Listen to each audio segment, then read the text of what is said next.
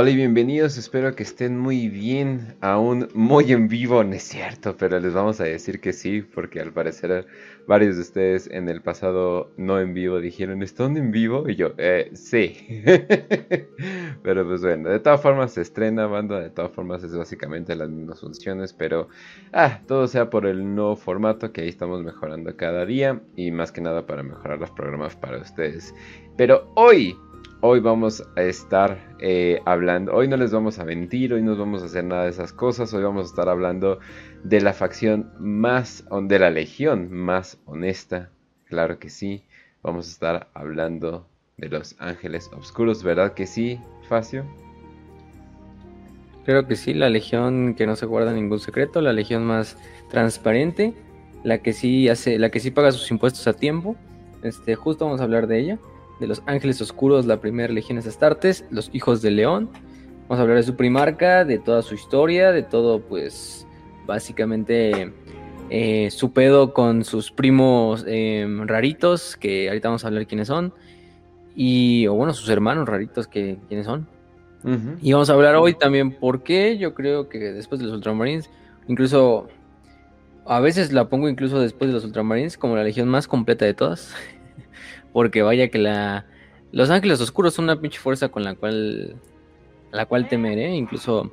Yo diría más que incluso que otras legiones mucho más grandes. Em, pero bueno, vamos a darle. Les deseamos un, una feliz semana. Hoy este, que estamos grabando este episodio.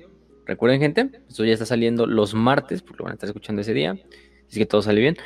Em, y ya no están siendo grabados en vivos, entonces todo no está en vivo, están escuchando un robot, están escuchando una grabación, están escuchando un, unos y ceros, un código binario nada más traducido en audio. Pero bueno, aquí les enviamos un saludo de todos modos. Entonces, em, pues vamos a darle porque nosotros como nunca hacemos guion, porque nos vale verga y además para que no nos los plagien, tres cuantos low, este, pues, pues vamos. Oye, oye, me dicen que en su país venden muy buenos libros a nueve, a nueve soles nada más. Nueve soles traducidos por, por Castillo y por cosas de ese estilo, ¿no? Qué cagado. luego hablamos de eso, luego hablamos de eso, pero sí. Yo creo que eventualmente este vamos a hablar de eso. A ver si hacemos un programa eh, en vivo hablando de dramas internos, pero pues bueno. ay, sí, sí, todo, todo muy bien. Pero bueno, también ¿También su compañía Raz? Mm, sí, aquí ando, aquí ando. Eh, o no estoy andando, quizás sí. No, no pueden saberlo, es secreto. Secreto. Muchos secretos el día de hoy. Así es, así es. De hecho, hay que mantener los secretos, no importa qué. Hace poco mm, eh, mi propia madre me dijo, oh Dios mío, me he caído. Y yo así de, perdón, perdón que tenga que hacer esto. Y le disparé. eso es lo que uno tiene que hacer a veces. Eso es lo que uno normal. Sí, lo, normal, definitivamente. Sí, y luego dije, esperen, ¿de qué? ¿Por qué lo hice? Espere, yo no lo hice. Así es, yo no lo hice. Fue mi gemelo maldito. Ah, que vive en el desmán. Ah, eso sí es. Ah, que por cierto, si quieren bueno, hmm, podrían estar escuchando también el otro episodio que tenemos de Los Ángeles Obscuros, eh, el cual eh, pues es de, va a ser de mucha ayuda si no saben absolutamente, si no saben absolutamente, absolutamente nada. Pero eh, digamos que les... Dos, ya, aparte. De hecho, de... Pero son de la religión. Sí. Les sirve de todos modos porque es muy bueno. Sí, entonces también lo que pueden hacer es escuchar esta pequeña introducción, eh, pequeña, de Los Ángeles Oscuros y luego irse a, los otros. Y por cierto, un saludo a todos los nuevos eh, que se han estado metiendo a nuestro canal a decirnos de que, ah, muchas gracias, no sé qué, bla, bla, bla. Eh, sobre todo, wow, los posts eh, han estado recibiendo mucha atención. Facio posteó un recordatorio, un amable, un amable recordatorio y vaya que fue popular. De hecho, yo no sabía que la gente ponía tanta atención a los posts. De hecho, ahí tal vez sacamos una que otra pregunta. Pero ahora sí que un saludo a todos los que se nos han, estado uniendo eh, en este canal. Ya casi, les digo, eh, ya casi somos 3000. De hecho, cuando, probablemente cuando estemos, estén escuchando este episodio, ya seamos eh, 3000. Entonces, bastante, bastante padre. Muchas gracias también a nuestros Patreons, que si son Patreons ya pueden escuchar un nuevo episodio. Eh, se trata de Santa Celestine. Es una pequeña cápsula eh, que, pueden estar escuchando si son, son Patreons. Y si no, espérense tantito y vamos a estarlo sacando cuando nos falte contenido. Eh, pero, pero sí, y también... Eh, ¿Qué más? ¿Qué más? ¿Qué más? No, pues ya, eso, yo creo que eso ya sería todo. Ahora sí que nada más eh, empezar el programa diciéndoles eh, muchas gracias a nuestros patrons y nuevas personas. Yo creo que es la buena manera, porque luego después de tres horas ya, ya no creo que lo estén escuchando. Pero pues bueno. Entonces, Facio, ¿dónde empezamos esto? La primera legión. Eso quiere decir que literalmente son la primera, o sea que, o eso ya empezamos, o ya empezamos con las mentiras. La primogénita, no, bueno, por lo menos en eso sí no nos están mintiendo. sí es la legión primogénita. Es la legión. a menos que te produce la legión alfa. Pero bueno. Ah, bueno, es que es el alfa y el omega. Los dos tienen que ir uno a la par. Este, vamos a ver que también los ángeles durante estas primeras etapas se parecen mucho a la legión alfa en ciertas en su misión operativa. Pero eh, la primera sí, por mucho es la Legión Molde, la Legión para este prototipo. Em, ya creo que hablamos en otros episodios que había ciertos incluso Space Marines prototipos em, que fueron como pues proyectos preprimarcas. Eh, los primarcas todavía eran quizá unos pinches embriones, ni siquiera ya eran bebés. Y ya había Space Marines prototipos. De hecho, hay uno que tenemos ahí confirmado que se llama Abraxus Gent, que fue creado a partir de la semilla genética del emperador. Este, y era pues uno de los primeros legionarios de Space Marines, aunque no servía a ninguna legión, simplemente era un prototipo, como el nombre lo dice. Este, de hecho, él se supone que acompaña al emperador en el. Eh, cuando este, el emperador sube a lo que es la. la mm, espíritu vengativo para pelear contra Horus. No sabemos qué le pasa.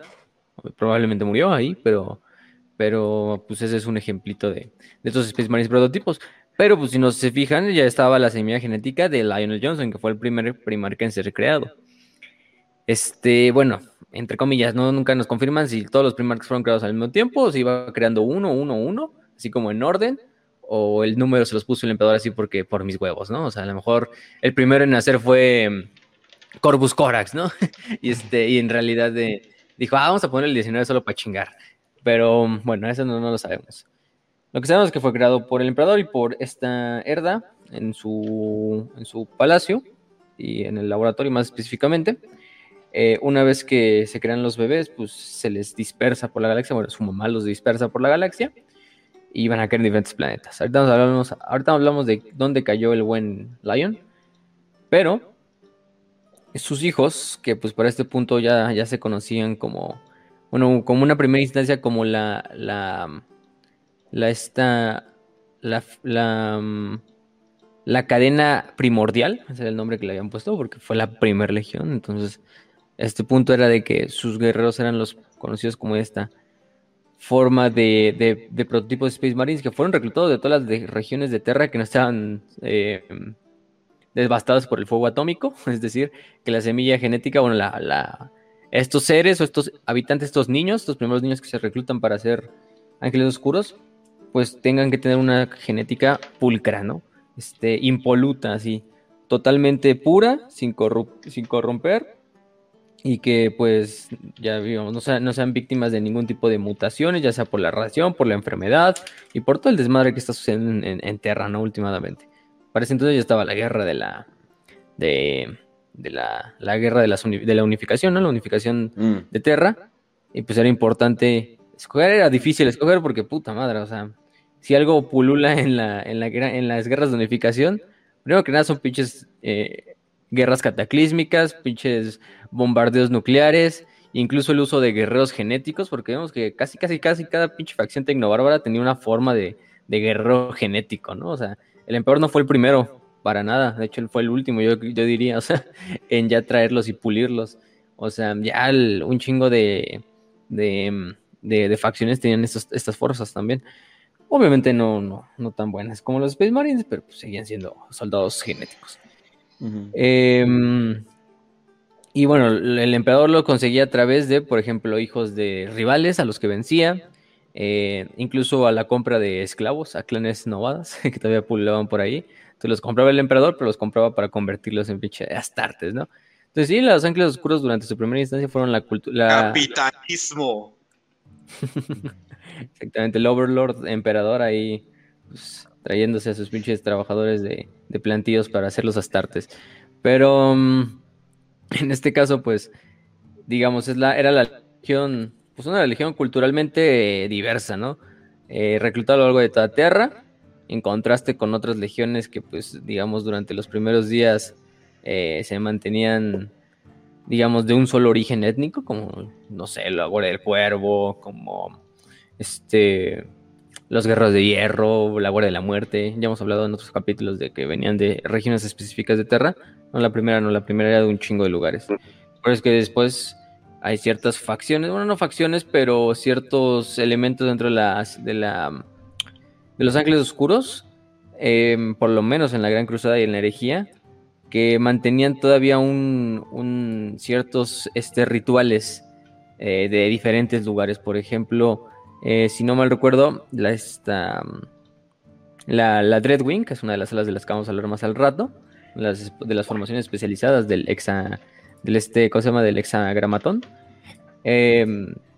Pues prácticamente la mayor parte de sus reclutas o de su legado genético venían de Escandinavia. Entonces, aparte de que mm. tenían sus rituales propios de, de, los ángeles oscuros, tenían sus rituales escandinavos que llevaban a cabo antes de cada batalla y, y todo este desmadre. Y vamos a ver que la Deadwing se especializaba en genocidio, entonces, bueno, les queda bien. este, SS Division Dreadwing este, o algo así. No, pero pues, es que, o sea, si, si, quieres hacer un tipo de gente, o sea, sí lo puedes hacer y lo puedes hacer eh, mediante un grupo étnico, pero más que nada lo hacen para evitar sorpresillas, o sea, para evitar sorpresas como, ah, ching, pinche enfermedad les afecta más a tal raza, ¿no? Y ya, o sea, es más que nada lo hacen por eso. Eh, pero, la, bueno, usualmente lo haces eh, porque, bueno, o cómo lo harías, por ejemplo, con perros, ¿no? O sea, un perro nace y en año y medio ya, eh, o incluso menos, eh, conocido, eh, es conocido hijos de la chingada que lo hacen mucho más temprano. lo, bueno, ya tienes tu nueva, o sea, ya, ya, puedes crear de nuevo, ¿no? Entonces como que, ah, bueno, o sea, ya más o menos... Sí, exacto, ¿no? Y puedes crear perros gigantes, puedes crear perros muy inteligentes, puedes, eh, o sea, todo eso, ¿no? Hay unos perros rusos. genéticamente como lo hacen usualmente los pinches chinos. Ay, pero están, bien, pero están bien bonitos, ¿no? Así usualmente se les ¿no? Eh, pero tienen cara de niño y urgentemente ocupo tener un niño, ¿no? Dijo la señora de 30, de 35 años que no, que no más no, ¿no? Eh, pero bueno, pues, por eso tienen los ojos tan pegados también, es porque, oh Dios mío, parece un niño. Y esa razón. Pero bueno. Eh, usualmente, pero o, los perros gigantes de Rusia, ¿no? Que fueron hechos para, eh, para matar gente. Entonces, fueron hechos para eso, banda. también tuvimos eso los españoles. Sí, los dogos argentinos eh, fueron hechos para eh, atrapar esclavos. Entonces, entonces literalmente no sienten la piel. Es muy, muy, muy, muy cruel lo que le hicieron al dogo argentino, pero literalmente esos perros no tienen sensibilidad. Y si conocen algo de la gente real que está enferma de eso, es una crueldad hacer eso. Pero bueno, eh, total. Pero con gente, pues es que no manches, o sea, sí, te puedes ir a muy temprana edad. Pero digamos que te vas a los 11 años, son 11 años para que puedas ver los resultados, no manches, es un chingo de tiempo. Entonces normalmente no lo hace como un grupo de gente o algo por el estilo. lo que usualmente lo hace es eh, gremios. Eh, los gremios eh, fueron de los, de los que primero vimos que estaban haciendo estos experimentos. Eh, sí, súper crueles, eso, no, eso no lo vamos a decir, pero sí dan los mejores resultados para los guerreros. Entonces me imagino el emperador que tiempo le sobraba. Pues obviamente lo primero que hizo es, no, pues vamos a, a conseguir la mejor gente posible. Y de ahí subir el nivel, ¿no? Esa es la cosa, de que no solamente quiero increíbles guerreros, sino quiero super guerreros, ¿no? Y vaya, eh, sí, sí puedes crear unas cosas bastante, bastante raras. Obviamente ya, con la manipulación genética eh, está bien cabrón lo que se puede hacer, pregúntele a Chino, pero bueno, entonces sí, sí, definitivamente. Un momento, a ver. ¿Qué pasó? me estás diciendo que de juntar y mezclarlos a todos en un solo lugar, ¿estás consiguiendo cosas buenas? No, no, no, no, no, es, es, es muy selectivo, es, es selección artificial, oh. le llaman. Ajá. Oh, ok, por un momento me asusté. En el mismo lugar, pero cada quien con una chamba diferente, hay que entenderlo también. Exacto. Porque a unos, los, o sea, digamos, Los Ángeles sí era una fuerza multicultural y lo que quieras, pero cada una está especializada dentro de su propia, de su propio ser, ¿no? Y lo mantienen hasta el día de hoy. Sí. Ahorita vamos a hablar un poquito de, esto. Mm. Pero sí, pues hablando de esto, pues la Legión eh, se convierte de hecho en la primera gran Legión Astartes. La primera Legión Astartes incluso operativa, porque aunque no actúa como una legión durante las guerras de unificación, llega a actuar como una fuerza de tarea, digamos como operativos que se trabajan en pequeñas células y que apoyan a las fuerzas de los custodes, de los guerreros trueno, de los, de los soldados del ejército imperial, sin que estos lo sepan. Bueno, a lo mejor los custodes sí, ¿no? Pero los demás no lo saben. Este, porque es un proyecto secreto, digamos, es el primer, digamos, están probando a, las legiones, ¿no? Y pues pruébalo con pequeños, con pequeñas células. De hecho, te digo un pedo así muy, muy legión alfa, por eso decimos así, pinche legión 20, ¿no? Este, de totalmente de infiltración y, todo este desmadre. De hecho, estos se empiezan a conocer como los príncipes sin corona, estas primeras como unidades de ángeles oscuros. Em, que bueno, trabajaban, sí, ya les dijimos, en diferentes em, grupos. Grupos que muchos no sobrevivieron a las guerras de unificación y que una vez que la legión ya se creó como bien o se sacó al público, eh, pues ya se, fusionaron muchos, otros ya dejaron de existir durante la guerra de la unificación debido a que pues, ya no eran necesarios o, o pues murieron. Entonces, pues el chiste es que se unieron y se terminaron convirtiendo en las formaciones del hexagramatón de la Legión.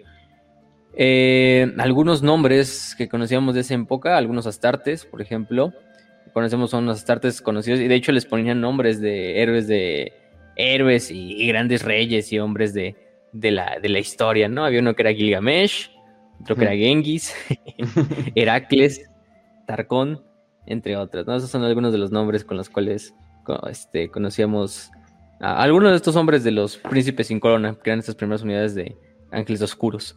Em, y pues sí, ¿no? Posteriormente, de hecho, está su primer, es su primer combate de esta unidad de los, de los príncipes es durante el coup al Palacio Imperial, al final de la guerra de la unificación. Si lo recordaremos, creo que lo hablamos en el episodio de Malcador y en el, no, en el episodio de este de Constantine. Ahí lo hablamos. En ese episodio de Constantine hablamos efectivamente del coup eh, organizado por el primarca Ushotan de los Guerreros Trueno, no primarca de ninguna Legión Astartes. Eh, es que ellos también utilizan ese término. El gran proboste Marshall, Uwoma Kandawire y Amar Astarte, que era la científica que le ayudó al emperador, que luego ya quiso destruir el proyecto. El, pues digamos, ahí es la primera participación de estos, de estos ángeles oscuros, donde hacen mierda prácticamente a los, a los estos guerreros trueno junto a los, junto a los custodes y terminan con el cup, ¿no? logran acabar con el CUP. Este. Una vez que después de esto ya se. se. Se, mantuvo, se, resolvió. Pues estas coronas, porque así les llamaban también. Estas comunidades. Se empezaron a ser bastante arrogantes. De hecho, eso es algo que va a ayudar mucho a la Legión. Y bueno, no ayudar, digo, más bien joder mucho a la Legión durante los primeros años de la Gran Cruzada. Porque, pues vamos a ver, es la primera Legión, ¿no? Al final de cuentas, eso tiene que pesar sobre las demás, sobre sus demás primos astartes. Entonces, al ser la primera, tienen un poste muy alto que cubrir, pero también tienen mucha pinche. Este. Tienen mucha arrogancia por su parte. Entonces, eh, estos primeros host, que luego van a crear así host, se llaman las estas eh, formaciones especializadas, porque ya aquí ya vamos a ponernos como se deja atrás esto de los príncipes sin corona y ya, digamos, se pone o se unifica o se oficializa la legión como la primera, así simplemente se llamaba la primera. Este, no tenía otro nombre que podamos decir. La primera, pues, empieza a tener estos hosts o estas huestes que son formaciones especializadas.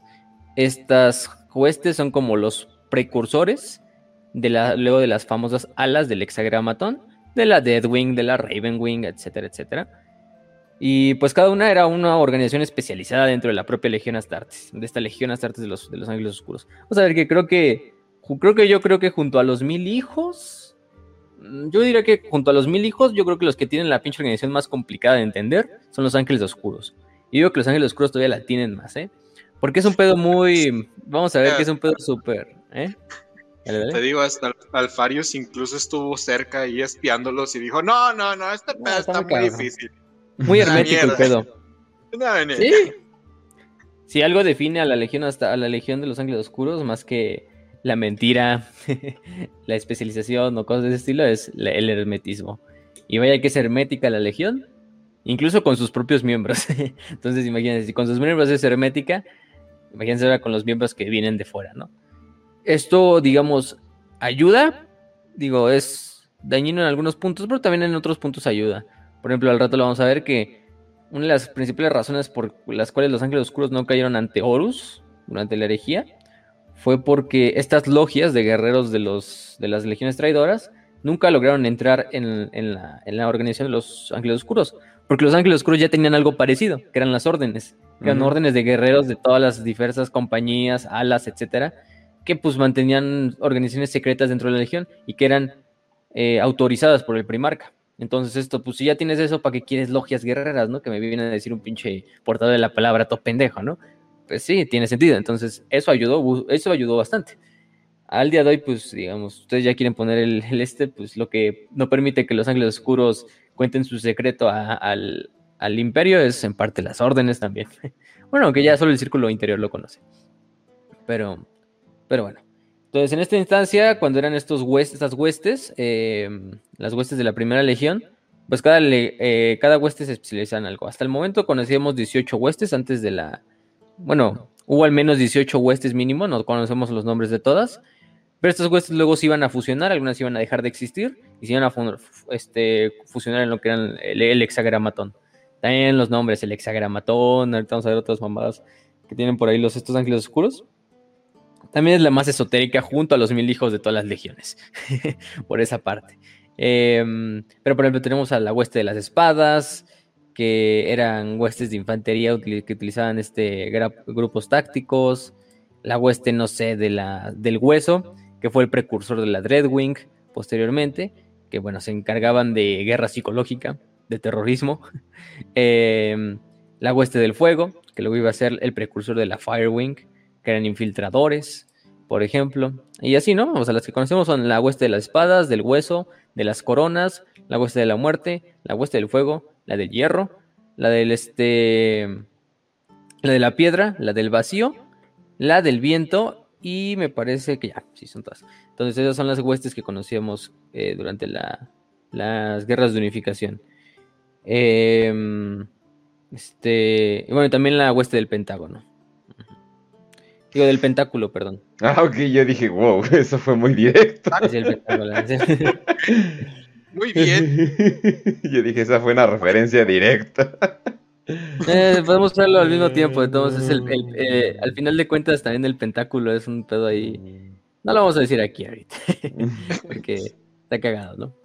Pero, mm, pero bueno, el chiste es que estas huestes eran las huestes famosas de los de los ángeles, de los ángeles oscuros, de los de la primera legión.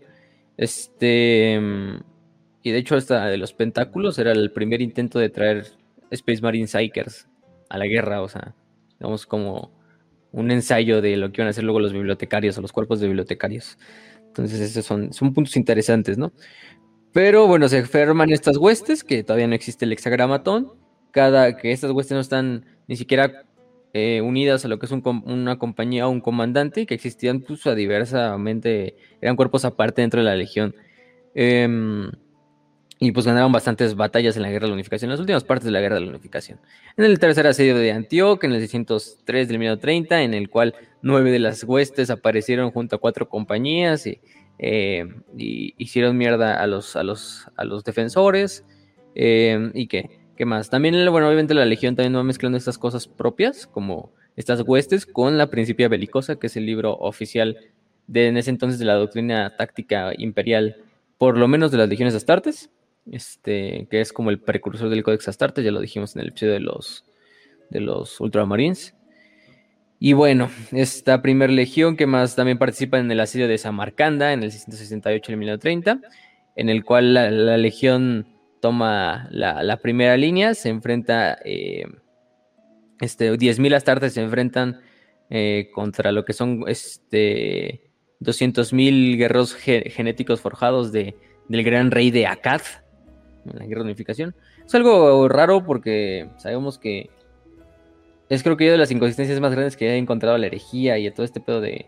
En general en Warhammer, 40.000, es que te cuentan, sí, que la historia de, la gran, de las guerras de unificación acaba cuando sale el, el Cup del Palacio prácticamente, cuando se crean las legiones astartes, pero todavía te ponen las legiones astartes participando incluso en eventos anteriores y posteriores. Es un pedo que no sé cómo nunca si lo vayan a arreglar, pero bueno, por lo menos de la primera yo creo que es con la que sí podemos como más unificarlo, porque al ser la primera ya está sabiendo que estaba operando en los últimos años de la guerra de unificación, pues se hace más factible que sí hayan participado en muchas de estas batallas, a diferencia, no sé, de la pinche, de otras legiones que andan por ahí. Em, pero, pero hay que tenerlo en cuenta. Eh, y bueno, solo les tocó, solo les tomó 10 horas sacar con este asedio de Samarcanda, eh, emerger victoriosos, asesinar al gran rey de Akkad. Su cabeza se le dio al primer maestro de la legión, o el maestre, que fue Héctor Train, que se convirtió en el primer líder de toda la legión. Eh, también conocido, bueno, se le dio luego el título de este, la izquierda del emperador, o la siniestra del emperador, que sinistra, o en, en latín al final de cuentas supone izquierda, la mano izquierda del alto señor de Terra, de, del señor de la guerra de Terra, perdón, y su más, eh, su más cruento instrumento de conquista, ¿no? De hecho, se dice que Héctor Train, el primer Grand Master de, los, de la Legión, solo después de Malcador y de Horus, era, era el tercer consejero más importante del emperador. imagínense, el güey que era líder de la primera legión, mm. solo enfrente de él estaba Malcador y Horus. Y quizá Baldor. Pero incluso a Baldor lo ponían casi casi a su mismo instancia, ¿no? Vaya. Y el, sí, el líder de los ángeles oscuros, para que vean la importancia que tenían los pinches ángeles oscuros. Luego cuando digan, este, si se quejaban mucho de los Ultramarines en el capítulo pasado, pues también quéjense los ángeles oscuros, también estaban bien consentidos los cabrones, o estaban por lo menos en la Gran Cruzada y en la herejía, eh, para que su pinche líder fuera el tercero en más importante del imperio, pues ya era algo, ¿no? o sea, solo atrás de Malca de un primarca. O sea, este güey ni era primarca y está enfrente de más primarcas, imagínense. Héctor Train, que era el primer gran maestre. Eh, y bueno, de ahí se empiezan a, a, pular la legión. Obviamente esto va a hacer que, que la legión se le suban todavía los más los pinches humos y es algo que mismamente Héctor Train, luego su sucesor, su sucesor van a, van a llevar bastante, bastante, va a ser algo muy importante su agenda. Lo que los va a hacer todavía más arrogantes, los que, lo que va a hacer que siempre a la primera legión decidan o ellos decidan ser enviados a las misiones más eh, difíciles contra los guerreros, ya sean humanos o alienígenas más peligrosos, y con las órdenes de erradicarlo todo completamente, ¿no? Em, eso les va a traer problemas, claro que sí. Principalmente, ahorita vamos a ver las guerras de Rangdan, pero no vamos a hablar de ellas, pero, pero las vamos a mencionar. Ya tenemos un capítulo entero de las guerras de Rangdan o de los genocidios rangdanos pero aparte se le dan los más grandes, los más grandes juguetitos de todas las legiones astartes. Por mucho hay que decirlo que los Ángeles Oscuros son la legión mejor armada de todas, ¿eh? O sea, eso sí hay que decirlo.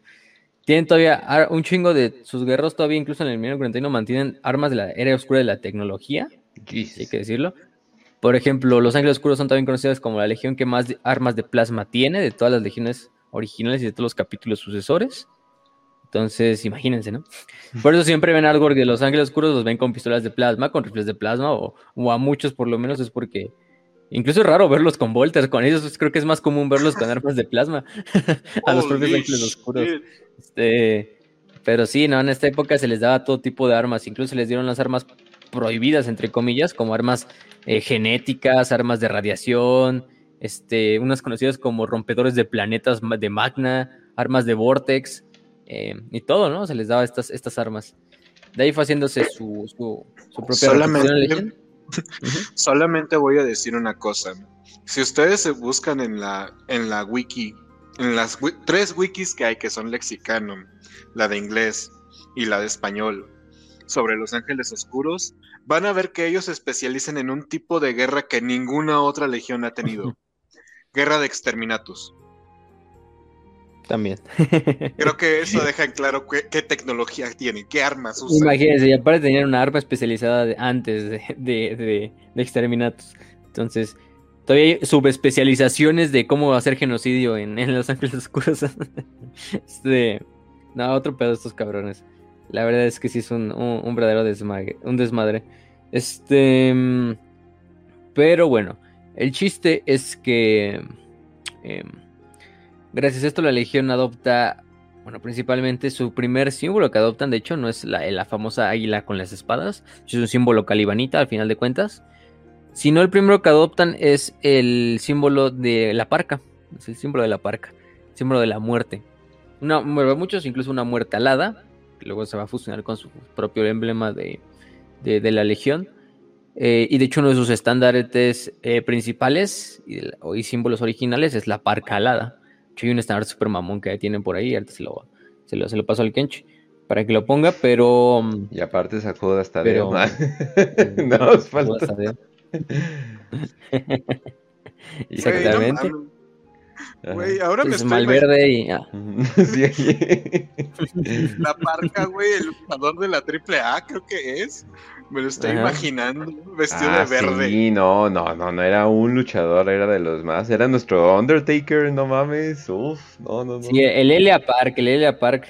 Porque el otro parque ya, el segundo, la segunda parque sí ya fue así como nada más, como instrumento de Televisa, así iba a hacer mamadas.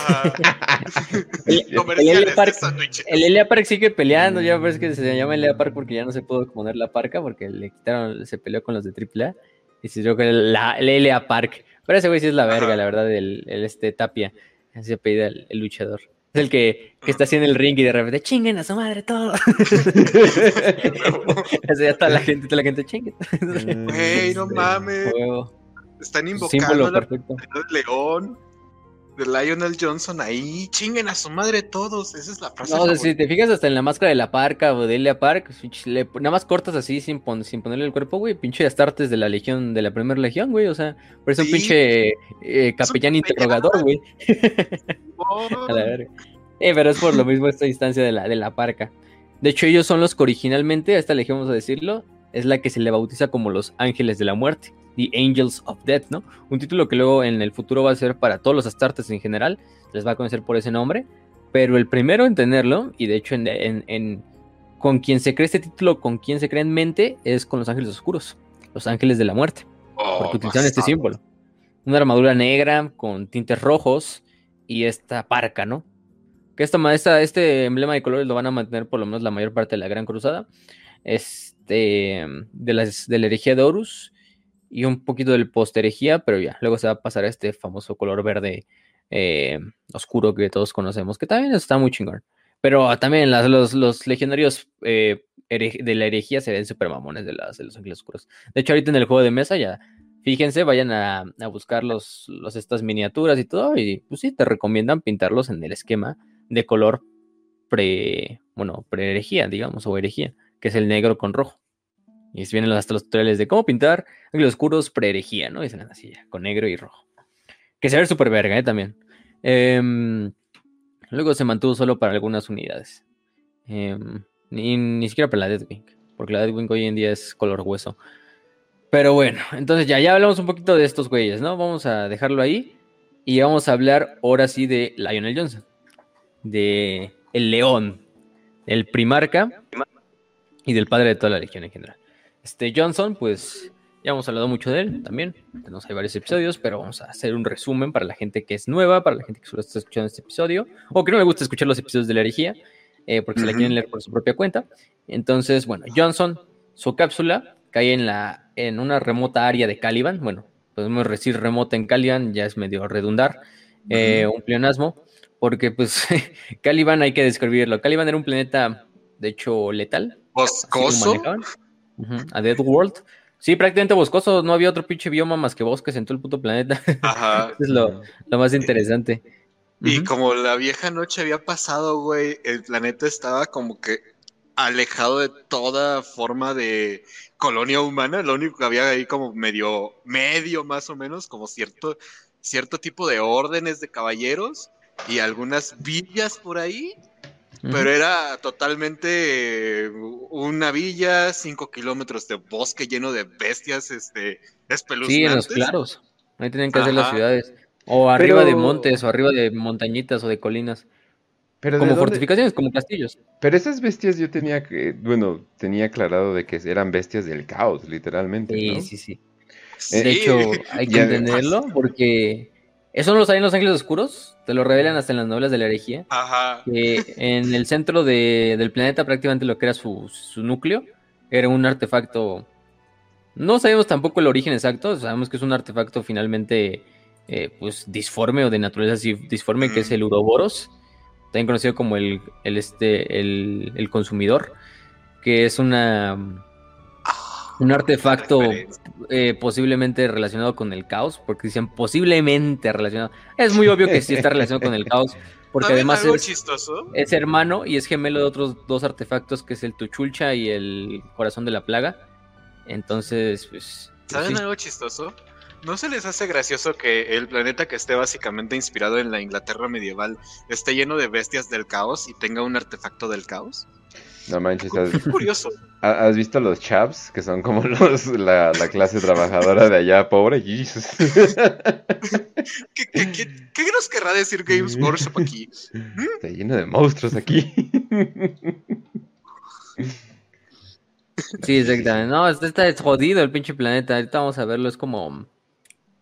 No sé, güey, pero sí era un pinche planeta, digamos, totalmente boscoso, como ya dijo Raz. Solo en los claros y en pequeños montes y colinas se pueden hacer ciudades, y esas ciudades siempre estaban fortificadas, eran prácticamente castillos, la gente no salía de las ciudades que para las cosas muy, muy, muy necesarias. Y en estos bosques habitaban cientos de miles de bestias, de todo tipo, y bestias es pues, un término general porque ni animales Sí. podemos decir que eran, ¿no? O sea, porque no servían una función así como en el ecosistema, de hecho eran ajenos al ecosistema de, de, de Caliban.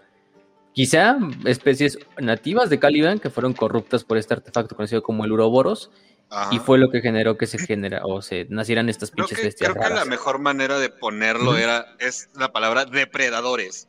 Ni siquiera bestias, ni siquiera animales o, o fauna, depredadores directamente. Es la palabra que más queda para esas cosas. Exactamente. Exactamente. Eh, es lo cagado, pero pues sabemos que estas, estas unidades de, digo, estas unidades, estos seres, pues predaban a la gente, ¿no? Predaban a, lo- a los humanos que en algún punto de la, de la era oscura de la tecnología llegaron a Caliban, lo colonizaron y pues empezaron a vivir ahí.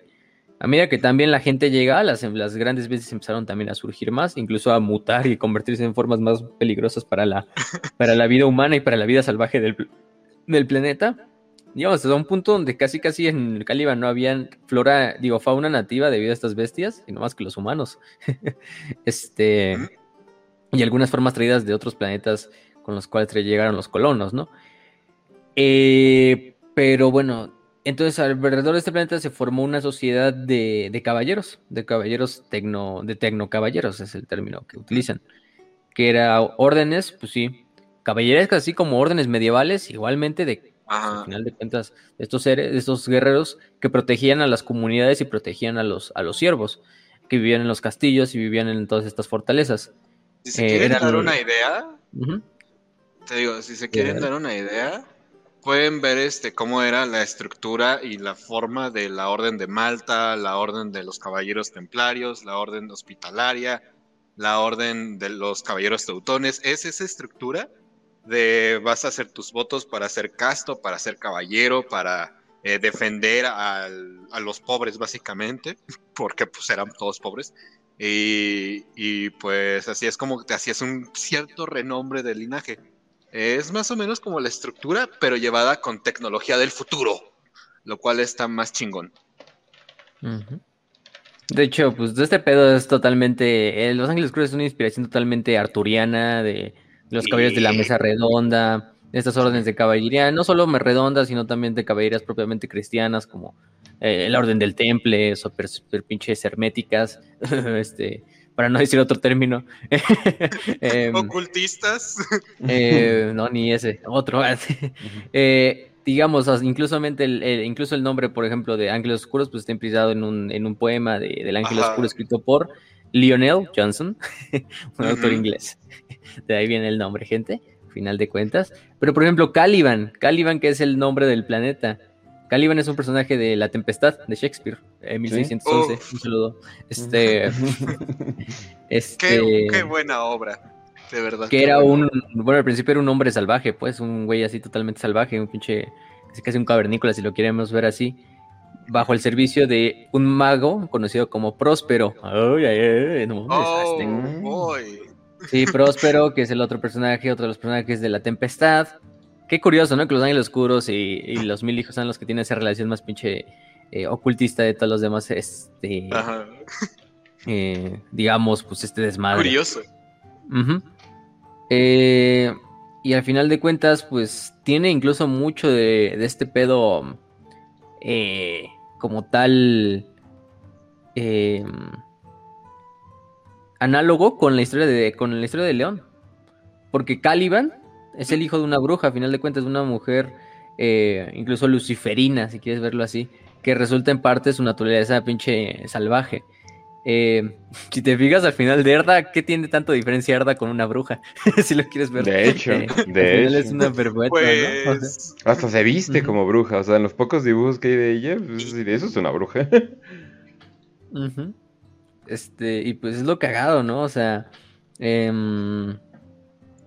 y al final de cuentas es lo, es lo cagado que luego Caliban se este, intenta violar a la hija del Próspero, a la Miranda y todo este desmadre, lo cual lo convierten en el esclavo. Em, luego ve al Próspero como un usurpador y, lo empieza como a resentir a él y a su hija y se revela en contra de su nuevo maestro. Em, pero hasta el final se vuelve a mantener leal a su sirviente, ¿no? Eh, y es lo cagado que, pues de cierta manera tiene este pues literalmente también la historia de, del buen león está inspirado mucho en esta historia de, de, Caliban.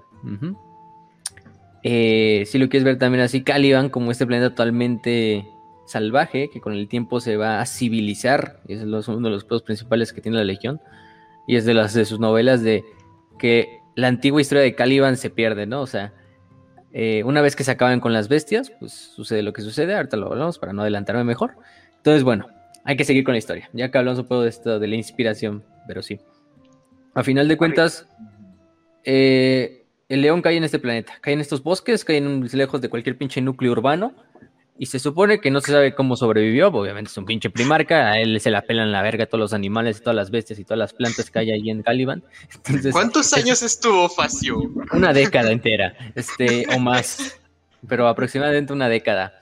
Hasta que una orden de guerreros eh, de tecnobárbaros un día, simplemente una orden conocida como la Orden, así llamaba el nombre. Es, que, que, no se rompieron la cabeza con el No, no se rompieron la cabeza para nada. O sea, había muchas órdenes, ¿eh? Gente, no nada más era la orden, había otras. No me acuerdo el nombre de las otras en este momento, pero por ejemplo hay una que te hacen ver su conflicto con la, con la orden en uno de las, en la novela de, Los Ángeles Oscuros de la Herejía. Te lo cuentas del, del, punto de vista de, de Sahariel. Pero, este, como tal. A los caballeros de Lupus, ya me acordé, era la otra, la otra orden, por ejemplo, una de las otras, muchas órdenes. Pero si imagínense un chingo de órdenes dispersas a lo largo de todos los puntos geográficos del mundo. Todas tenían en común sí que eran tecno, caballeros que salían en las noches o de repente a ir a cazar estas bestias, pues para mantener seguras a la gente, por necesidad y por sobrevivencia. La más famosa, que sea la más grande de todo el planeta, era, era, este, era la Orden, de la cual en ese tiempo había un joven caballero conocido como Luther.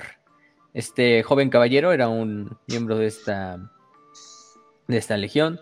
Sus, padres, cuando él fue niño, fueron asesinados eh, por estas bestias en Caliban. Se quedó huérfano muy temprana edad, hasta que lo adoptó un caballero conocido como Aunrod, que pues prácticamente... Eh, em, pues le enseñó. Eh, le enseñó, le enseñó. Después se casó, Mm, lo que hago es que Luther tuvo una hija que murió también. Este, para cuando este joven, un joven entre comillas, ¿eh? porque ya es joven tanto, ¿eh? O sea, de hecho es lo que vamos a ver que le jode para unirse a la legión. Em, pues se encuentra este pinche niñito salvaje, ¿no? Imagínense así el pinche... La película está animada del Tarzán. el Tarzancito así. Este, pero así güerito, güey. O sea, güerito eh, todo mugroso el pinche chamaco, así todo salvaje, que ni, ni, ni, hablar sabe, ni está comiendo ahí ratas y cazando eh, conejos o lo que haya, chingaderas por ahí. Ah, como un inglés promedio. Algo así. No, no son muy diferentes al final de cuentas. Eh, la, inspiración tiene que venir de algún lado y pues vino de ahí.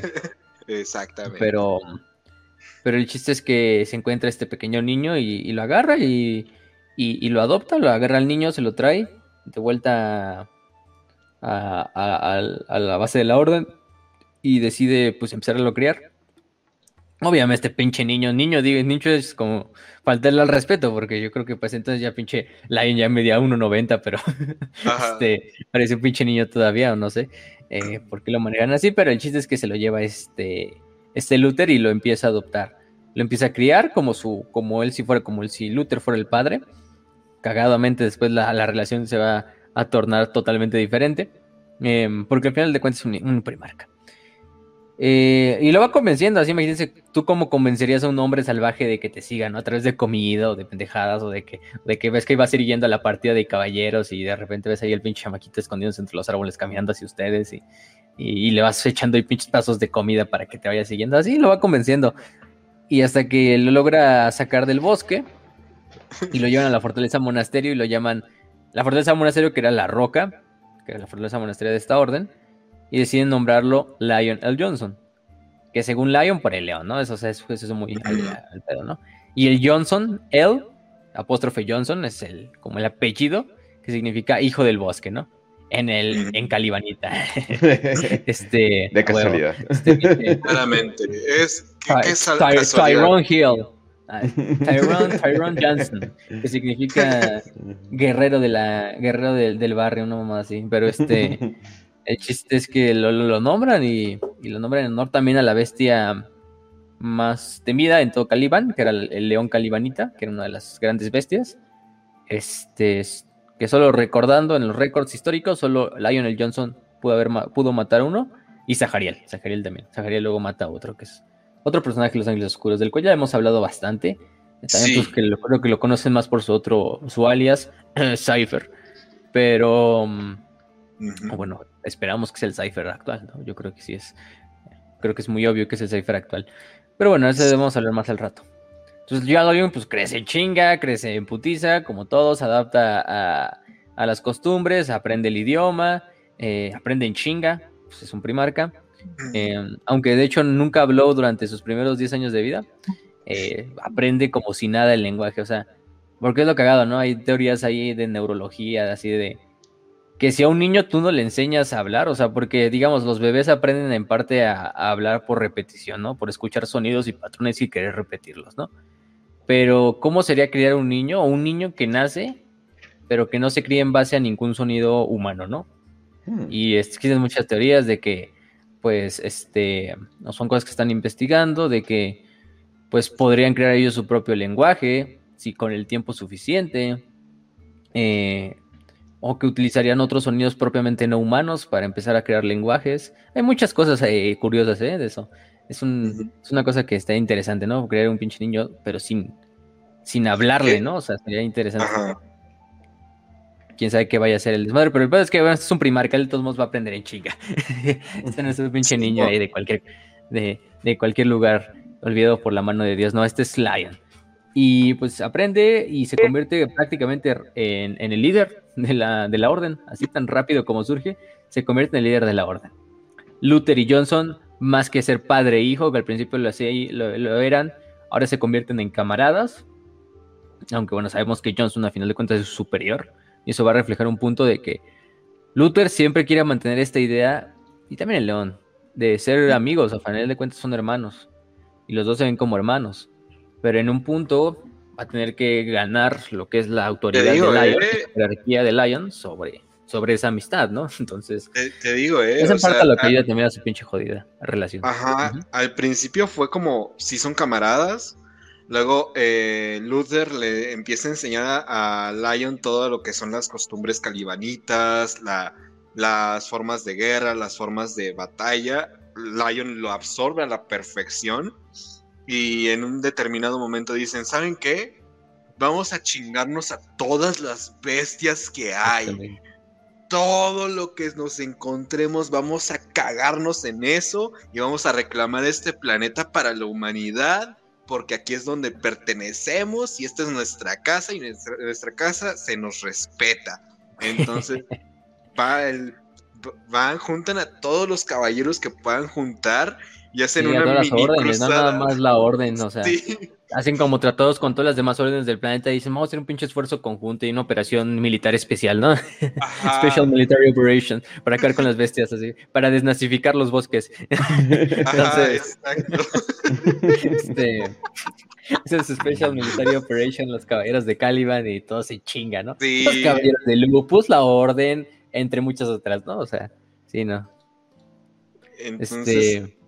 y ajá. conforme va pasando el tiempo, de que pasan las batallas, pasan los combates, los conflictos, pasan alrededor de cinco años. Y en esos cinco años, al principio Luther tenía como que el mando de facto, pero después todos le empiezan a decir, ¿saben qué? Pues Lion es el, el líder. Y, y empiezan a prestarle más atención a Lionel Johnson que a Luther, aunque Luther Pues tenga sí, un güey, es que la. La gente ve a León, güey, ¿cómo no van a querer se- se- Güey, servir o, seguir ese güey, tres ¿no? metros, ¿no? O sea, O sea, tienes a Luther que en su propia instancia es un güey que también es un super caballero, un super veterano, tú lo quieras. chingón. Pero, güey, el otro güey es un pinche güey que mide tres metros, cabrón, o sea, barbón, este, pinche rubio, o sea, Riatudo, no por demeritar güey, a Luther. poderoso. Sí. este, Team Pelinegro, Mediterráneo, güey, este, pero chinguen su madre los güeros, pero, mm, pero aún así, güey, era muy obvio que pues, la gente iba a decantarse por, Sí. por el león, ¿no? Y el león deja tú, deja de que se, volvió, se vuelve el gran supremo líder de su orden, ¿no? El gran maestre. Se vuelve prácticamente un güey, un líder político en todo Caliban, ¿no? Porque él es el de la idea, él es el principal comandante.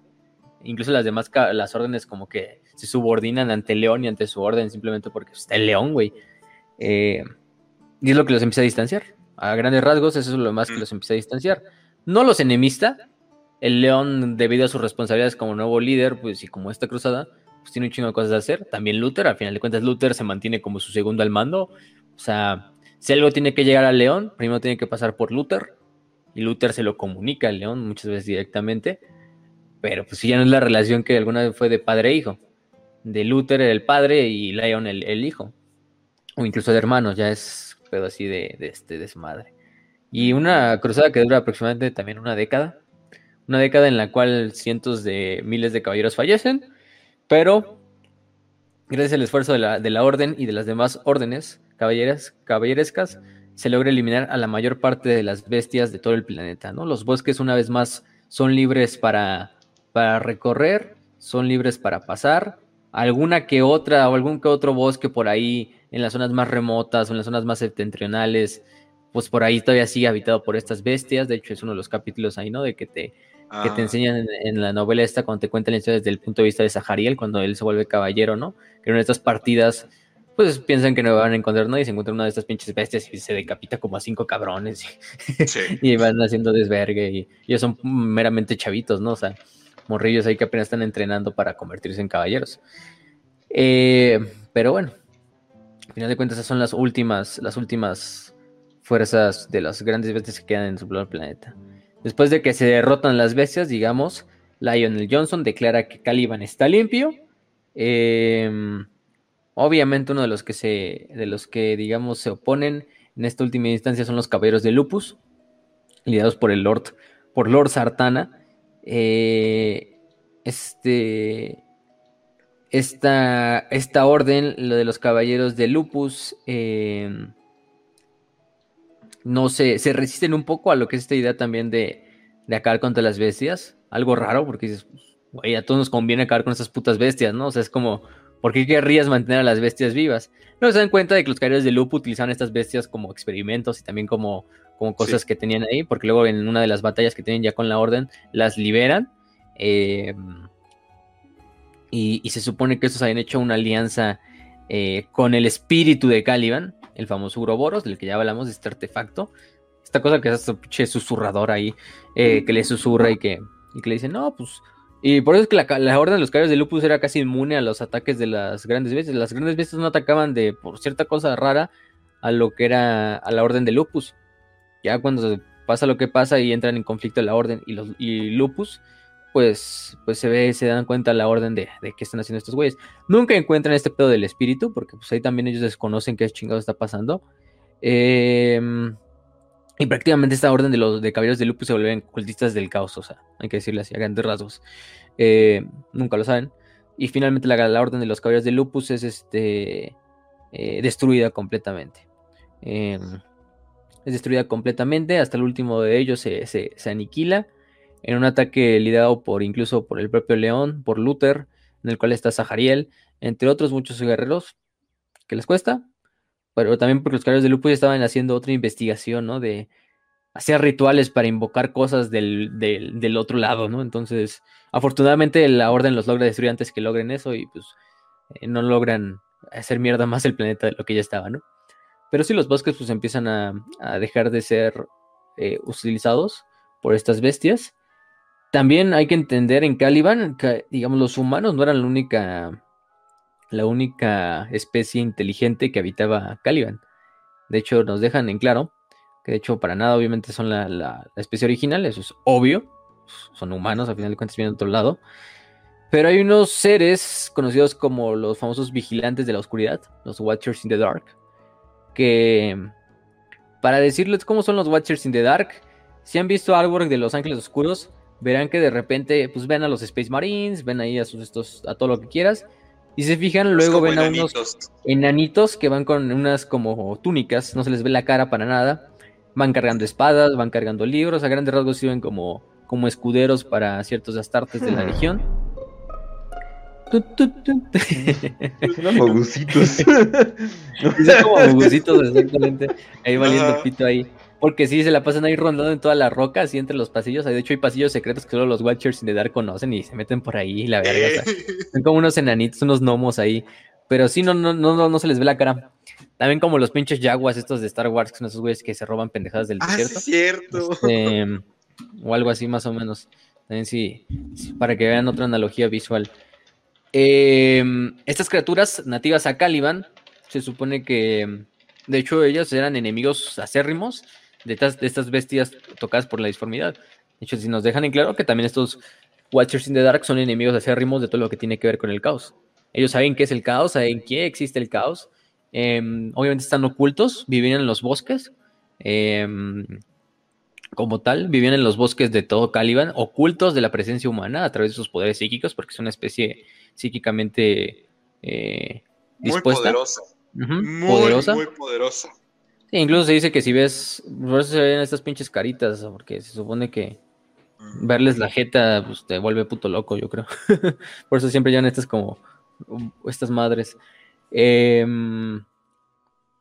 y es lo cagado, ¿no? Entonces, estos, estos Watchers, estos vigilantes, de hecho son los que se supone que, o lo, por lo que le cuentan luego a este Sahariel, ellos son los que encarcelaron al Uroboros en el centro del planeta. Digamos, son sus guardianes para evitar que este Uroboros salga del planeta y sea liberado.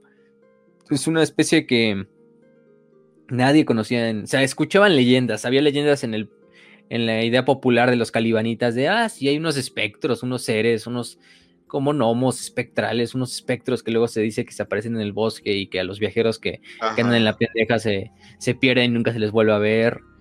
De hecho, Sahariel cuando se los encuentra, los pinches, los, estos pendejaditos dicen, mátenlo, a la verga, si primero ya está tocado por el caos, hay que destruirlo, antes de que, antes de que haga su desmadre, ¿no? Y finalmente logra acordar con ellos de que lo dejen ir, ¿no? Cuando va este Sahariel a, a matar a León, a León Calibanita en su ritual de, de pues de bautismo, ¿no? Entonces, estas, estas Watchers in the Dark, pues son esta otra especie nativa de, de Caliban, que después de la llegada humana, pues no tiene otra más que esconderse por donde puedan de, de la especie humana, que es una pinche especie súper chingona y súper cabrona y somos la verga, entonces, pues, güey, yo vi unos pinches enanos y pues, mat matarlos, güey, ¿no? este, esclavizarlos, a huevo. Ah.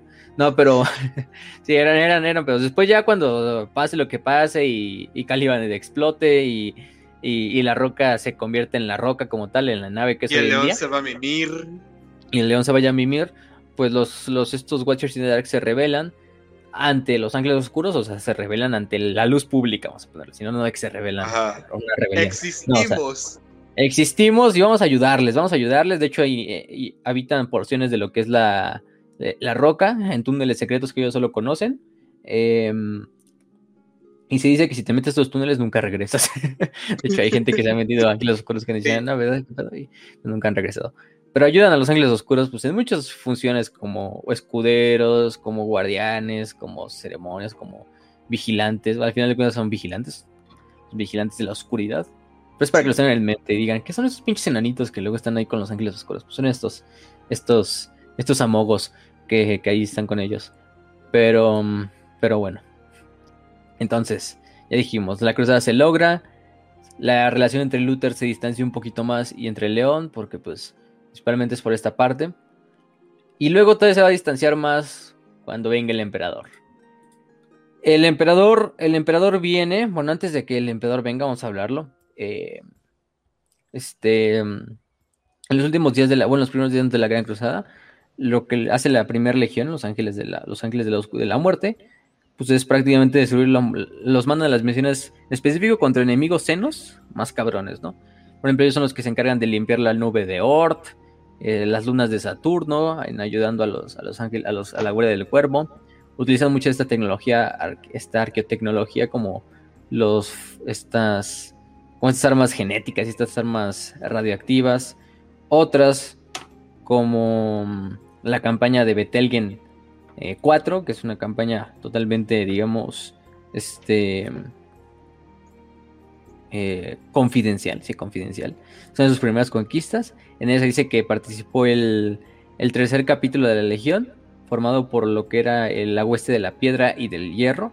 A un mundo, em, eh, un mundo en el cual había unas montañas que cuando se dan cuenta cuando llegan a las montañas están totalmente huecas por el interior huecas y se dan cuenta de que al parecer hay un pinche enjambre de criaturas que forman como un enjambre, bueno, vale la redundancia, forman estas criaturas un enjambre, hecho de pinche protoplasma y de ácido y de pinche slime y la puta madre. Eh, eh, y se supone que es una criatura como la pinche. ¿Cómo se llama esta película en español? La mancha voraz. pinche blob, así. Este. Esa pinche película. Esa chingona. Este. De hecho. Eh, es una pinche bestia que se supone que ya había chingado un chingo de mundos y que como que se comía el núcleo y dejaba los pinches planetas huecos. O sea, que eso no va a ser un pedacito de la criatura, ¿no? O sea, esa pinche masa que se encontraron. Y se supone que, bueno, la, mm, la, la, primera legión entra en combate contra esta pinche entidad devorador de mundos y la verga. Este, eh, pero todos los detalles de la batalla al, parecer se pierden para preservar la, sanidad de aquellos que, que, que la lean, ¿no? que lean los detalles de la operación. Entonces es muy curioso, ¿no? Pinches, pinches ángeles oscuros enfrentándose desde el principio. Para que se den una cuenta, ¿no? Enfrentándose contra pinches entidades Lovecraftianas ahí, comedoras de planetas. Pues para que se den una idea de contra qué se enfrentaba la primera legión. Em, y bueno, ¿qué más? Después de esto, la legión va cambiando un poquito. Eh, estos huestes con el tiempo se van, algunas van dejando de existir, otras se van especializando más, otras van absorbiendo otras, otras, otras huestes, y se va a empezar a formar lo que se conoce como el hexagramatón no se forma como tal completamente, pero ya está formándose su, su, borrador. Vamos a hablar que es el hexagramatón.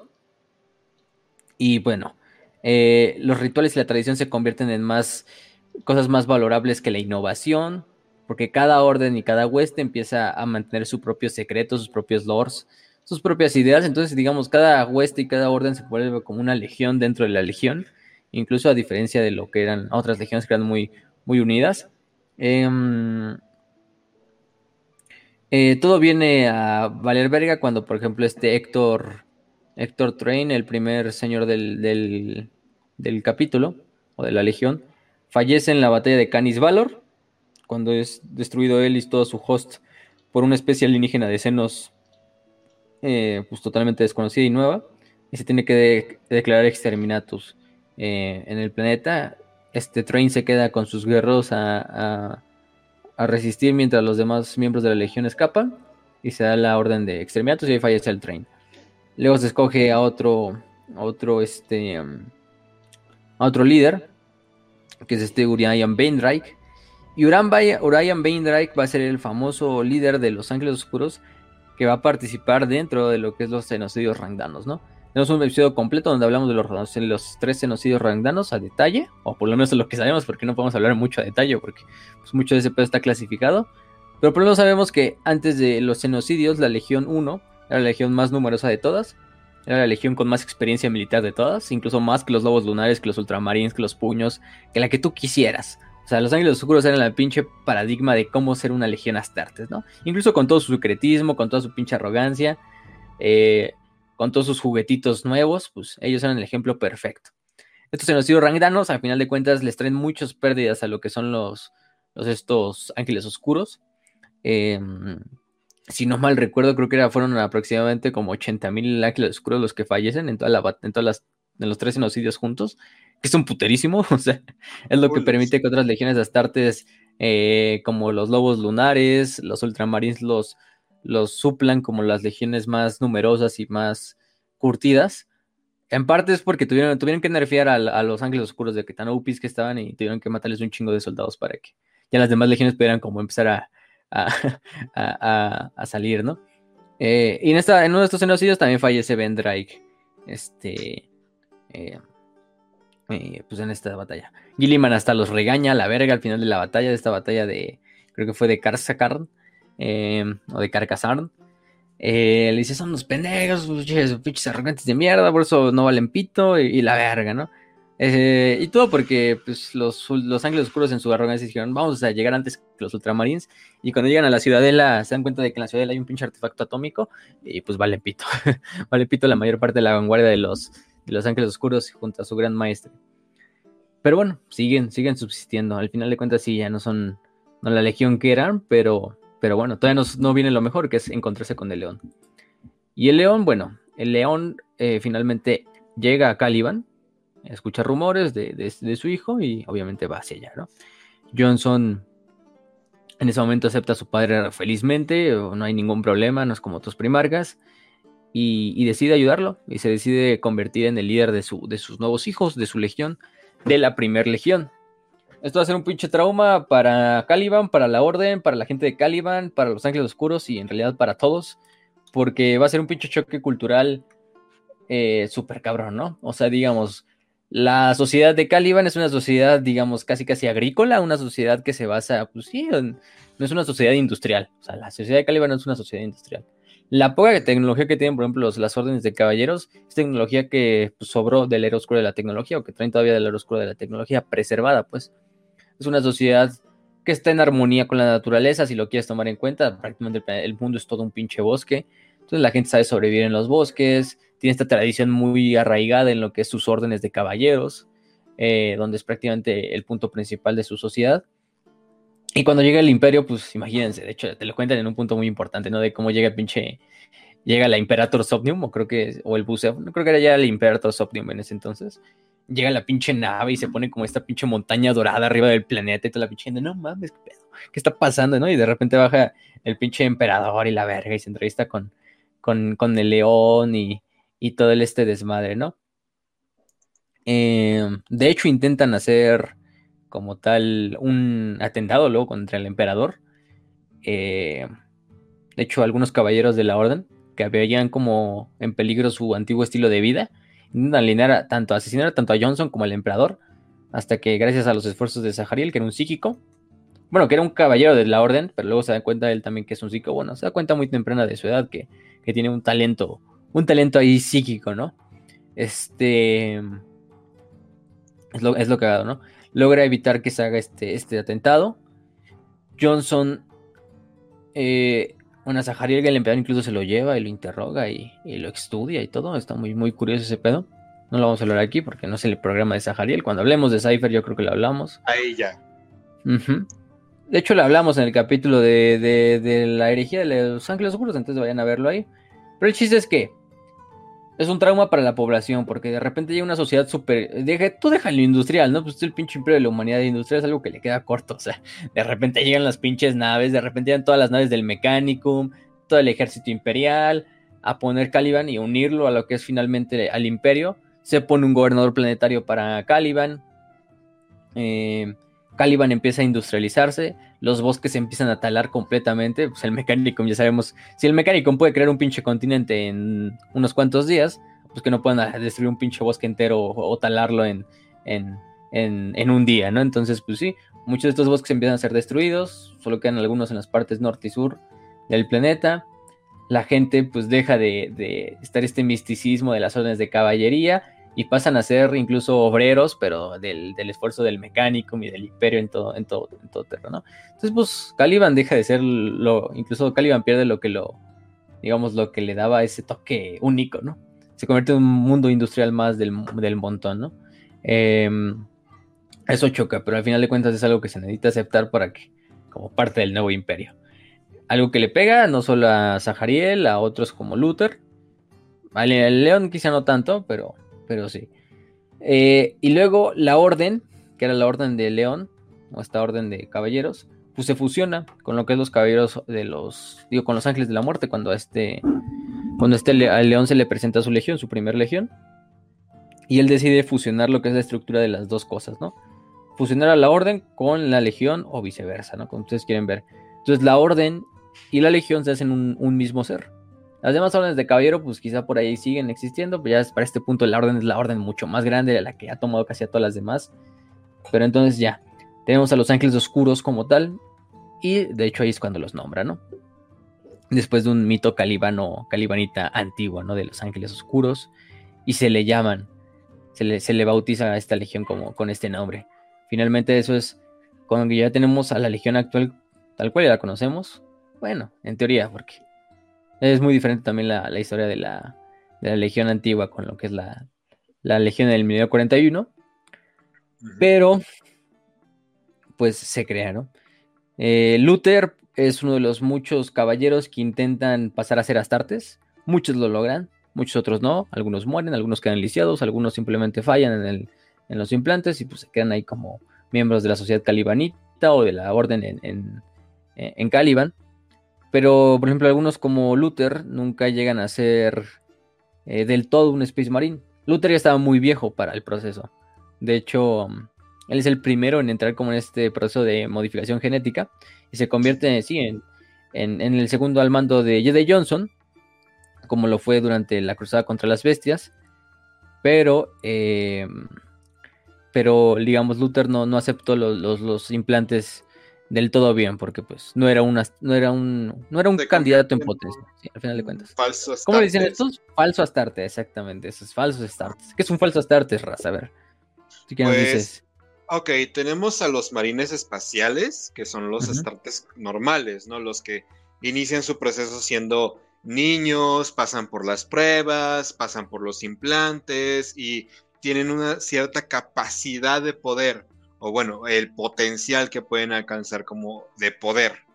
Ahora, los falsos astartes son personas que, ya sea por la edad, por eh, complicaciones que se tienen con los implantes, por cualquier otra cosa de razones, van a pasar por este mismo proceso de astartes, no completan al 100% este proceso de creación, ¿no? Entonces, su capacidad eh, muscular, por ejemplo, su resistencia, su resiliencia, su, potencia, o bueno, su capacidad potencial, no va a ser el 100% de lo que debería ser como Astarte, sino ponle como un 40%. Que esto no le quita la habilidad, eh, ya sea estratégica o cosas así, siguen siendo en parte humanos, pero no tienen eh, la misma fuerza que un Astartes normal, que un Astartes completo. Entonces, ese es más o menos un falso Astartes. Sí, ese es un falso Astartes, a grandes rasgos un Astartes pues mal hecho, pero no es, hecho el muchas veces por la edad, ni siquiera es porque falla el proceso de hacer Astartes, simplemente de que estos no serían, no deberían de ser candidatos, ¿no? O sea, ya lo hemos dicho, cuando tenemos un episodio completo de la creación de un Space Marine, se necesitan pacientes, se necesitan candidatos que sean jóvenes, que estén antes o, justo en la pubertad, que es el mayor periodo de crecimiento postnatal junto, al, junto a otros. Entonces es el perfecto punto donde manipular la genética, el, metabolismo, las hormonas de uno de estos seres para convertirlo en lo que quieres, que es unas tartes, ¿no? Entonces por eso escogen niños este, pubertos o prepúberes para finalmente convertirlos en astartes. eh, eh Y Luther, pues desafortunadamente él ya era un adulto, ¿no? O sea, él ya era un adulto, pues ya bastante veterano, lo que tú quieras, y bastante versado en las artes de, las zonas caballerescas, de la guerra, del combate contra, contra estas bestias, porque al final de cuentas, para luchar contra estas pinches bestias, pues tenías que ser un, un cabrón de primera, ¿no? Estos caballeros también tenían servo armaduras, a final de cuentas. También están acostumbrados un poquito a servo armaduras, no a las de los astartes, pero a Luther al, implantarse sí él termina como un falso Astartes. Otros ejemplos son por ejemplo este Corfaeron de los portadores de la palabra, que tampoco fue nunca un Astartes completo, eh, sino también era un falso Astartes. Por lo general son más chaparritos que los demás Astartes. Eh, son menos potentes, tienen menores reflejos, lo que tú quieras, algunos órganos no los tienen incluso. Pero bueno, a grandes rasgos se les considera dentro de los Astartes. Pero sí, es, es algo que, que a le pesa, ¿no? Porque a final de cuentas, ya entre superhumanos, como lo son las Astartes, pues tú ser el más jodido, el más chaparrillo, el más vale, verga y de todos, aunque tú seas su líder, ¿no? Porque eres el segundo en, mando de toda la legión, pues sí, sí le pesa también a, Luther, ¿no? Hay que decirlo. Le, genera bastante, bastante rencor de que no pudo nunca ser un Astartes hecho y derecho. Entonces, es el problema. Finalmente, digamos, es un humano potenciado dentro de una armadura. Incluso no tanto un Astartes, por eso se le dice falso Astartes. Pero bueno. Em, no por nada le quita méritos a Luther. El problema es que Luther también. Eh, Luther, por ejemplo, no destruyó todos los tomos de, de, de los caballeros de Lupus cuando se le ordenó. Eso es algo que se nos revela en la última novela esta de, de Luther, primero de los caídos. De hecho, se queda con algunos y con el tiempo los empieza a leer. Eh, cosas que quizá no entiende, pero según Luther, porque Luther es como un monólogo de esa propia novela, dice, este fue su primer camino hacia la tradición. Ah, aquí ahorita a lo mejor no va muy dilucidado, pero, podemos ir viendo que Luther se está encaminando a este pedo de, de distanciarse del león y de últimamente pues, llegar a lo que es la traición, ¿no? En Caliban. Eh, la, la, decisión y el cisma dentro de los ángeles oscuros. Hay otro episodio, de hecho, por la Gran Cruzada que me acuerdo que Luther eh, lo mandan como en una misión conjunta, creo, con los, lobos lunares. No sé si eran los hijos de Horus los lobos lunares. No eran los lobos lunares todavía, creo. Los mandan con esta, con esta. Y incluso hacen un banquete, ¿no? Donde está Abaddon, donde están todos los del Mournival, está el Horus personalmente, y invitan a, este, al, Luther, ¿no? Para que vaya al, banquete y dicen hablando y todo, y la verga, ¿no? Y Luther se siente bastante bien, está bastante contento con sus camaradas. Eh, en un pedo así no, ni muy pinche. Pues nada, o sea, no trae traidor y de repente llega el león hacia la verga, así de. Así como este papá enojado, así que viene por su pinche hijo así, para castigarlo, y dice, no te juntes con estos cabrones, y casi casi se va así con el Luther, la agarra a Luther y le dice, che, cásate la chingada que haces aquí con estos güeyes, ¿no? Eh, incluso el Horus se le pone, hermano, tranquilízate, ¿no? Y, y el, y el así, ¿Tú, ¿tú, quién eres para hablar, pinche Horus? Vales verga, ¿no? este, eh, chingazo, sí, saca así como, como al pinche niño regañado a Luther. En parte. Y en parte porque el león le dice, no, pues tienes que estar aquí a mi mando, ¿cómo estás con estos cabrones? Eh, y la verga, ¿no? no sería, no era la herejía, pero pues a, Luther sí le va, le va costando, le va costando aceptar este pedo de ya ser el segundo al mando en la legión, de ser un falso Astartes, de siempre estar a la sombra del león, es básicamente su, gran pedo que tiene este, este Luther. Y, y bueno, Leon eh, se convierte en el, en el primarca, toma como mando la, razón invencible, que es la gloriana de los ángeles oscuros, y pues con esto empieza a manejar a la legión. Em, durante esta parte, por ejemplo, se reúne con su legión en, en Caliban y acaba, bueno, hacen un duelo en el cual lucha contra lo que es el, el, campeón de la, de la legión, el campeón de la legión, que en este entonces era, ah, no me acuerdo cómo se llama el cabrón, pero era un, era un puesto ceremonial, ¿no? En el cual hacen este desmadre para que, digamos, ya se acepte oficialmente el mando de, León sobre la Legión. Y ahí es cuando, después de derrotar a este campeón, el León ya dice, no, pues vamos a, vamos a mezclarlo todo, vamos a hacer un mega desmadre, porque si va a ser un pinche mega desmadre este, em, este, todo este puto, este, esta legión, ¿no? Los primeros que lo acompañan, de hecho, esos primeros 500 Space Marines que siempre lo van a acompañar o que se convirtieron en, Space Marines, que eran caballeros de Caliban, van a conocer como los compañeros o los 500, los 500 también. Eran esos 500 caballeros que, pues propiamente se unieron con, con su primarca en la primera unidad y eran como una guardia de honor. Entonces el concilio de maestros, que era un gobierno que tenía un una unidad que tenía, bueno, un, sí, un órgano de gobierno que tenía la Legión, antes de que se encontraran con el Primarca, pues le dice, pues vamos a hacer este pinche ritual donde vas a derrotar al, campeón del concilio que se llamaba Fairus Calagat, que era el maestro del, de la hueste de fuego. Y en, una, en un duelo que dura una hora, a la verga, o sea, sí es un bastante. Lion incluso luchando sin lo que es armadura, sin espada. El otro güey pues está en armadura de exterminador y con todo y con espada. Pues este Lion le da una putiza, ¿no?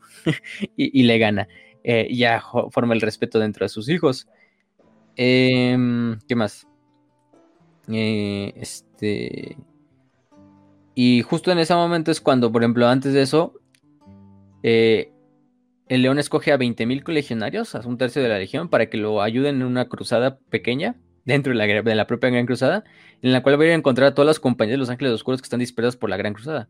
Hay diversas compañías, diversas unidades de, Los Ángeles que están dispersas por toda la cruzada, porque están luchando en otros teatros de guerra, se les necesita ya. Entonces el león dice, no, pues dejen todo lo que están haciendo, los voy a ir a encontrar, los voy a traer a, tierra para que estén toda la legión completa, a la verga. Y, el león junta a los 100.000 legionarios en este, en, en, Gramarie, que es un antiguo eh, planeta que era sede de, de una fortaleza de la legión, y es donde es el duelo, ¿no? Después de que le gana el duelo, pues ahí ya es cuando él finalmente rehace lo que es principalmente el, el hexagramatón. Estas seis alas, estas seis alas que van a convertirse en las seis alas del hexagramatón, van a ser o también conocidas como los, las seis huestes de los ángeles de la, de la, de la muerte, también conocido como las seis alas o como los seis caminos divinos. Este, ahí les mando el símbolo del hexagramatón al, al Kench ahorita. Este, pues va a ser la nueva organización, junto a lo que es el principio belicosa y junto a otras órdenes que, que, las cuales vamos a hablar ahorita. Pero bueno, estas, este hexagramatón a grandes rasgos. ¿Qué quiere decir, Raz? ¿Sabes qué? Iba a dar una referencia. Creo que es mejor que no lo haga. Me puede ganar el autismo. Sigue con el programa. Y hablando de los primarcas más autistas, serían, eh, más autistas no sería una sorpresa, entonces, pues vamos allá. este, vamos a hablar un poquito de cómo es el león. Tiene que ver más con Crowley, no con lo que tú quieres decir, Raz. Porque de hecho, bueno, la, la manera en que está hecho se supone que eh, lo podrías hacer sin levantar tu, tu, ¿cómo se llama? Tu mano mientras lo haces. Tu mano, ¿no? Ajá, ajá, entonces eso. Ok. Ajá, sí, nada. Perfecto. Sí, o sea, sí es una cierta referencia, pero no. De hecho, sí se va para otros lados. Ok. Sí, gente, pedos de terror que es mejor que no entiendan. Eh, que no sepan, que les va a ganar la curiosidad y van a terminar este, metiéndose cosas por el culo. O invocando demonios en su cuarto. Una de las dos, entonces mejor no. Peor las dos. o las dos, o las dos también. Eso es válido, ¿no? Un saludo a todos los, un saludo a leyendas legendarias, ¿cómo no? Este, este y a todos sus cabrones. Pero bueno, eh, el chiste es que este hexagramatón, estas seis eh, vías divinas, estas seis alas, van a ser las, formaciones especiales de toda la legión durante el resto de la Gran Cruzada, el resto de la herejía, un poco después de la herejía y en la actualidad solo quedan dos. Digamos, las otras cuatro se disolvieron, no sabemos por qué razón, pero actualmente solo queda la Deadwing, o el ala de la muerte, el ala del cuervo, la Ravenwing en inglés, eh, y ya son las últimas dos que finalmente son la primera y segunda compañía respectivamente. Eh, pero durante la era de la Gran Cruzada se forman seis, eran seis, no nada más estas. Vamos a hablarlas un poquito todas de una vez. Vámonos con la primera que es la Deadwing. La Deadwing o el ala de la muerte es la primera compañía de los Ángeles Oscuros eh, en este entonces, pues también era una formación especializada. Todos sus capítulos de incluso todavía también tienen esta formación similar. Pero esta es la, por mucho, por mucho, la orden más veterana o el ala más veterana, el ala más reverenciada. Incluso no para llegar al círculo interno de la legión, primero tiene que al menos pasar por la Deadwing. O sea, un requisito es haber servido en la Deadwing. Y la Deadwing a grandes rasgos, pues es la, el ala que se especializa en, en operaciones súper cabronas, ¿no? O sea, son el ala de veteranos, por lo general armados con armadores de exterminador durante la, durante la Gran Cruzada y durante esta época. Actualmente los van a reconocer por sus famosos colores eh, o sus exterminados color hueso, sí, la armadura color hueso. Eh, pero bueno, en esa época era indistinto un poco el, color del, famoso negro, ¿no? Que utilizaban.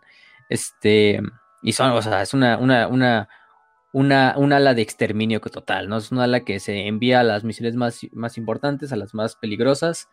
Siempre vamos en armados de exterminador. Eh, son guardias de honor, infantería veterana de élite, entre muchas otras cosas. A grandes rasgos es eso. Ahorita vamos a hablar un poquito más de ella cuando hablemos de la organización de la Legión, pero es la Deadwing. Tenemos luego la Dreadwing. Esta, esta Dreadwing finalmente es el ala de. Esta ala es la que decíamos que se especializa en exterminio, en purgas, masacres, genocidio y en llevar a cabo exterminatos. De hecho, esa es su especialización de, esta, de la Dreadwing. Que su símbolo era un, reloj de arena, ¿no? Con dos cráneos así, bastante, bastante pico. El de la Dreadwing es una espada. Eh, son dos espadas entrecruzadas. Esta de Redwing, muchos de, sus, de su gente era procedente de lo que era la hueste del hueso, que era la hueste que hacía prácticamente lo mismo durante, la, durante las guerras de unificación, y venían muchos de, Escandinavia, entonces por eso que mantenían estas ceremonias escandinavas, incluso aún así cuando reclutas venían totalmente de Caliban, ¿no? Sus miembros, pues, eh, eran especialistas en llevar a cabo o manejar las tecnologías más, más, más peligrosas eh, estas armas que ya hemos dicho, estas armas genéticas, radiactivas, armas de plasma, etcétera. Y por ejemplo, había, había algunas unidades incluso propias de esta, de esta ala, que eran los destructores eh, y los interruptors. Los interruptors, de hecho, hay unas nuevas miniaturas que les acaban de sacar para este enojo de la herejía. No, se ven con madre las, las pendejadas. Estaban armados todos con lo que eran lanzamisiles, armas de plasma, misiles radioactivos, misiles de éxtasis, incineradores de plasma granadas Fosfex, granadas Vortex y granadas de radiación, ¿no? Entonces, a la verga, ¿no? Este. De hecho, eh, uno de estos miembros de, la, de los Interruptors de la Dreadwing solo podía servir unos cuantos años dentro de la, de la Dreadwing, porque inevitablemente el uso de estas armas iba a generar que pues tuviera que ser eh, eh, puesto en un Dreadnought o, o se le tendrían que poner un chingo de aumentos biónicos para mantenerlo con vida. Porque están utilizando estas pinches armas radiactivas de plasma así constantemente, pues sería un pinche peso ahí. Em, y si eran estas, estas unidades de los. Em, de los. de las estas. De hecho, luego hasta Lion les permite utilizar guerreros psíquicos, incluso desafiando lo que es el concilio de Nicea. Sí, a León le valió mucho a veces el concilio de Nicea, ¿eh? hasta cierto punto. Bueno, cuando le convenía, por ejemplo, en especial si se trataba de la Dreadwing. Em, su famoso nombre, su famoso, su famoso moto de la, de la Legión era, ¿no? Hemos venido, somos muerte. Ese es simplemente algo así tan, tan simple, pero tan, tan, tan finalmente tan, tan épico, ¿no? Como es esto. Pues el ala del terror al final de cuentas, ¿no? Y vaya que tenían bien ese nombre. Teníamos también luego la Iron Wing, que el Iron Wing finalmente se dedicaba principalmente a lo que era el, utilizamiento de, armadura de blindados, de artillería y de dreadnoughts. Eran especialistas en romper asedios, em, algo así como el Ordo Reductor, como los Guerros de Hierro. Es algo parecido y fue creada a partir de la hueste de la piedra y del hierro, que eran también prácticamente lo que mismo se dedicaban. Em, este eran prácticamente lo que, lo que hacía esta em, legión. Y era bastante odiada por el Mechanicum. de hecho, el Iron Wing no, se llevaba muy bien con el Mechanicum porque el Mechanicum veía con celos que el Iron Wing podía usar todas estas armas de la era oscura de la tecnología. Que el emperador incluso les, les permitía a los ángeles oscuros tomar y utilizarlas, ¿no? Em, entonces sí. Incluso utilizaban autómatas de batalla, robots prácticamente, el Iron Wing. Eh, entre otras cosas. Entonces, este, también utilizaban a los famosos Space Marines, eh, a los Breachers, los que llevan sus escudos. Creo que ya muchos los conocen, en especial por los puños imperiales, que ellos sí utilizan muchos de estos, utilizaban muchos de estos. Eh, no sé en la actualidad, la verdad. Luego tenemos a qué más, a la, a la Ravenwing, de la cual no hemos hablado, que es la segunda compañía. Esta Ravenwing, pues básicamente a lo que se dedica es a los ataques relámpago fue creada a través de los huestes del viento y, de la, y del vacío. En este caso es el uso de, motos, de land speeders, de, este, como tal, también son estos los, los estos jetpacks, que se me fue el nombre ahorita. Em, Bueno, eh, grupos de asalto prácticamente. Grupos de asalto. Está bien. También jet fighters. Eh, por ejemplo, los jet fighters Nephilim, clase Nephilim, que solo los utilizan los ángeles oscuros. Los Dark Talons, que son otros, otro, otro tipo de casas, o las garras negras, oscuras, perdón. Eh, también son otro tipo de, de, de como tal, eh, casas especializados que solo la legión de los, de los ángeles oscuros llega a utilizar, incluso ni siquiera la aeronáutica imperialis, que es la del ala de casas de, o intra, intraatmosférica de la Armada Imperial, utiliza estas, estas famosas unidades. Y se mantiene hasta el día de hoy esta Ravenwing. Esta sí es una de las dos que sobrevivió. Pero bueno. Mm, ¿Qué más? Ahí nos falta una, ¿no? Nos falta la famosa Stormwing. O la, el ala de la tormenta. Este. El ala de la tormenta. Principalmente se especializaba en lo que era. Era algo parecido a lo que es la del hierro. Solo que esta. Eh, especializaba principalmente en la infiltración hacia lo que eran eh, asedios.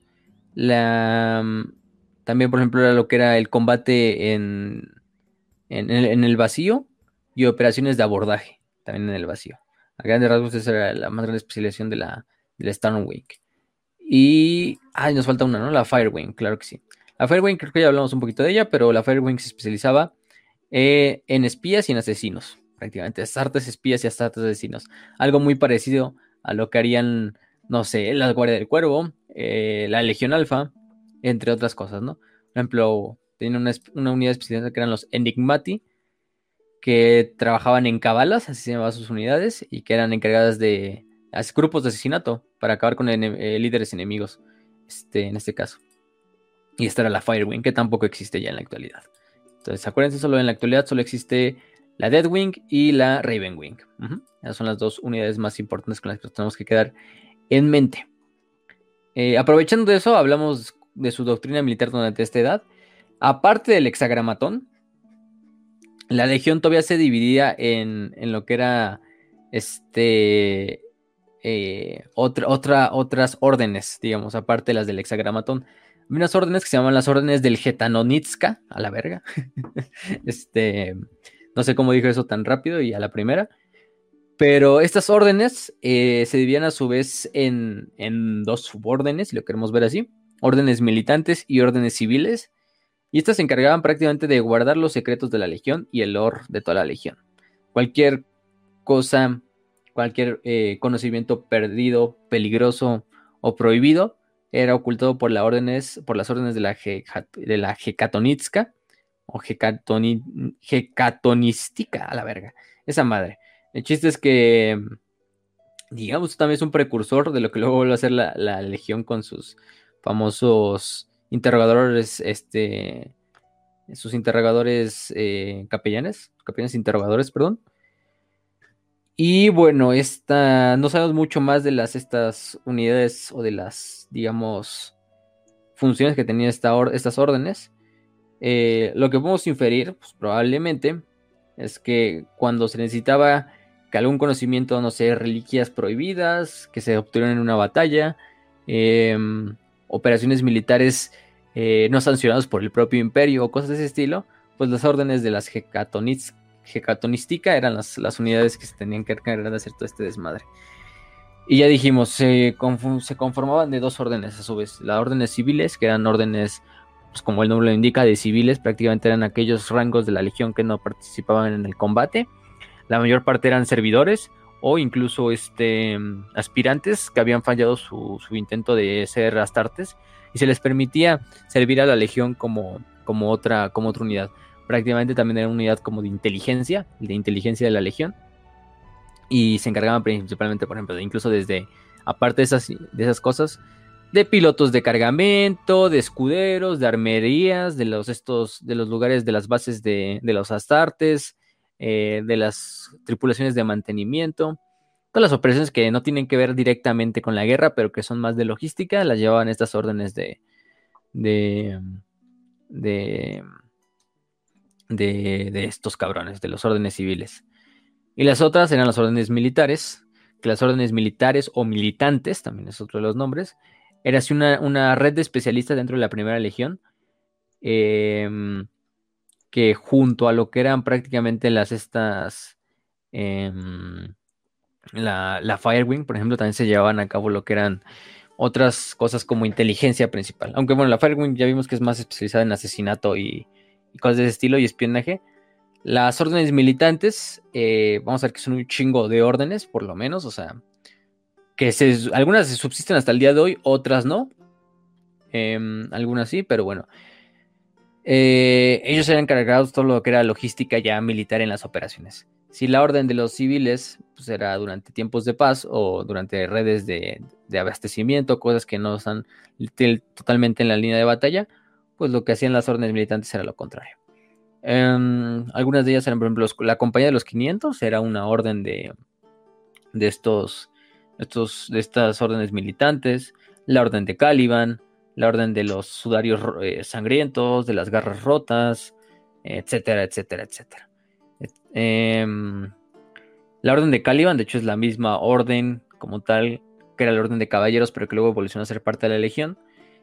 Pero digamos, había otras órdenes secretas que a lo mejor solo los miembros conocían y obviamente los, los miembros de otras órdenes. Porque cada orden tenía un preceptor que era su líder. Y de hecho se hacía un cónclave de preceptores. Y había un, un alto preceptor que era el que comandaba todas las órdenes militantes. Lionel Johnson era el único alto preceptor eh, durante esa época. Y a su vez, estas órdenes se dividían en círculos internos y en círculos externos.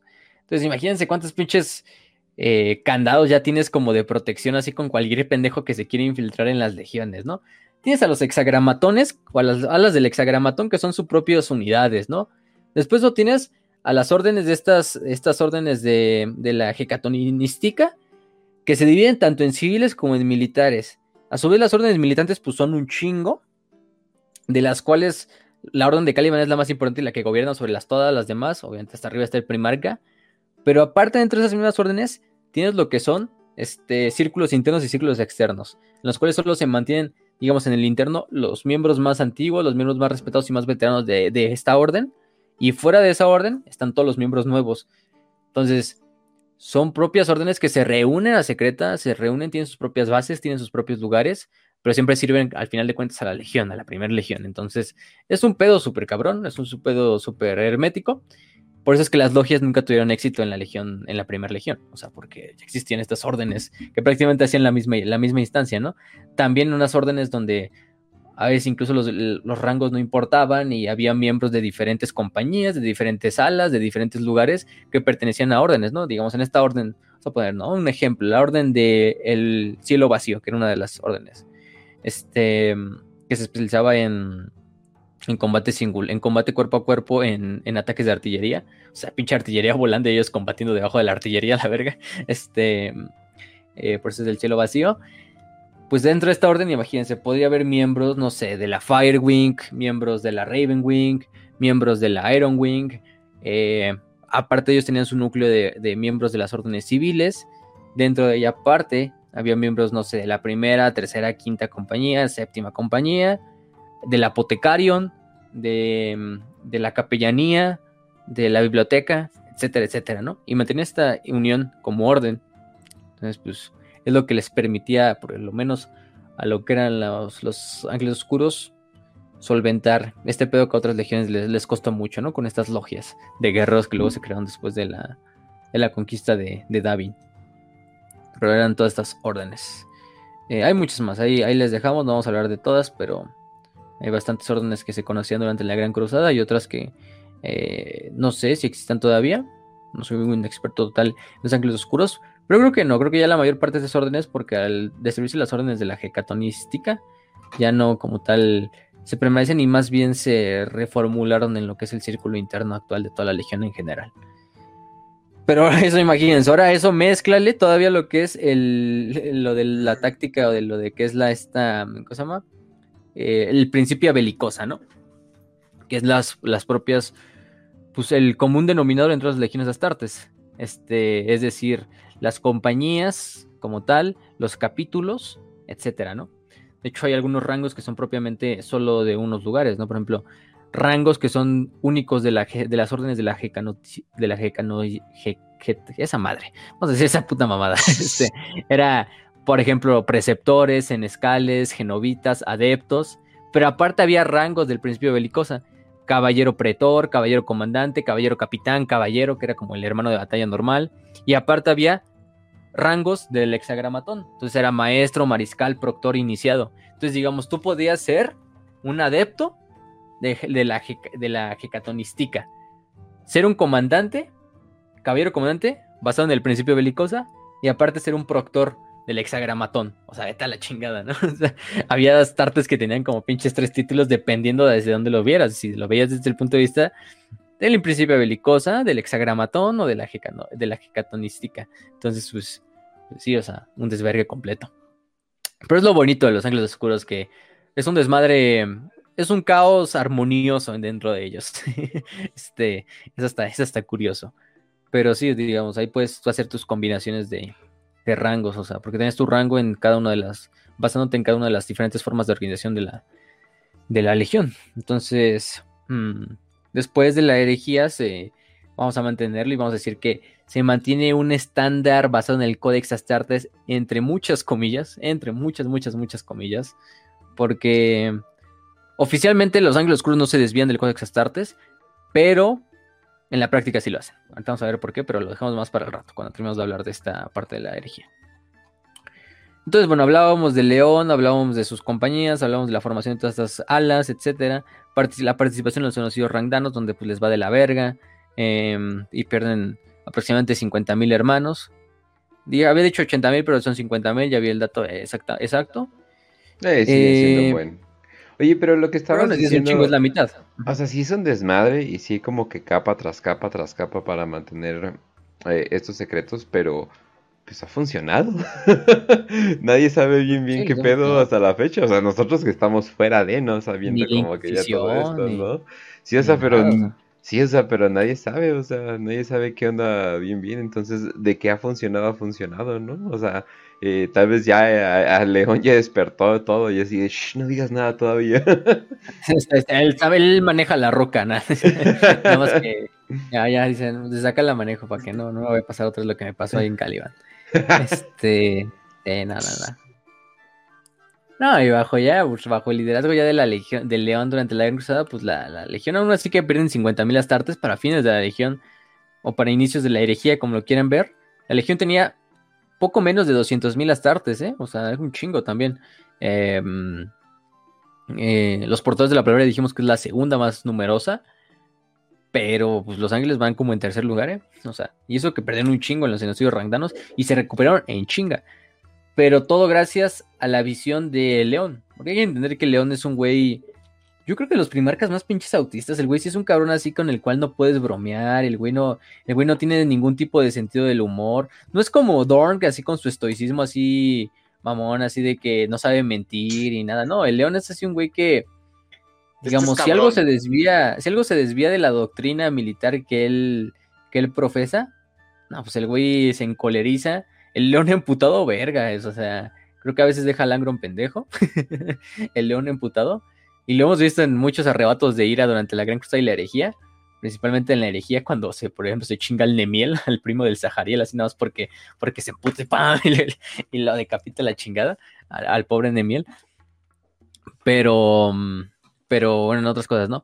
Pero sí hay que decir lo que es uno de los astartes, de los, digo, de los astartes, de los primarcas, también más, mm, más prodigios a la hora de hacer la guerra.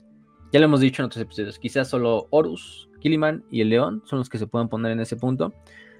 O sea, todos los, todos los primarcas en general. Pero si hay que escoger un trío o hay que escoger una triple entente de estos primarcas, yo creo que sería Horus durante la Gran Cruzada, por lo menos. Sería Horus, sería León y sería Gilliman. Gilliman tiene un, pedo un, un, un poco más hacia lo que es la logística, em, la administración, también la táctica imperial, eso no es lo que demeritamos, pero León sí era un pinche estratega de primera. Yo creo que por lo menos a la hora de ya estar en la batalla, de improvisar incluso, el León era el mejor de todos, o sea, incluso mejor que Gilliman, incluso mejor que, que Horus. Em, o sea, era un güey bastante adaptable ya en la hora de la guerra. Quizá no era tan bueno como Gilliman a la hora de planear las cosas ni nada de esto, Pero una vez que ya se entraba en la pinche batalla, no, ya era un pinche prodigio, ¿no? Quizá también el primarca con eh, uno de los primarcas que por lo menos en el duelo con espada es quizá el más poderoso. Este, yo creo que sí, o sea, yo creo que no hay ninguno que se le compare por lo menos en el duelo a en el duelo a espada. Ya, si lo quieres ver así de, ah, cuerpo a cuerpo, pues hay muchos candidatos también, ¿no? Angron, este, Lorg, ah, no, ese no, este, mmm, ¿quién más? Vulcan, Fulgrim, etcétera. Pero, pero vaya que, vaya que León era bastante, bastante bueno. De hecho, muchos quisieran también escoger, escoger a, a León eh, como, como primarca, como primarca de, digo, como, como señor de la guerra. Muchos ponían a, a, León incluso más arriba que Gilliman como el principal candidato a competirle a Horus para hacer el puesto de señor de la guerra. Em, ¿Qué más podemos decir de él? Este. Y bueno, por lo menos eso es lo más importante. Pero sí, el güey es un pinche autista de primera. Es un güey que siempre está enojado que no puedes bromear con él. Es un güey bastante orgulloso. Es un güey eh, bastante bueno. Lo demuestra al final de cuentas. Hay que respetarlo por ese punto. Pero sí, güey. O sea, cuando se encoleriza, el güey está bien cagado. Porque sí hace, hace desmadres tan, tan peores que el Agron. Pero también es orgulloso y también es como el, episodio con, con, con Lehman, ¿no? Con Lehman, cuando, se agarran a putazos por un día y una noche enteras. Contamos la historia. Huevo, huevo, huevo, huevo. Pues no todo, ya lo hemos contado varias veces, pero en una de las famosas, en una batalla, no me acuerdo en cuál fue de la batalla, lo que pasa es que mandan a la, en la campaña de Dulan, en la campaña de Dulan, es la campaña. Sí, el líder enemigo se burla de. De Lehman, le dice perro faldero del emperador. Sí. Y, y Lehman ah. emputadísimo, güey. Pero es que son lobos espaciales, ¿no? Es la noche anterior de la batalla, estos cabrones se habían puesto pedísimos. Pero pedísimos. Y estaban en una operación conjunto con los ángeles oscuros. Lo que ocurre es. Lehman se despierta con una resaca tipo que 10 de la mañana. ¿no? Es una birria. Ajá. Y, resulta que el león se había despertado tipo a las 5 de la mañana para hacer el asalto. Todo correcto. imagínense, el contraste, imagínense el contraste de la legión, así el pinche león, así todo, todo orgulloso, así cruzado de brazos, viendo el pinche horizonte, ni durmiendo toda la noche planeando cómo va a ser la pinche guerra, cómo va a ser la pinche batalla. Mientras tanto, en la otra, en las carpas, ahí donde están los, los, en sus carpas ahí de los lobos especiales, ahí esos güeyes tomando y tragando y valiendo y cantando. Los ángeles oscuros simplemente ahí puliendo sus armas y todo su desmadre, así listos para, para la mañana siguiente ya emprender la operación, ¿no? Y mientras tanto, los lobos en su puto desmadre. Y, por eso es que se, sale todo pinche borracho el, el Eman. Pero bueno, sígueles contando, Raz. No mames, en, en, este momento es cuando. Espérate, espérame tantito. Ahí está, ya. Eh, en este momento, cuando, o sea, Lehman Ross, por el insulto que le habían hecho, había prometido que iba a sacar al líder enemigo de que lo había ofendido y lo iba a matar con sus propias manos, güey. Imagínate su sorpresa cuando se entera de que el león hace un chingo de horas ya había matado al líder enemigo, le había robado su kill, güey. Le había robado su kill y pues ya, ya estaba como de salida. Entonces Lehman empieza a. entra a la tienda de campaña de León. Le dice, eh, no mames, cabrón, mi pinche kill, me la robaste. Este cabrón lo tenía, lo tenía para mí, güey. Te pasaste de verga, así tipo lo empuja. El león como es, es increíblemente orgulloso y mamón. Orgulloso y mamón. Entonces, pues básicamente lo toma como, o sea, de es como es como Dorn también en lo estoico, pero más es que es más mamón que estoico, yo diría. Es más este amargado, por así decirlo. Eh, sí, sí. Dorn nada más pues, está cagado. Dorn, solamente es, ah, este es mi deber, chinga tu madre. Pero el león es amargado, güey. Entonces, en un momento determinado cuando cuando lo rostro Ajá. Sí, exacto. Roslo lo empuja y ahí el león dice, eh, hijo de tu puta madre. Entonces empieza una pelea, güey. Considera que a los ojos del león, Lehman Ross había puesto borrachísimo, güey. No se despertó a tiempo para la batalla y además estuvo todo el tiempo en fiesta y cantando y con sus lobos espaciales que no se Pinche bañan. perro irresponsable, ¿no? Sí. Ajá, exacto, güey. Entonces, cuando empieza una pelea, pero es una pelea masiva, güey, en un campo de batalla que Sí, ya golpes, se acabó. así. Entonces, Qué Entonces, incómodo. O sea, siendo Astarte, siendo no sé qué, es como que es así de, güey, lo- los detenemos. Así de, yo no voy a detener a Ross. Y menos voy a- O sea, pero los de su equipo, Ajá. o sea, los lobos no quieren detener a Ross porque no mames la putiza que te va a dar, ¿no? Y los, y los, Les y los ángeles menos. Es como que, no, no, o sea, nada más viendo como que incómodamente así de, bueno, esperemos que no maten civiles mientras Esperemos se que van rápido, ¿no? Pero no, me imagino congelados, o sea, me imagino congelados así. "Ugh, No mames, ¿qué como hacemos? cuando No puedo cinco años y ves a tus tíos pelear en Navidad, güey, por los terrenos de la abuela. Mm, Sí, exacto. El que esto. Ajá. Pero mientras están desmadrando montañas y la madre es como que, a ver, ¿qué Saiyajins ahí peleando, ahí vale. Los- vamos a decir quién es el más grande güero de todos los hermanos primarcas. Ajá, sí, güey.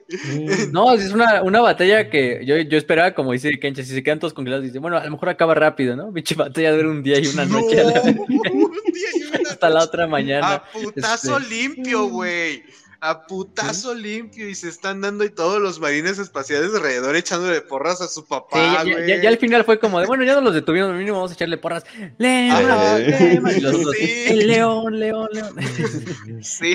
Johnson, Entonces- Johnson. es- eh, bueno. Eh, eh, ahora, y recuerda que el león, a los ojos de León Lehman está siendo irresponsable a más no poder. Entonces, al final, cuando ya se dan cuenta de que estuvieron peleando un día y una noche sin llegar a un punto de alguien está ganando, sino es un empate claro, güey. Lehman baja la guardia, empieza a reírse de lo ridículo que es la situación. El león lo toma como si fuera un este mm, una Ah, una ofensa, una burla.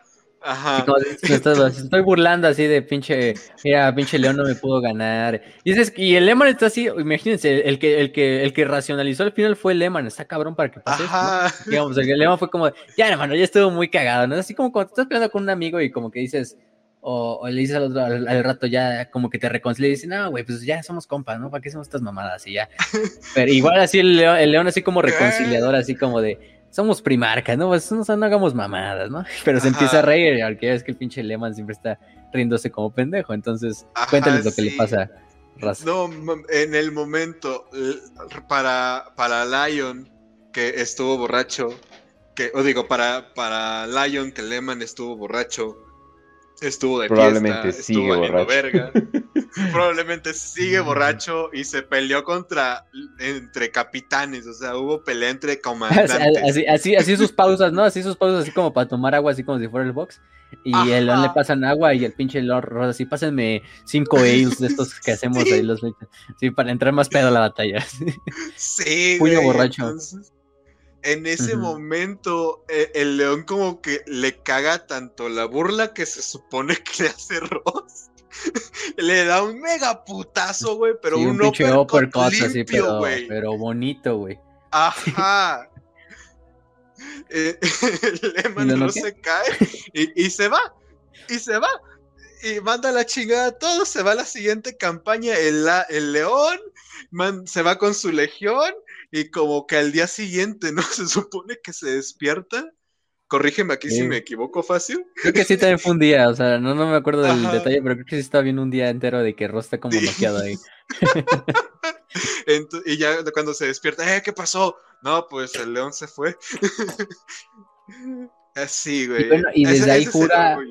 Principalmente es por parte de Lehman, ¿no? Sea, es por parte más Ajá. de, de Lehman y de León. Eh, Luego el León también lo acepta, porque luego, Sí. luego lo vimos en el Imperium Secundus, que el León es el primero en decir así, vamos a acabar con esto rápido, este lobo.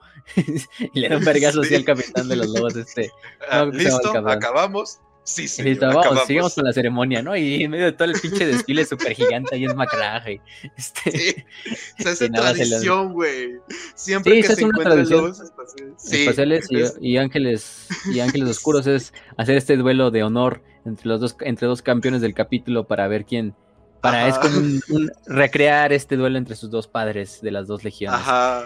que a veces llega hasta la muerte ¿eh? y puede llegar a la muerte entonces y muchas veces llega a la muerte entonces de uno de los dos luchadores o de los dos entonces chiste es que bueno Ajá. Sí, es- Ajá. pero está bien chido, güey, la neta. Y ese es el orgullo del león, güey.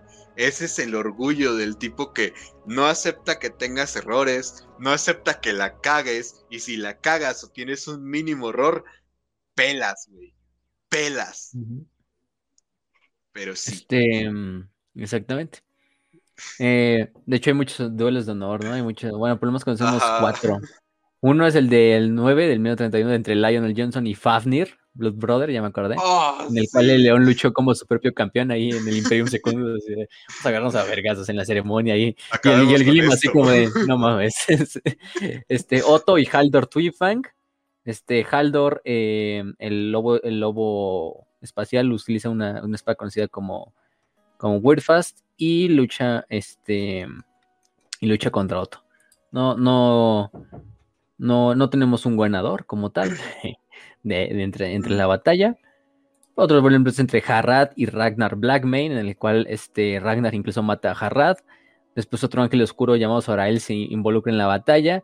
eh, hasta que llegan los ángeles, este, hasta que llegan los, los, los amos de la noche a hacer todo el, a desverga, a chingar todo el, eh, todo el, todo el, el- el duelo.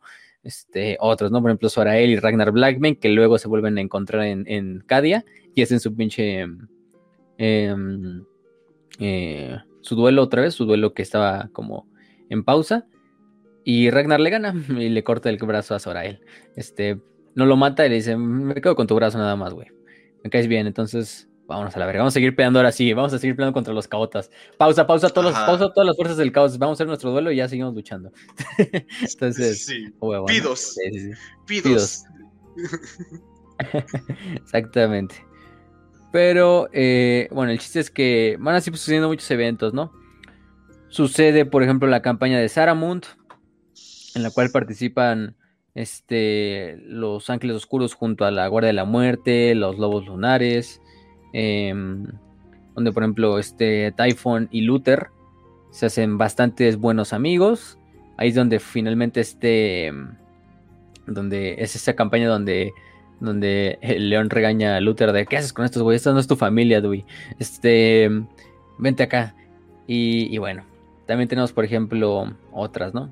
Tenemos otras cosas como, por ejemplo, la campaña de Sarosh, que la hablamos en uno de los episodios de la herejía, que es esta, esta, este planeta entero de humanos que le rendía cultos al, al caos y que termina sacrificando a los, a los miembros del ejército imperial y de la administración imperial que habían mandado.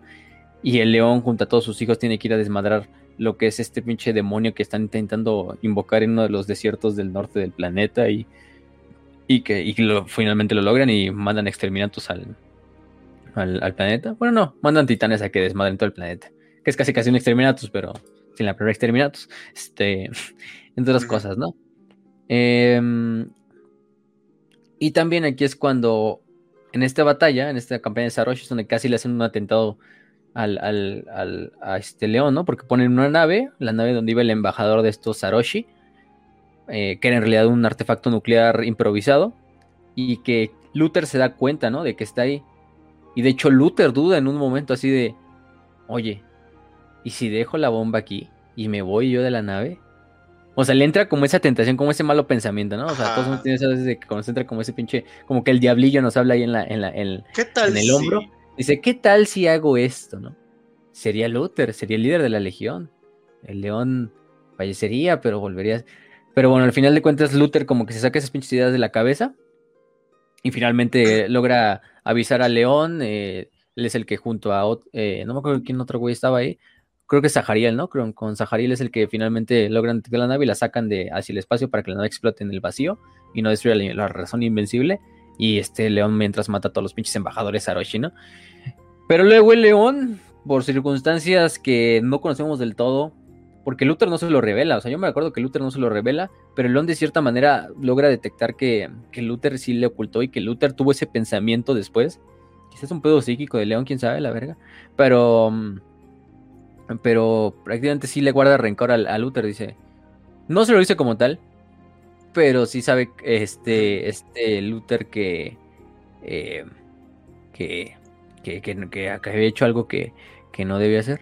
Entonces ahí es cuando el león, en una cosa muy polémica para muchos, decide enviar a Luther, también envía a Zahariel y envía a muchos otros guerreros que él no considera del todo confiables de vuelta a Caliban.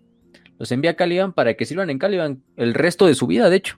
Prácticamente los manda a un exilio, eh, sea, no, es, no, no, lo llaman un exilio, pero todas las palabras indican que es un exilio, eh, a, a Caliban. Y Luther no tiene otra más que irse a Caliban y aceptar las órdenes de, de su primarca y pues finalmente regresarse a Caliban.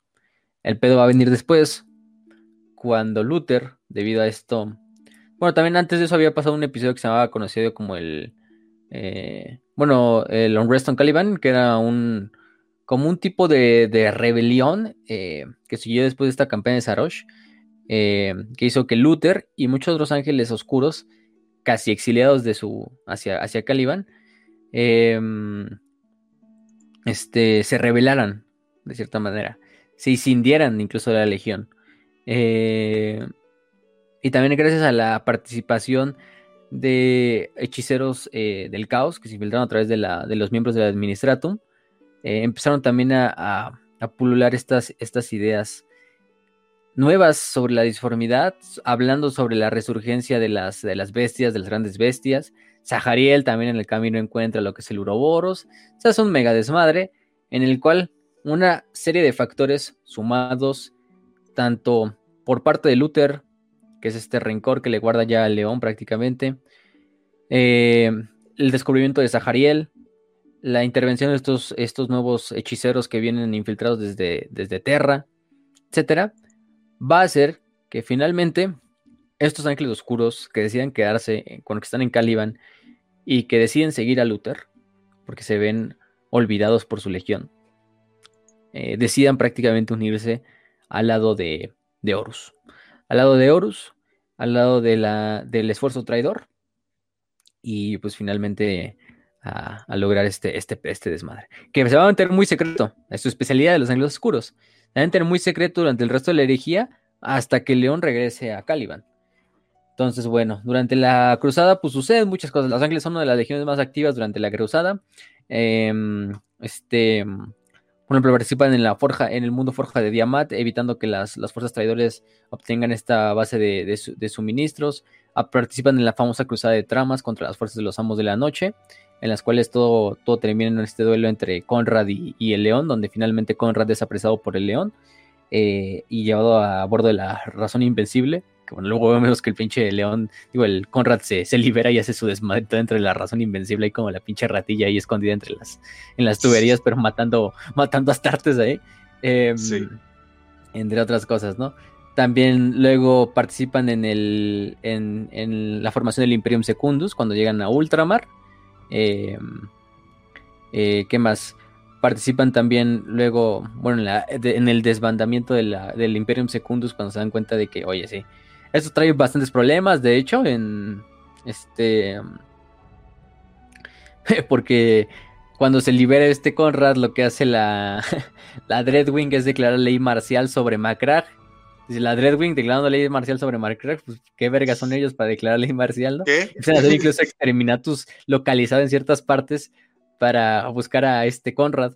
Y es cuando pinche Gilliman se emputa y luego destierra a este, a este león de Ultramar y le dice, no, pendejo, no vales pito. Y Luego se medio reconcilian, van junto a Sanguinius hacia lo que es este... ¿Cómo te llama? ¿Cómo se llama esta madre? A, Davin para, hacer, para lograr romper lo que es la tormenta de la, de la ruina. Eh, donde entran en combate con los tres hermanos contra un pinche, contra una host demoníaca bastante, bastante gigantesca. Y bueno, el resto de la herejía es donde finalmente solo los ángeles sangrientos pueden llegar a Terra, los ángeles oscuros no lo logran. Pero Gilliman y el León lideran a sus legiones, a los Ultramarines y los Ángeles Oscuros, respectivamente, en ataques, eh, en ataques a los flancos del esfuerzo traidor.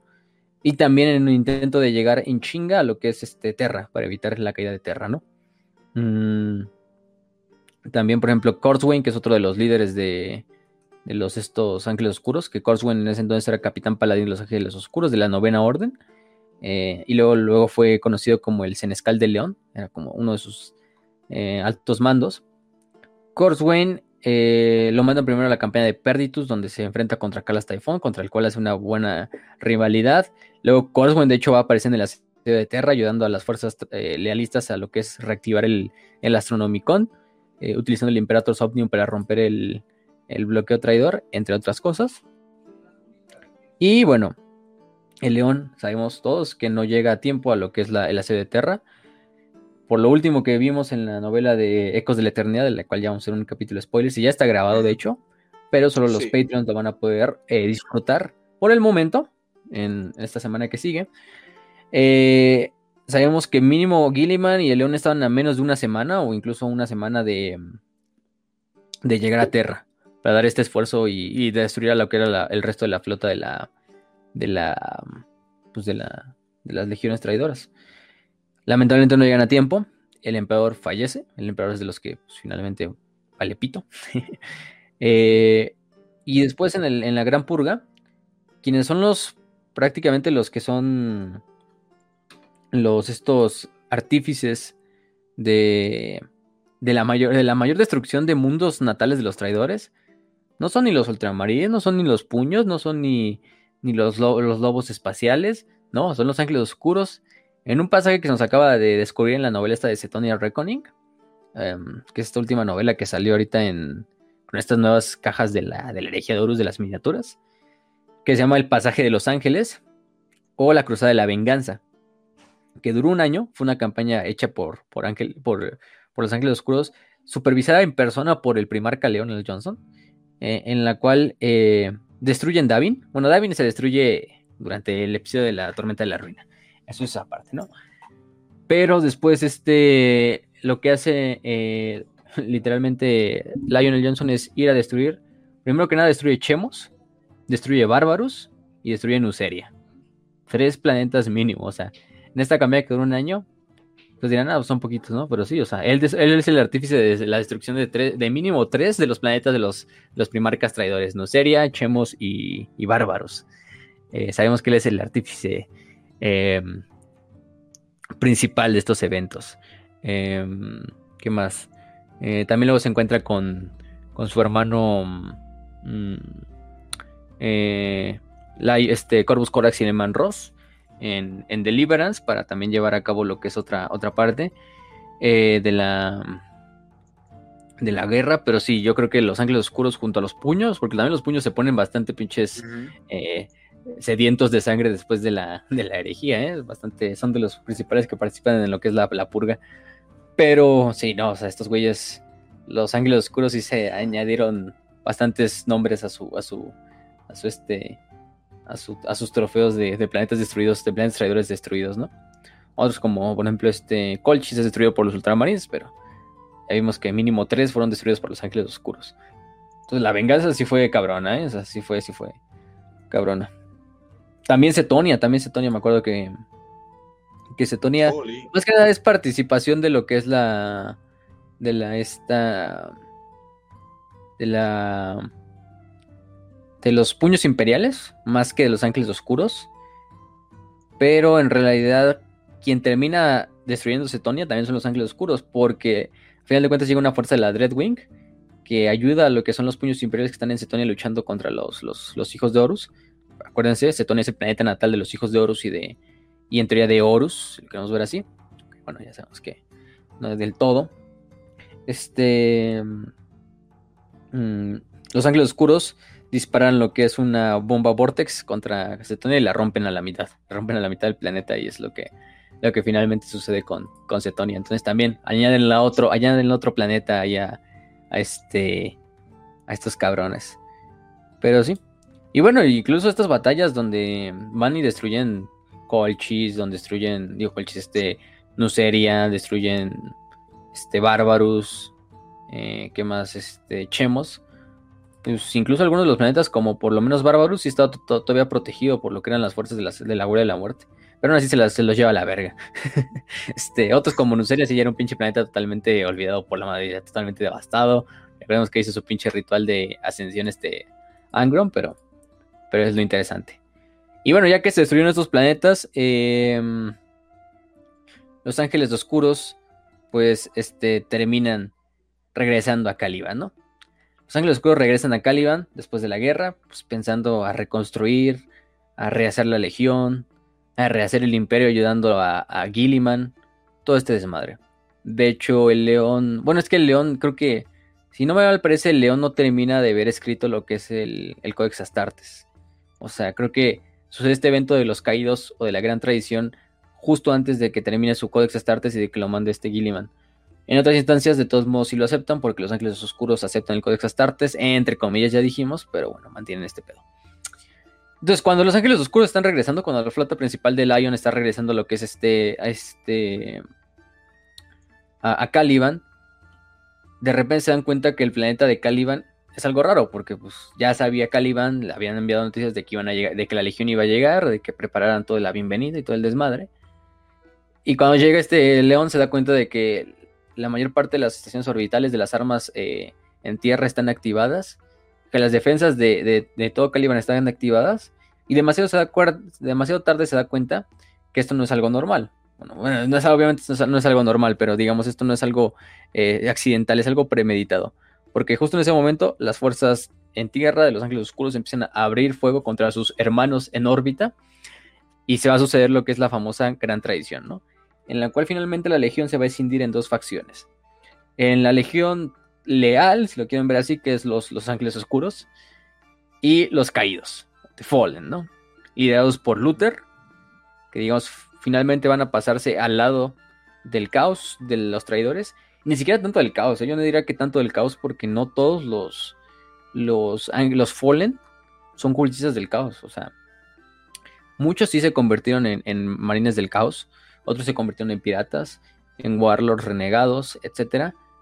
Pero más que nada son exiliados de su legión, o sea, no, no, son, no son del todo traidores, si lo quieres ver desde el punto de, vista de, que se pasaron al caos. Muchos sí, muchos sí, pero, pero muchos otros no. Entonces, el pedo es que sucede esta batalla, ¿no? Esta, esta batalla súper épica, en la cual tanto en órbita como en, en cielos están, en órbita como en suelo se están dando en la madre entre hermanos, un fratricidio completo.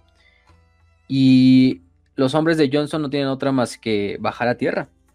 Em, en este caso baja a tierra.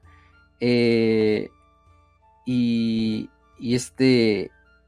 Y, y, lo que pasa es que principalmente lo que va a pasar es que ataca la torre de los ángeles, que es la fortaleza monasterio que se encontraba, donde se encontraba resguardado Luther. Necesitaba un ataque quirúrgico. Y así fue como pues, los, los que antaño fueron viejos amigos, que habían sido padre e hijo, ahora se convirtieron en enemigos mortales. Y se enfrentan uno contra el otro. Em, para este punto ustedes dirán, bueno, ¿qué oportunidad tiene Luther para luchar contra, contra, contra este, contra el buen león, ¿no? O sea, pinche el león es el león y Luther es, sí, es Luther, pero pues, es un falso Astartes, el pobre güey, ¿qué puede hacer, no? El es que parece entonces Luther ya había estudiado bastante los artefactos caotas que había encontrado en la orden de, Lupus, con ayuda de lo que era la, la esta, el Uroboros también, pues había logrado pues obtener algunos poderes psíquicos. También, de hecho, sí, porque eh, desbloquea su potencial psíquico. Lo que nos dicen es que Luther era un psíquico, digamos, este, reprimido. Y entonces ahí ah, obtiene su, o desbloquea este poder psíquico y lo empieza a acrecentar bastante. Eh, y recibe dones a final de cuentas de los dioses del caos. Él sin querer, pero de hecho nunca se unen formalmente a las órdenes de Horus, o sea, a las fuerzas de Horus. Él, su principal objetivo, y de hecho es un objetivo que hasta cierto punto pues, es viable y, no lo veo tan mal, que es preservar Caliban, ¿no? Es preservar Caliban fuera de esta nueva corrupción que él ve, que es el imperio, ¿no? Eh, ahora representada en el león. Al final de cuentas, Luther quiere regresar incluso al Return to Tradition, este, básicamente, ¿no? Este, eh, la revolución industrial y sus consecuencias. Es decir, literalmente la revolución industrial y sus consecuencias un desastre para la, Literalmente. para la gente. este. Ah, eh, huevo.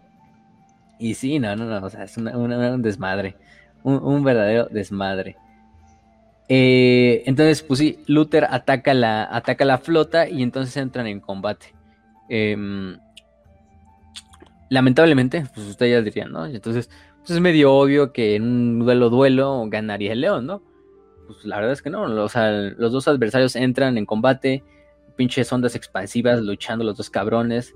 Em, Obviamente los navíos de, de Los Ángeles Oscuros que estaban en, en órbita siguen disparando contra la superficie del planeta mientras ellos incluso están luchando bajo órdenes de León, porque el, orden- el León le dice no dejen de disparar contra estos putos traidores.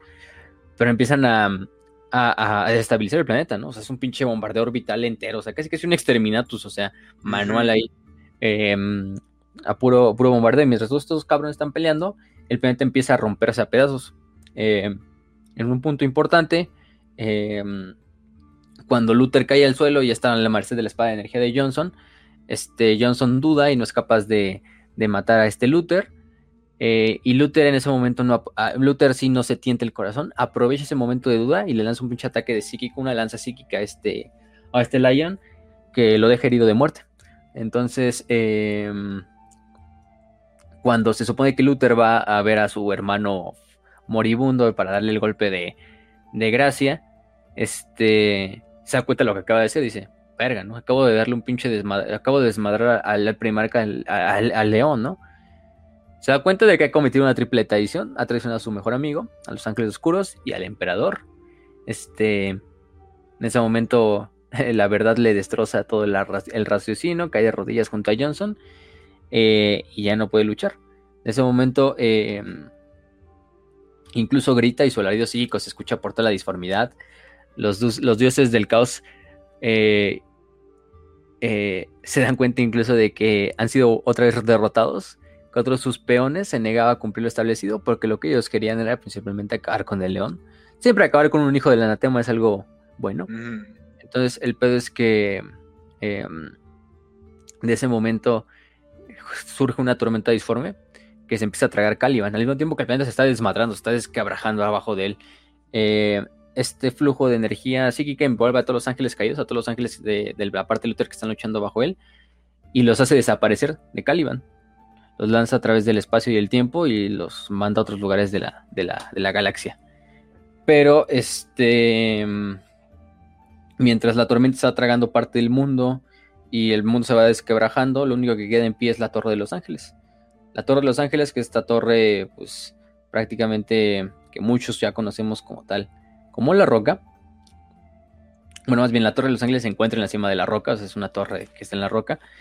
Eh, pues subsiste, o sea, digamos, esta pinche fortaleza no es una fortaleza para nada pequeña, ¿no? De hecho, hay una imagen super mamona de la roca que, güey, es una super mamadísima, o sea, literalmente pinches edificios te quedan así como, a ver si la encuentro, ahorita se las mando, pero sí es una, una super chingonería, eh, o sea, súper gigantesca, y subsiste este pedacito de, de, de Caliban, de hecho, subsiste este, este pedacito de Caliban, eh, y pues ahí queda este Johnson, ¿no? Los, los hombres de Johnson bajan a la superficie, se dan cuenta horrorizados de que de cómo queda su planeta.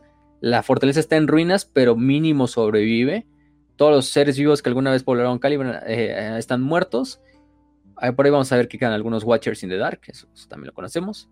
Eh, y cuando encuentran, pues encuentran el cadáver de, de Johnson y encuentran a Luther ahí de rodillas, hablando solo, eh, repitiendo una y otra vez una, sola frase. Y dice: Se han llevado al primarca, pero llegará el día en que vuelva para perdonarme por mis pecados y los de mis seguidores. Este.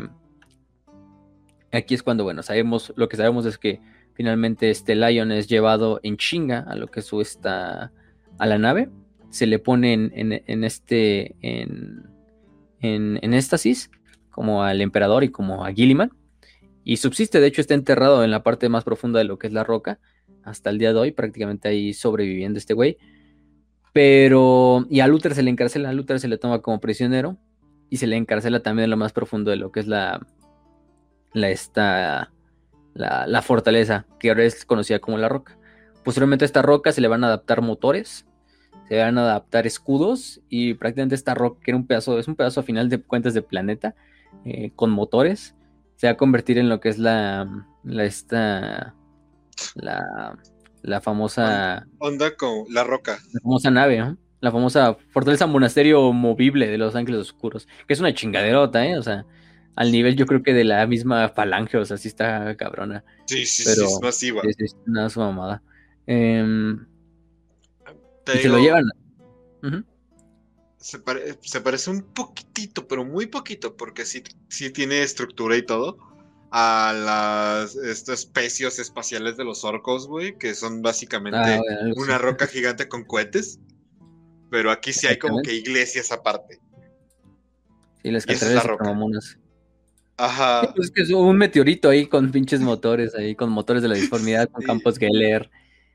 Pero bueno, se reconstruye a partir de eso. A Luther se le encarcela, ya dijimos, se le interroga también em, por el Supremo Gran Maestre de Los Ángeles en este Gran Supremo Maestre, Supremo Gran Maestre que se escoge después de que hayan fallece y por el gran interrogador, el alto interrogador Safón, que en ese entonces era el gran interrogador, mm, en este caso, pero em, pues, pues nunca, nunca dan ninguna no da ninguna información. Este. Prácticamente Luther de ahí a 10.000 años posteriores se la va a pasar, o los interrogadores de los ángeles cruz van a intentar hacer que este güey se arrepienta de sus pecados. Luther simplemente queda como puto loco. Conocemos lo último que eh, en el Dark Imperium, después de un ataque del príncipe demonio Marvas, que invade la roca, eh, logran este, liberar a Luther los caídos. Y Luther actualmente ya no está en la cárcel, ya no está encarcelado en la roca, sino ya está libre por ahí rondando en la disformidad, reuniendo de una vez otra vez a los caídos. Y pues no sabemos qué vaya a hacer. Ahí dejámoslo para, para otras cuestiones, para otras teorías. Pero bueno, lo que sabemos es que lamentablemente el león es el que fallece, entre comillas. Este, hasta el punto de que no hay semana en la cual Chapter Master Barrack nos diga que León no va a regresar. Em, pero nunca lo vemos regresar. Quién sabe por qué. Pero este, sí, ahí está el, buen León. Em, y solo los más, selectos de la orden. E incluso algunos miembros del círculo interno no saben que, Johnson está. Está mm, en lo más profundo de la roca enterrado. Eh, durmiendo. Eh, custodiado por los Watchers in the Dark hasta el tiempo en el cual se ha necesitado otra vez o se encuentren los métodos para, pues, yo digo, revivirlo. Entonces, junto a Gilliman, de hecho es el único otro primarca confirmado de estar vivo, entre comillas, porque el león no está vivo del todo, está jetoncito, está ahí dormido, pero bueno, ahí está el león. No, no sabemos. Ya. A ver si una de esas muchas del chapter más del Barrack, ya, ya sí, por fin regresa el, león. no, no lo veo cercano. Se supone que ahí le metieron como que una leyenda, mito, ah, ¿cómo se dice? Eh, cuando algo tiene que pasar. Profecía. Profecía. Ajá, en que se supone que él va a despertar cuando los ángeles oscuros vayan a, por así decirlo, reivindicar su nombre y el imperio vaya a caer. O sea, se supone que es como para tipo despierta en el End Times. Y ahí es como lo están colocando. Ah. Cuando sea el fin de los tiempos, va a despertar el león, va a tratar de mantener todo lo que es esto del imperio. Pero pues es el imperio, está cayendo en ruinas, en desgracia. Y ahí es donde se acaba, desde, más o menos. Desde hace 10.000 años. Sí, o sea, ya, ya lleva 10.000 años mimido tarde que se le pasó la alarma, pero bueno, yo he pasado por eso, también he sido Godín. Pero, pero sí. Entonces, ¿qué pedo? Póngale la alarma, güey. Ya, ya va siendo hora. Si no lo despertaron con la bestia, si no lo despertaron con la treceava cruzada negra, si no lo despertaron con los tiranis, ¿con qué chingo se va a despertar el león? No lo sabemos. Y esa es parte de la magia de 40k. Siempre puede pasar algo mucho peor. Sí. Sí. Es como Blancanieves ahí en su pinche. su pinche ataúd así de cristal ahí dormida, la, pendeja. Hasta que llegue. Tienes que dar un besito, Guille. Hasta que llegue Guille y le diga, ya, levántate, hermano, le mete un vergazo y ¡pum! este, pero sí, ahí está el león, ahí valiendo pito. Valiendo pito. Valiendo madres, pero, pero sí. Este. El buen, el buen león, no, que es un pinche primarca de primera, el güey, ¿eh? Su miniatura está súper preciosa, no mames. Está bien a verla matando, matando lo, que mejor le lo que más le gusta matar y lo que mejor sabe hacer este león, eh, pinche decapitando amos de la noche. Porque vaya, eh, vaya que la rivalidad de amos de la noche, Ángeles Oscuros, también es legendaria, ¿eh? No solo la de Ángeles Oscuros, Lobos Espaciales, ¿eh? O sea, vaya, vaya que sí. No, aquí sí em, La panoplia leonina es la armadura de, de este, del león y su yelmo de león. Eh, que incluso tiene un escudo, un escudo propio aparte de, lo que es la propia armadura. ¿Cómo se llamaba su guardia personal? Porque igual tenía algo que ver con los leones o algo así. Me acuerdo. Mm. Son los 500, ¿no?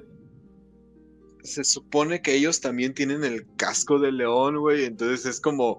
¿Alguna vez has visto esta entrada de John Cena, güey, cuando está en WrestleMania y pasa con un chingo de John Cenas como clones, güey, de él? Así es, güey. Porque se supone que tienen el mismo casco, los de su guardia personal. De hecho, de hecho el meme de México despertó cabrón lo hicieron en base a, León. Efectivamente, por eso es un león el que aparece en la imagen. Efectivamente, eso es lo que me comentan. Este, la, información que estoy recibiendo en este momento, Joaquín. Este, La primera, la primera legión despertó, cabrones. Y este va a ser el día que despierte el pinche león. No sé si ahí agárrense, cabrones. Este. el león despertó. Pero bueno.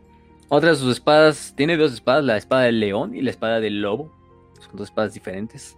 Una que obtuvo de los del este, lupus, otra que este em, eh, mm, otra que se perdió después de la caída, eh, entre otras cosas. Pero bueno, esto es, un, esto es un trauma para toda la legión, la muerte de su primarca, pero otro es la tradición de sus hermanos. Entonces, a partir de aquí, la historia de los ángeles oscuros se va a moldear en base al secreto de los caídos. Porque, digamos, esto es un secreto que no va a salir de Caliban. Se va a ir a la tumba con Caliban. Este, el pedo de los caídos va a ser algo que ninguna otra institución imperial conozca en el imperio. Incluso, mm, bueno, no olvídalo, sí, por, el, por parte del caos, pues yo creo que sí conocen que hay otros caídos, ¿no? Hay unos ángeles caídos oscuros que están del lado traidor.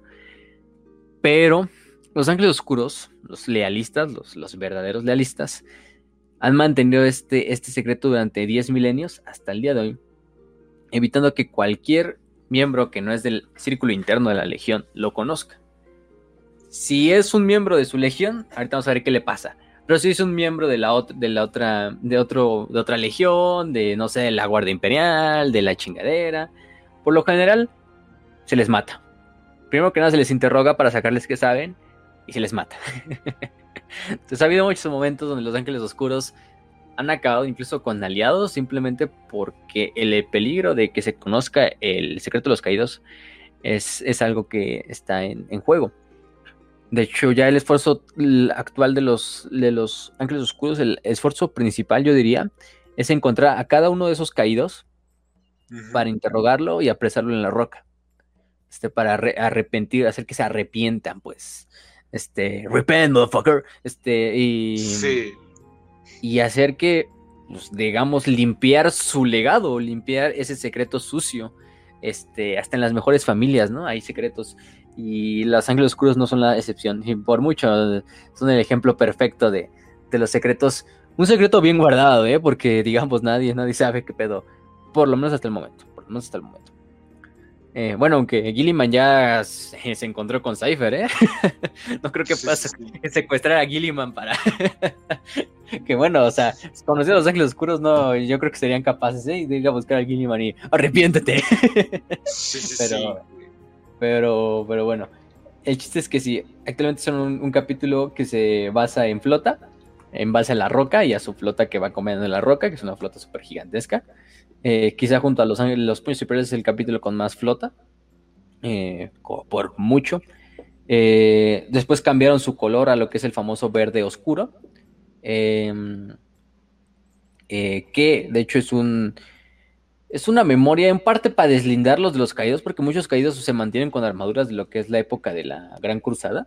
Entonces, de hecho, si buscan imágenes de los caídos de The Fallen, van a salir astartes que al parecer parecen con estas armaduras negras con rojo, de las cuales sí están muy bonitas, pero son armaduras viejas. Entonces, una forma de identificarlos no es que todos, porque si hay caídos actuales, digamos, hay caídos recientes, digamos, astartes que encuentran estos secretos y se pasan del lado de los caídos, de sus hermanos caídos. Entonces, sí ha habido otros, pero la mayor parte son veteranos de la Gran Cruzada, imagínense, ¿no? Son pinches artes que llevan 10.000 años vivos probablemente. Mm. El más famoso es Luther y el propio Cypher. Este Cypher era un rango propio de la Legión, que era como el guardián de los secretos de toda la Legión. Em, del cual el último Cypher, o el último Cypher antes de la, de la gran tradición, fue Zahariel el Surias.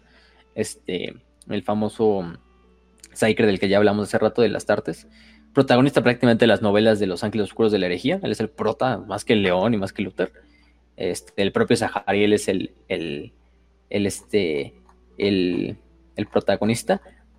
Pero bueno, no vamos a hablar tanto de los caídos. A los caídos yo creo que sí les vamos a declarar una, o dedicar una, una esta, una cápsula. Una cápsula igual a Porque Cypher, uy, Cypher, hay mucho que hablar de Cypher. Primero, ¿quién es? La teoría más obvia y en la cual yo considero que es la cierta es que obviamente es el Sahariel, el Sahariel que conocemos de la herejía. Hay algunos que dicen que no, que a lo mejor ya es otro güey aparte después de Sahariel, eh, etcétera, etcétera. Porque aquel cipher que se supone que da la orden de, abrir fuego contra, contra las naves de Johnson, da el código de Starfire. Y ese, ese código solo lo conocían cuatro personas aparte de León, que era Luther, Astelan, este, y este y, y Zahariel. Los tres, este, como tal, eh, siguen siendo miembros de los, de los traidores, de los caídos. Pero pues, yo creo que sí, yo considero que este Zahariel es, el actual. Pero sí hay muchas cosas que ha hecho este Zahariel, ¿eh? Muchas, muchas, muchas chingaderas que vale la pena hablar en su propio capítulo. Este, bueno, Zahariel más que nada, Cypher, Cypher, perdón, Cypher. Este, para no darle un nombre, ¿no? Pues el chiste de Cypher es que se mantenga en secreto, ¿no? Este, pero bueno. Y luego de esto, pues, eh, eh, ese es el, la más grande que, que, diga Este, el siguiente, eh, Farid, Farid Redlos, se convierte después de la muerte, o la muerte, entre comillas, del león, en el siguiente Supremo Gran Maestro de los Ángeles Oscuros. Es el que de hecho que empieza la interrogación de Luther que va a durar 10.000 años, que digamos es como tradición de cada gran maestre supremo continuar con la investigación, abrir la carpeta de investigación una vez más cada vez que suple al anterior gran maestro de los supremos para evitar o para hacer que Luther se arrepienta y que dé toda su información. Eh, y es el que declara, ¿no? Que nuevamente este secreto no puede ser conocido por nadie. Obviamente no le puedes ocultar el secreto de la tradición a aquellos legionarios que participaron en la batalla, ¿no? Es como muy obvio que esos no. Ajá. Obviamente con el tiempo aquellos veteranos que alguna vez lucharon en la, en la caída de Caliban, pues van, murieron con el tiempo. La mayor parte ya están muertos actualmente, ¿no? O sea, ya he habido que murieron en batalla, o simplemente la mayor, pues son las artes, van a morir en batallas, eso, es más que obvio. Pero, mm, entonces, actualmente dentro de los lealistas, pocos o casi nadie queda que recuerde esos momentos, por lo menos de la parte de la lista de la Legión, esa, esa, última de, de, de, Caliban. O sea, por ejemplo, Rael, que es el actual líder del, del, capítulo, pues no, no, conoce, no conoce a detalle cómo fue la caída, porque él no estaba ahí, ¿no? O sea, que Rael nació 10.000 años después, o sea. Pero eso, eso, es lo importante. Entonces, por eso es que el secreto de los caídos, digamos, se va cerrando más, el círculo se va cerrando a medida que van muriendo todos estos veteranos que participaron en esta batalla, finalmente los únicos que todavía recuerdan ese momento y recuerdan a los caídos son los más veteranos de la Legión, que ya para este punto son partícipes o son miembros de lo que es el círculo interno de la Legión, el Inner Circle. Entonces, por eso es que los demás astartes de la Legión que están fuera del círculo no conocen a los caídos. De hecho, no, no, no saben la historia de los caídos.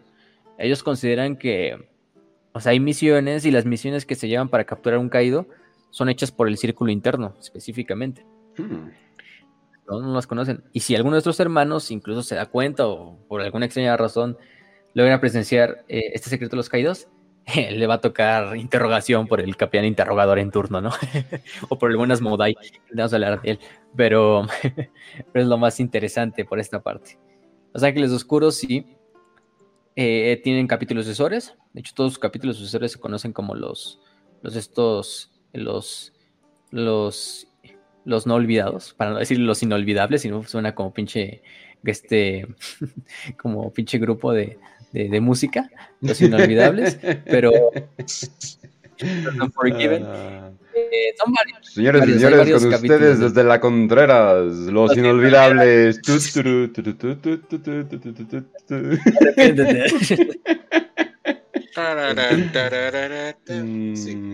Pues de hecho, sí, no, van a los inolvidables. Amo su inocencia. No es cierto.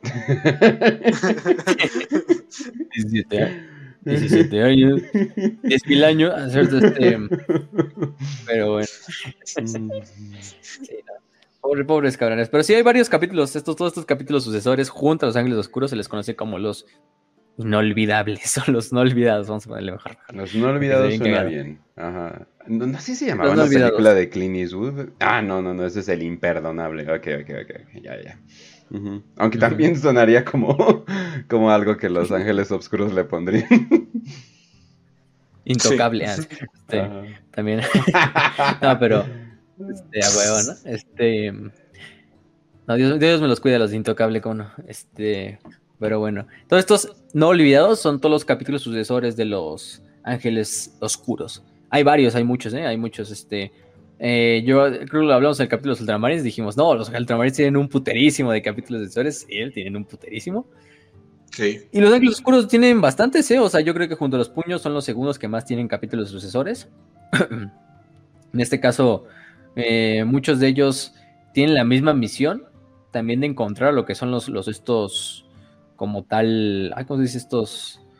Pues, pues güeyes, ¿cómo se dicen? Los, los caídos, pues, los caídos, ajá. Exactamente tienen la misma tarea, porque al final de cuentas todos estos güeyes son ángeles oscuros, como lo quieras ver. Entonces, de hecho, coordinan. Eh, los ángeles oscuros, al final de cuentas, son el capítulo padre. Entonces, ellos son los que coordinan todas estas misiones secretas. Y solo los grandes maestres de cada uno de los capítulos son los que conocen estas, estas operaciones. Y los círculos internos de cada uno de los capítulos. Pero en específico, el círculo interno de los ángeles oscuros. De hecho, hacen sus, estos, eh, sus reuniones en la roca, en la cual se reúnen todos los miembros de los círculos del círculo interno de la legión o del capítulo padre y aparte los miembros o los señores de capítulo de los demás capítulos sucesores. Que por ejemplo están los ángeles de la absolución, los ángeles del desafío, los ángeles de la redención, ángeles de la venganza, ángeles de la ira, espadas de la venganza, este, trae, este, em, eh, los que traen el, eh, los portadores del juicio, los consagradores, eh, los discípulos de Caliban, los guardianes del, del Covenant o del, del pacto, los caballeros de la aborrencia, el sable del león, las espadas penitentes, los prosecutores de la oscuridad, los, estos ah, absolvientes Prime y la, esta hermandad repentia, entre otros. Eh, esa es conocida como la Unforgiven, que son la mayor parte de todos los capítulos, son los capítulos sucesores en una sola unión.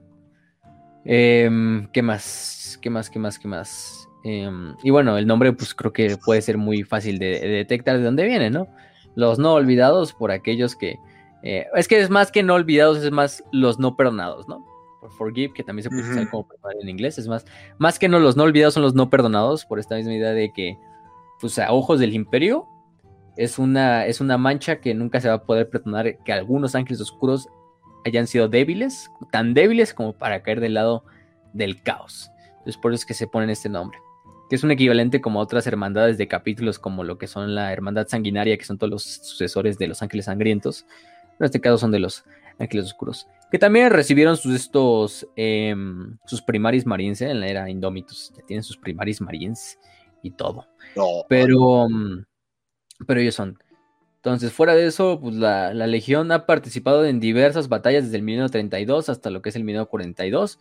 Eh, muchas de esas veces, más que por eh, digamos, eh, ganas de ayudar al imperio y de ayudar con el esfuerzo militar del imperio es más porque reciben información de que hay posibles caídos en las cercanías o participando en aquellas batallas. Entonces en putiza los ángeles oscuros dejan todo lo que están haciendo y van a esas batallas. Una se acaban con los ángeles con los caídos o con esa información o ven que no, no hay nada, se regresan. Muchas veces incluso dejan así campañas a medias de otros de otras fuerzas, simplemente porque ya dicen, ah, no, no hay ni madres aquí, entonces vámonos.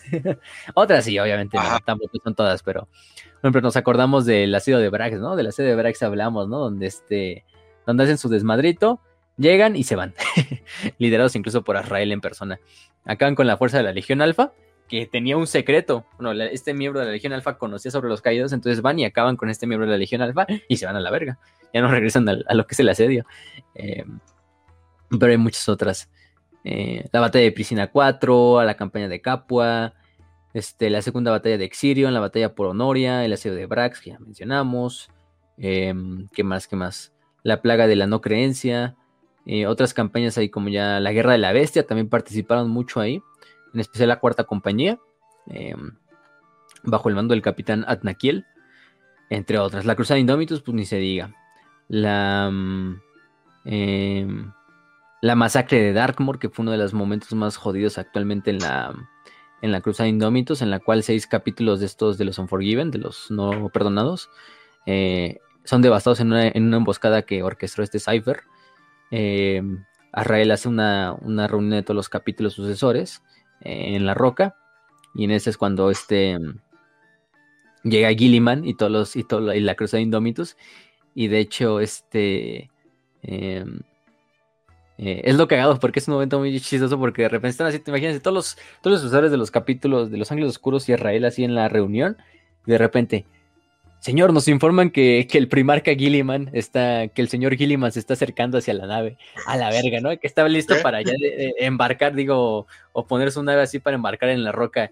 Y se a la verga, qué pedo, ya nos descubrió este güey, ya prepárense, ya es como que los ángeles oscuros están así como preparados para, no, ya se viene lo peor, ya el Gilliman ya nos encontró, ya chingó a su madre toda la operación, este, este, vayan quemando todos los documentos, chingue su madre, vamos ahorita a agarrarnos a vergazos.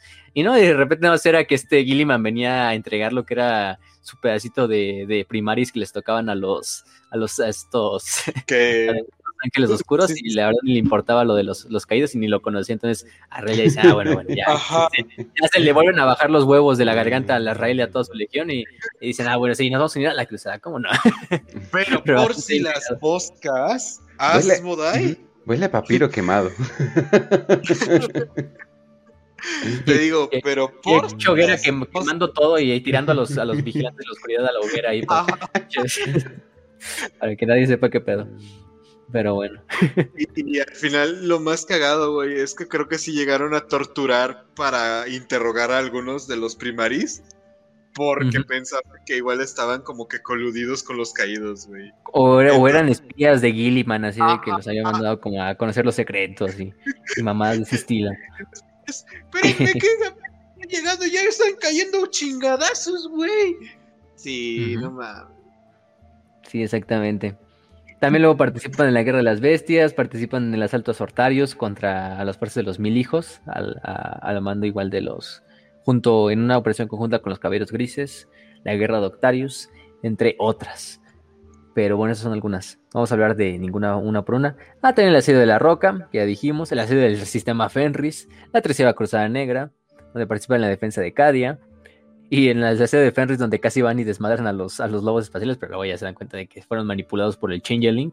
Eh, y de hecho ayudan a los, a los estos, a los ángeles, digo, a los lobos espaciales a, a salvar su pinche mundo, ¿no? ¿Quién lo diría, no? Ángeles oscuros salvando, salvando su mundo. Digo, salvando el mundo de los lobos espaciales. Entre comillas, porque también ellos lo devastaron. este, a huevo. Pero son ángeles oscuros, poco les importa lo que les pasa a los, lobos espaciales. Em, y bueno, actualmente vámonos con su, organización. Y bueno, su semilla genética, hay que decir que su semilla genética es quizá junto a la de los ultramarines la más pura y la menos degradada de todas las eh, semillas genéticas de los astartes. Eh, bastante, eh, bastante llena tanto cualitativamente como cuantitativamente en todos los aspectos. No hay aberraciones, no hay mutaciones conocidas, incluso ni siquiera psicológicas. Este pedo de que buscan a los, a los caídos es un pedo que trasciende su semilla genética, No, no creen que es por su semilla genética. Es, una, es más el autismo heredado por Lion, así de. no por Lion, sino por, por este desmadre que sucedió después de la, de la caída de Caliban, este trauma, trauma generacional que les quedó. Y, em, y en cuanto bueno, a su doctrina de combate, bueno, su doctrina de combate lo dejamos, pero en su organización ahora sí. Post herejía, se supone que los ángeles oscuros, como todos sus sucesores, se adhirieron a lo que es el Codex Astartes. Es decir, su capítulo no supera los mil Astartes, eh, más menos. Eh, está compuesto de 10 compañías, cada una de 100 marines aproximadamente, también más menos, depende. Más su staff de, más su staff, más sus servidores, más sus, etcétera, etcétera. Pero a su vez tiene unas diferencias organizacionales diferentes a otros capítulos. Y en especial se refiere a lo que es el, la Deadwing, la Ravenwing y más específicamente el círculo interno. Este círculo interno es lo más grande, o sea, incluso sobre lo que es el comando del capítulo, que es a base del gran maestro del capítulo, que en este caso actualmente es Azrael. Este Azrael es el actual señor del capítulo de los, de los, Ángeles Oscuros o Supremo Gran Maestre, que es el título que ellos le dan a su señor de capítulo. Em, el círculo interno está incluso sobre Azrael. O sea, Israel simplemente es el señor del capítulo. Es miembro, sí, Israel del círculo interno, al de cuentas. Y a grandes rasgos es el líder del círculo interno. Pero digamos, lo que diga el círculo interno es lo que se hace en la legión, incluso antes que lo que se diga el, gran maestre. Este, ya hablamos un poquito de los círculos, ¿no? Estas órdenes que procedían incluso desde antes de la, de la, de la, Gran Cruzada, con estas órdenes de lo que era el hexagramatón, las huestes, eh, las órdenes de la hecatonística, etcétera, ¿no? Pero hoy en día lo que es el círculo interno consiste de todas las autoridades centrales del capítulo en una sala muy secreta dentro de lo que es la roca. Ellos guían las políticas y los planes de los ángeles oscuros, pero también de los demás capítulos astartes, de hecho. Aquí es algo que sucede. Es muy es diferente a otros capítulos, por ejemplo, con los ángeles sangrientos. Sí, los ángeles sangrientos son el capítulo padre, pero digamos, los demás capítulos tienen mucha independencia. Y lo que, lo que los ángeles sangrientos no es, lo, no es la, no es, la, orden, no es una orden obligatoria, ¿no? No, con los ángeles oscuros sí, lo que digan los ángeles oscuros es lo que los demás capítulos sucesores tienen que hacer. Pero bueno, lo hacen, lo hacen de manera conjunta y, ellos aceptan este, este mando del capítulo padre. Eh, al final de cuentas, todos son ángeles oscuros, al final, eso vale verga, ¿no? Y todos son hijos de, Lion. Eh, y bueno, la misión principal, como ya sabrán, es cazar a cada uno de estos caídos, interrogarlo, traerlo a la roca, hacer lo que se arrepienta o asesinarlos en el camino, para evitar que el secreto salga a la luz y acabar con esa vergüenza, a final de cuentas. Entonces, solo el círculo interno conoce, en realidad, el pedo de los ángeles de los caídos. Nadie fuera del círculo interno debe, porque a lo mejor puede, pero no debe conocer este secreto. Es un secreto que solo los más altos mandos de la legión conocen. Em, una vez que alguien asciende a ser parte de ese círculo interno, se le da la oportunidad y se le, se le revela el secreto. Obviamente con esta, este hermetismo que, se necesita. Mm, y solo los más veteranos, los más confiados, o los líderes de, pues, en general de las compañías, de los que son los organismos como la capellanía, los bibliotecarios, los interrogadores, son los que conocen este secreto y son parte del círculo interno y para ser parte de ese ciclo uno tiene que salir primero en la Deadwing, después de ascensión eh, a través de ciertos eh, exámenes de conocer lo que es el pasado del capítulo, también este, propios exámenes que hacen los miembros ya del círculo hacia este nuevo miembro o este candidato, se le va a permitir entrar a lo que es el círculo interno. Cada una vez, el círculo interno a su vez tiene subcírculos, o sea, como propios jerarquías dentro del círculo interno que a medida que va ascendiendo en estos círculos, pues el, ángel oscuro va teniendo más secretos hasta que luego conoce el secreto supremo, que es el de los caídos, ¿no? Que es el secreto en verdad importante. Em, eh, ¿Qué más? Entonces, sí, eso es lo más importante. Actualmente ya se escoge, se han aceptado alguno que otro primaris dentro del círculo, más que nada por necesidad. Este, aunque ellos se le han hecho los rituales todavía mucho más grandes y los, los exámenes de lealtad mucho más grandes, ustedes podrían esperar que estos exámenes de lealtad involucren tortura, interrogación por parte de los cabellanes interrogadores para evitar y ver que este, este candidato es efectivamente digno de guardar el secreto y de que no lo va a decir a nadie, porque es lo más importante, ¿no? Lo fácil es guardar el secreto, ¿no? Lo, bueno, lo fácil es escuchar el secreto, lo difícil es guardarlo. Entonces, pero algunos, como por ejemplo este Afaran de la Deadwing, que es un primaris y uno de los miembros últimos de, de este de este círculo interno. Pero, eh, pero fue porque Israel, Israel, el mismísimo Israel, el supremo gran maestro, estuvo supervisando cada uno de sus exámenes él propio, así. Entonces, pues bueno, gracias a eso se le, se le permitió. Pero eh, aparecieron algunos miembros, ¿no? Miembros más importantes. Está el Supremo Gran Maestre, que es Israel actualmente. El Gran Maestre de los Capellanes, que es Safón, que ya hablamos un poquito de él hace rato. Eh, y Alto Interrogador, se supone. También conocido como con el título de este Buscador de los Secretos. Mm, ¿Qué más? Mm. De hecho, Safón es el líder y bueno, ahorita vamos a verlo, pero no. Este, Safón, luego tenemos a este Ezequiel, que es el gran maestro de los bibliotecarios, otros los legendarios ahí de los actuales eh, miembros de los Ángeles Oscuros, también conocido como Ezequiel, gran maestro de los bibliotecarios, guardián del libro de la salvación y guardián de las llaves. Entonces, él es el, actual señor de la biblioteca. Un güey bastante, bastante importante. Eh, Asmodai, que todos muchos conocen, creo que Asmodai junto a Israel son los más conocidos. Asmodai es el famoso arrepiéntete, este hijo de puta. Em, es el capellán, el maestro capellán interrogador de los ángeles oscuros, uno de los más viejos y más versados en el arte de la interrogación eh, de todos los ángeles oscuros. Em, si algo se les enseña a los caídos, a los fallen, cuando se convierten en fallen, es nunca caer en las manos del buen Asmodai. Será por algo. Ahorita hablamos un Porque es cabrón. Sí, no, es cabrón este, el Asmodai. ¿Alguna vez has visto a Don Ramón decir significa peligro? Ese es Asmodai, güey. es eso, ¿Qué más? También tenemos a Afaran, que es guardián de la roca y líder de los caballeros de la roca, que son los que pues, custodian la roca, pues eh, creo que el nombre lo indica. Este, Abelial, que es el maestro de la Deadwing y primer capitán a segundo capitán, Astoran, tercer capitán, Corajael, Lazarus, Arafil, Ezequiel, Moloki, Serofus, Ranaeus, que son todos los miembros de las, los capitanes o los maestros, que es el equivalente a capitán de cada una de las compañías. Los señores del capítulo de los capítulos eh, no perdonados, eh, Afaran, que ya lo mencionamos ahorita, fue este Primaris, Sabrael, que es un caballero negro de la Ravenwing, entre muchos otros, ¿no? O sea, son los que más conocemos, pero ya vimos que prácticamente son los altos mandos de la Legión los que conocen este, este secreto. y bueno, ¿con qué continuamos? Ahora sí, ya hablamos del círculo interno, debajo de él, entonces ahora sí sigue lo que es el Supremo Gran Maestre, ideado por Israel. Este, después de él, el Gran Maestre, o los grandes maestres, que más que nada se refieren a los, a los estos capitanes o los oficiales eh, principales de la Legión. El Reclusiam, que es el, o la reclusiarquía, que es liderada por Safon, ya dijimos, gran capitán de los, o gran maestro de los, capellanes, que a su mando también tiene este 30, 30 capellanes interrogadores.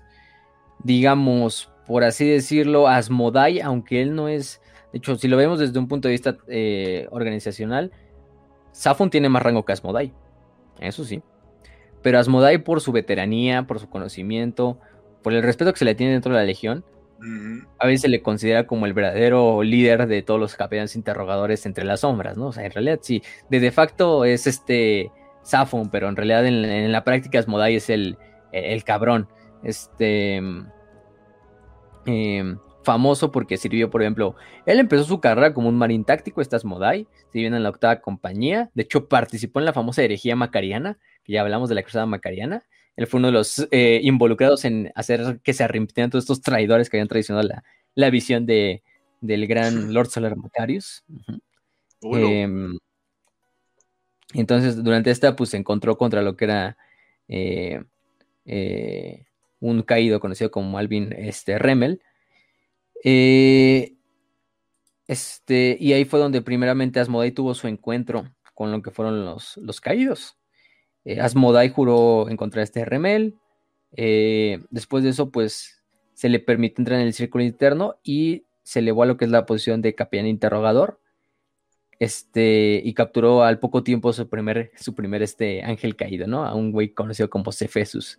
Este, aunque falló en hacer que se arrepintiera. Después de esos, los 25 años eh, posteriores capturó a otros dos, a otros tres. Que bueno, a lo mejor si son poquitos. 25 años capturar a tres, bueno, a lo mejor son las tardes, es una pinche galaxia entera. 25 años yo lo veo como un buen lugar, ¿no? Para capturar a tres caídos. Entonces, em, eh, y ahí tuvo su primer éxito. Logró hacer que el caído conocido como Sori Mebon eh, se arrepintiera después de 18 días de tortura, ¿eh? eh tranqui, ¿no? Algo tranqui. este, finalmente se arrepintió y ya. Y Asmodee empezó a ganar su reputación como uno de los más grandes miembros de los, este, em, de los interrogadores. Y eso que sí, es el más exitoso. Y en su carrera solo ha hecho que dos miembros de los caídos se arrepientan, ¿eh? Entonces, para ser el más exitoso, solo dos es porque los caídos también ya no tienen. Muchos no se van a arrepentir. Pero, este. Digamos, eso es en cuanto a éxitos de, de, caídos. También es Asmodai, a final de cuentas, es el, el, líder de, todos los caballeros interrogadores. Y de cierta manera, aunque no es el, líder del, del Reclusiam, em, cualquiera dentro de la Legión sabe que caen en las manos de Asmodai es porque, porque eh, capítulos, este, Astartes, eh, compañías enteras, escuadras enteras han caído en las manos de Asmodai y nunca se les ha vuelto a ver. Y en especial es, si eres un Astartes leal del capítulo y por alguna extraña razón logras encontrar o incluso accidentalmente escuchas sobre los caídos, pues ya si caíste en las manos de Asmodai, pues creo que valiste verga, ¿eh? Pero si Asmodai por eso es muy, reverenciado. Es el famoso Repent. Este güey, ¿no? Pero No, un pinche fanático de primera este cabrón, no. No, no, no, mames. Em, y es, es, de hecho, son, es la, unidad especial que tienen los, los estos. Los, ángeles oscuros son los capellanes interrogadores. A diferencia de los capellanes de otras legiones, que simplemente son líderes espirituales, eh, comandantes, entre otras cosas, lo que hacen, o la función principal de estos capellanes de los ángeles oscuros, interrogadores, pues el nombre lo, indica, es capturar a lo que son los caídos, interrogarlos y hacer que se arrepientan de sus pecados. Y también hacer prácticamente una, forma de vigilia sobre toda la legión de que nunca el secreto de los caídos se sepa. Y si se llega a saber a que las tardes que lo logre saber, pues le toca, le toca, le toca palo. Cuello. Le toca pinche palo de escoba por el culo. Este, bueno, otras cosas, pero probablemente es uno de sus métodos. Eh, ¿Qué otras cosas? Tenemos, por ejemplo, a, a Librarius, ideado por el buen Ezequiel. Ya dijimos quién es Ezequiel. Este Ezequiel eh, reclutado en el, este, en el planeta de Delfina 3, después de que fue capturado por el capítulo. Este, ahí encontraron un pequeño niño de 10 años que era un Psyker y que pues después de esto se le permitió integrar en la, en la legión. Eh, se entrenó hasta que finalmente fue un bibliotecario y se convirtió en lo que fue el líder de los bibliotecarios. Participó en la décima compañía, perdió uno de sus ojos en la batalla de la Puerta Solariana contra lo que fue la horda del Wak Globlonik y se le reemplazó con un ojo biónico, que es lo característico de Ezequiel, que siempre lo van a ver.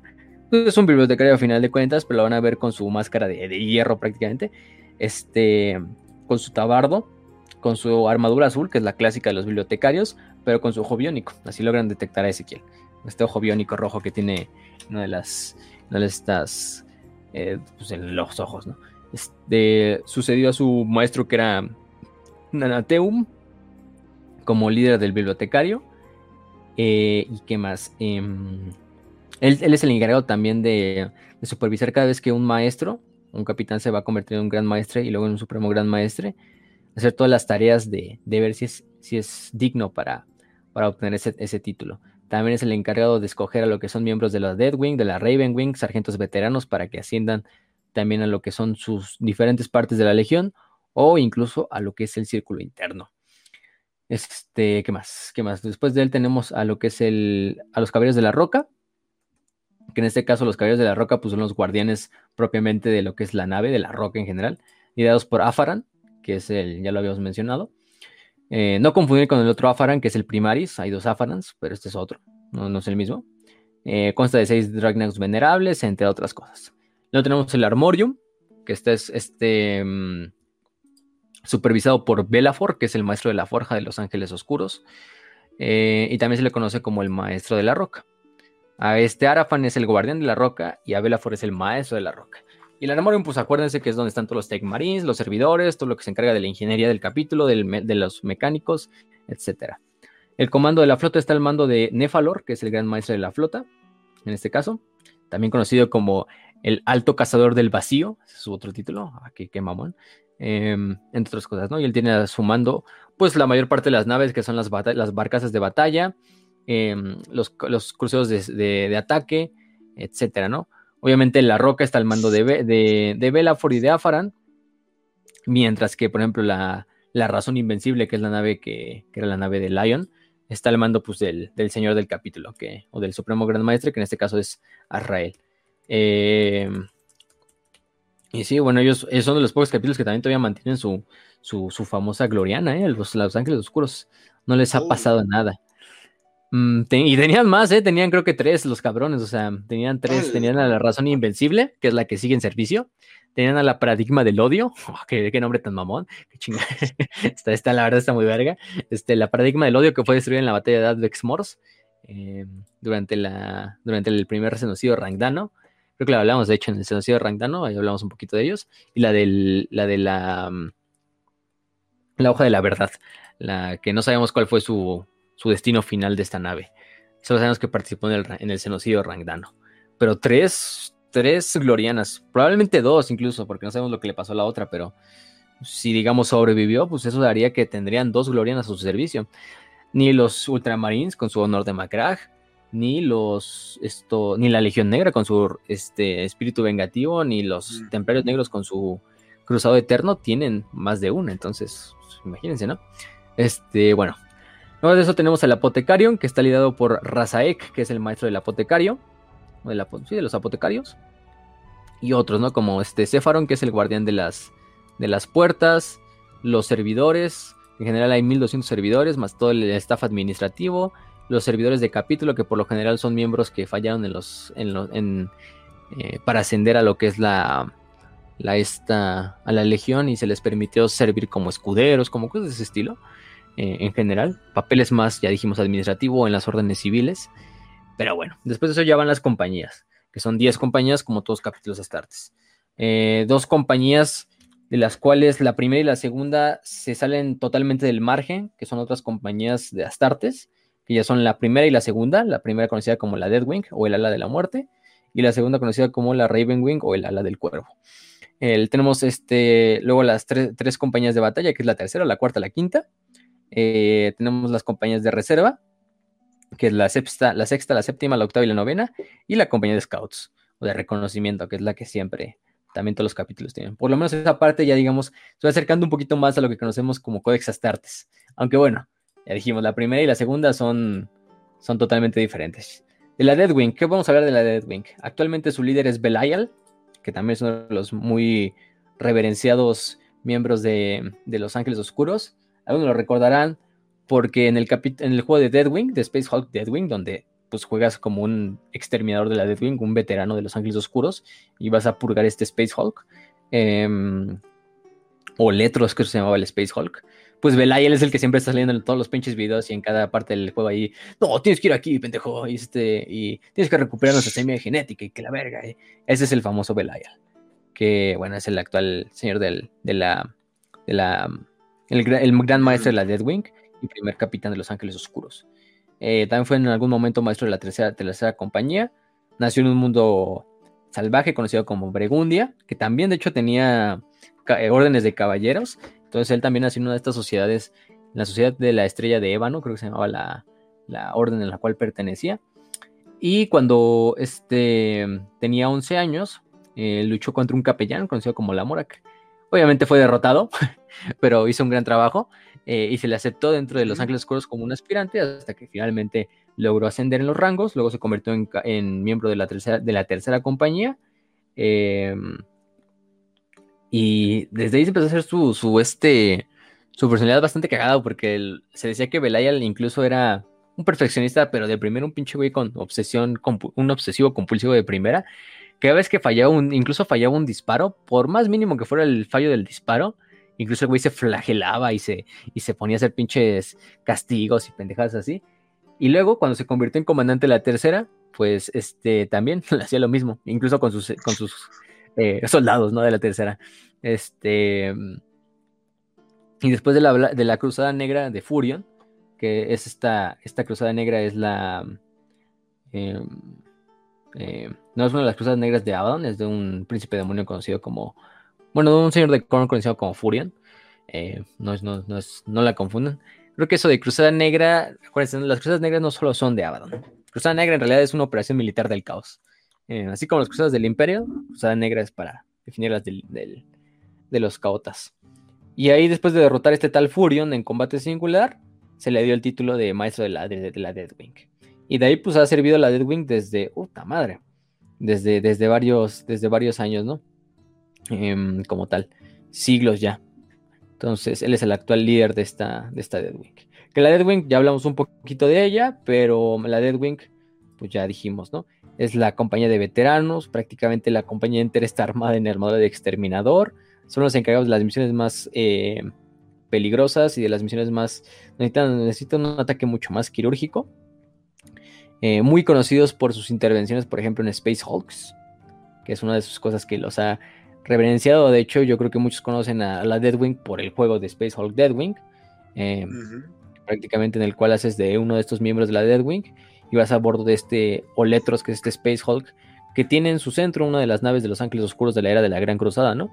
De hecho, tienes que recuperar semilla genética de los ángeles oscuros para evitar que los, los tiránidos la tomen, bueno, los Stealers la tomen, entre otras muchas cosas, ¿no? Em, y de hecho son mucho, creo que una de sus principales tareas sí es la, eliminación de, de Gene Stealers.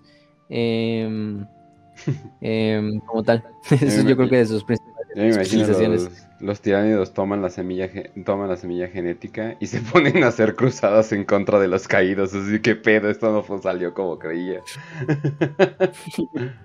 a la verga, ¿no? De, repente les, salen alitas hacia los pinches tiránidos en la cabeza, así como las alitas de los ángeles oscuros. tiránidos católicos por en, en el cielo. de repente, de repente toda la pinche toda la flota enjambre se desvía así inexplicablemente porque recibió. Eh, eh, de repente olió a un pinche caído a 10.000 años luz. Entonces, ahí va la flota enjambre.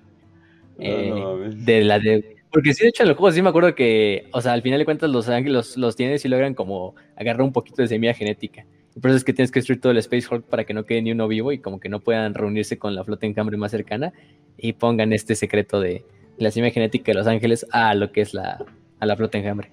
Que tiene éxito, al parecer. No sé, porque si se lo lleva a la verga todo el pinche Spisol cuando lo detonan. Pero sí pasa, ¿no? Sí pasa lo que pasa. Este. Pero bueno. Entonces la Deadwing, pues sí es súper reverenciada dentro de la Legión, es legendaria, o sea, yo creo que es la unidad más. Por lo menos la primera compañía, yo creo que la primera compañía de las más. La más famosa de todas las primeras compañías, yo creo que es la Deadwing. O sea, creo que si sabes de Warhammer, así estás versado en el lore, conoces la Deadwing, ¿no? Y sabes que es la primera compañía de, de, Los Ángeles Oscuros, es una compañía de temer. Entonces, bueno. Aparte tienen sus Dreadnoughts, tienen sus propios exterminadores, sus escuadras de exterminadores, de campeones, de caballeros, de apotecarios, de tech marines, etcétera, etcétera, etcétera, ¿no? Pero su especialización sí es lo de ataques frontales, ataques de asalto con armaduras de exterminador. Luego tenemos a la Ravenwing, que ya lo dijimos, son los que se encargan de todo el ataque relámpago, guerra, este, eh, guerra rápida, prácticamente. Su líder actual es Samael. Samael, que es 348 maestro de la Ravenwing. Entonces, antes de él había otros 347 maestros de la Ravenwing. Creo que eso es un poquito un ejemplo de que los maestros de la Ravenwing no tienen, no tienen a, durar mucho tiempo. Porque, pues, la propia instancia de la, de la compañía es que prácticamente vas a morir joven, ¿no? Si vas en una pinche moto a 300 kilómetros por hora luchando en una pinche línea de frente contra orcos y contra putos titanes y gargantes y, no sé, güey. O sea, yo creo que siendo un miembro de la Ravenwing no vives demasiado, pero lo vives bien. Digamos, son las cicatrices blancas de la Legión de los Ángeles Oscuros. Eh, Samuel es el más joven eh, miembro que ha sido elegido para ser parte de la Ravenwing. Originalmente sirvió en la octava compañía como un marín de asalto, entonces ya digamos tenía, tenía la, idea de que iba a ser este pedo. Y, y, lo, meten en la, en la, esta, en la Ravenwing. Lo metió este Gideon. Y Gideon fue el, el, este, el miembro, el maestro de la Ravenwing que estaba antes de él. que murió de un siglo después eh, a manos de un titán, este, y declaró a Samuel como sucesor, y le pasó la famosa espada del cuervo, que es la espada que lleva, eh, que lleva el, maestro de la Ravenwing. Eh, una espada que de hecho es de pura obsidiana y que tiene 10.000 años de, antigüedad, incluso desde la época de la de la pues de la Gran Cruzada. ¿Qué más? Finalmente, lo que hago es que en una parte Samael captura a unos miembros de, unos cultos procenos que saben de Cypher, de aquel Cypher. Entonces, de repente Samael conoce de la idea de Cypher y dice, ¿qué pedo? ¿Qué es esto, no? Le pregunta a Gideon y Gideon así como, verga, ¿no? no, no pueden, este Samael es buen chavo, es buen chamaco, güey, no, no puedo dejar que, que, los interrogadores sepan que sabe esto. Y entonces, este, Gideon lo que hace es de forma no oficial inducir a, este Samael en el círculo interno. Y eso a través luego de su muerte y a través de hacerlo o ascenderlo como, como capitán, pues hace que, digamos, eh, abre la posibilidad de que este Samael sea aceptado finalmente ya como miembro oficial de lo que es el círculo interno y sepa el secreto también salve su vida, ¿no? Entonces Gideon lo hizo por salvar la vida del, del buen Samael, que sabía que tenía bastante potencial para, para, para liderar a la Ravenwing, ¿no? Y desde ahí, pues ha sido uno de los capitanes más legendarios, ¿no? dando a la compañía en la guerra de, en contra del imperio orco de Charadon, en la invasión del mundo de Rin. Eh, ahí sabemos que es lo de los estos. Eh, de los. ¿Cómo se llaman? Eh, de los puños carmesí, cuando invaden su mundo natal, los puños carmesí. Y bueno, ahí va el cabrón. Este. Mm, em, que es la. Iba a bordo de su nave, que es la, la famosa Corvex. La Corvex, que es una de las últimas jetbikes imperiales modelo Mark XIV, eh, que es de hecho desde la herejía, ese, modelo ya no se utiliza desde la herejía de Horus. Eh, entonces la última que queda en, existencia es la Corvex, que es la que lleva este Samael como su, su jetbike imperial. Aunque a veces también pueden ir, a veces va en un land speeder conocido como Sable Claw. Y, bueno, ahí va el cabrón. Entonces ese es el buen Samael, que es amante de la velocidad, ¿no? igual que muchos otros orcos y, cicatrices blancas. Y eso es lo que hace su, compañía, que es la Ravenwing. Pues los attackers, ya dijimos, relámpagos, ¿no? Aparte de con Landspeeders, motos, Dark Talons, los fight, los estos jets conocidos como Nephilim, etcétera, etcétera, etcétera. Eh, luego tenemos a la tercera compañía, que son los, eh, los no piadosos, liados por el maestro Astoran, que también es conocido como maestro del arsenal. Este, también tenemos como a, los a la cuarta compañía que son los, los temidos, ese es su apodo. Em, que este, en este caso, eh, también su, legión, junto a lo que es el. Junto a lo que es este Nefalor, que es el líder de la flota, pues administran lo que es la flota a grandes rasgos de la, de la cuarta compañía. Digo, de toda la legión. No conocemos quién es su este. Su este líder. Como tal, lo que conocemos es que, bueno, un tal Corajael, que era maestro de la flota durante la Tercera Cruzada Negra, probablemente era el maestro de la Cuarta Compañía, pero no se nos escribe más después de, de la, de la, de qué, sucede en la batalla. Entonces, por eso es que su nombre como capitán no está del todo escrito dentro de la Cuarta Compañía. Em, y es la compañía de los, de los, de la, Cuarta. Luego, en este caso, tenemos a lo que es el, eh, los, eh, la quinta, que son los conocidos como los implacables eh, liados por el maestro Lazarus, que es también conocido como el guardián de la, de la, del ritual, del ritual invisible, ese, es su nombre. Es uno de los. De él sí tenemos muchísimas. De hecho, hasta tiene su propia miniatura, el buen Lazarus. Creo que algunos lo han detectado. Es ese famoso. Bueno, no sé si lo han visto por el árbol o por la miniatura, pero a Lazarus lo van a ver porque tiene un pinche casco con unas pinches alotas, pero gigantescas así. Creo que este es más grande que el pinche Israel. No confundirlo con Israel, que Israel también tiene en su casco unas alas así como de, de, usar. Pero Lazarus sí las, las tiene todavía así. Las de Arrael son rojas, pero las de Lazarus creo que son blancas o doradas. Em, ¿Qué más? Participó en el asedio de Fenris, donde era un sargento de la quinta compañía. Defendió la roca contra estos asaltos demoníacos por parte de las fuerzas de los mil hijos. Em, también lideró lo que es el asalto de los, ángeles oscuros durante la batalla de, Sortarius para acabar con la fuerza de, Magnus el Rojo en, Sortarios y evitar que mandar el planeta a lo que es el, espacio real. Em, Incluso él pasó a través del Rubicon Primaris, es uno de los pocos capitanes actuales todavía de los Ángeles Oscuros que ya es un Primaris Space Marine y miembro de los Ángeles del Círculo Interno. Entonces es otro también de los pocos Primaris que son parte del Círculo Interno. Aunque bueno, él ya era del Círculo Interno desde antes, entonces no cuenta del todo. Luego tenemos a la sexta compañía que son los Resolutos, liderados por el maestro Arafil. La, bueno, ok. Este, la sexta compañía, eh, ¿qué más? Después tenemos a la séptima, conocida como los, este, los, los indómitos, perdón, liderados por el maestro Ezequiel, o Ezequiel, no sé cómo se pronuncia esa mamada, creo que es Ezequiel. Entonces, bueno, también conocido como el maestro de los guardianes. Em, ¿Qué más? Mm, mm, mm, o el maestro de la guardia, más bien. Luego tenemos a la octava, que son los estos los coléricos o los iracundos, guiados por el maestro Moloki. Ay, güey, Moloki, ¿eh? Moloki. Este. Y luego tenemos a finalmente la novena, guiadas por el maestro Serofus, también conocido como el maestro de las reliquias, que son conocidos como los despiadados. Entonces, esa es la novena compañía. De ellos no tenemos muchos, muchos detalles de qué, a qué se dedique cada compañía, como lo hemos visto con otras eh, eh, digamos, legiones o capítulos. Porque vemos, no, la sexta se dedica a X cosa, X cosa y X cosa, ¿no? Pero con las compañías de los Ángeles Oscuros es que, digamos, todas saben hacer de todo. Entonces, por eso digo que es también de las legiones más adaptables junto a los Ultramarines. Porque, digamos, no hay. Solo la primera y la segunda tienen una especialización en sí. O sea, si lo vemos desde cierto punto. Son las únicas dos compañías que tienen esa especialización. Las otras siete compañías, bueno, excepción de la de los Scouts, prácticamente este, eh, pueden hacer lo que sea, o sea, desde asedio, desde ataque relámpago, desde grupos de asalto, desde, ¿qué más que les gusta? Este, eh, eh, defensa en profundidad, guerra asimétrica, etcétera, etcétera, etcétera, ¿no? Pero bueno, tenemos la última, que es la décima compañía, que son los Redimidos, liderados por el maestro Raineus, Ranaeus, que es el actual líder de los, y maestro de los reclutas. Eh, en cuanto a su reclutamiento, hablando, aprovechando este punto, los ángeles oscuros no reclutan de. Pues, no tienen un mundo, ya no existe Caliban, entonces no pueden reclutar de, Caliban. y además es una, una fuerza que se dedica en. o se basa en una flota, en parte a la roca. Pero sí tienen bastantes planetas que son como planetas eh, a, su, a su mando.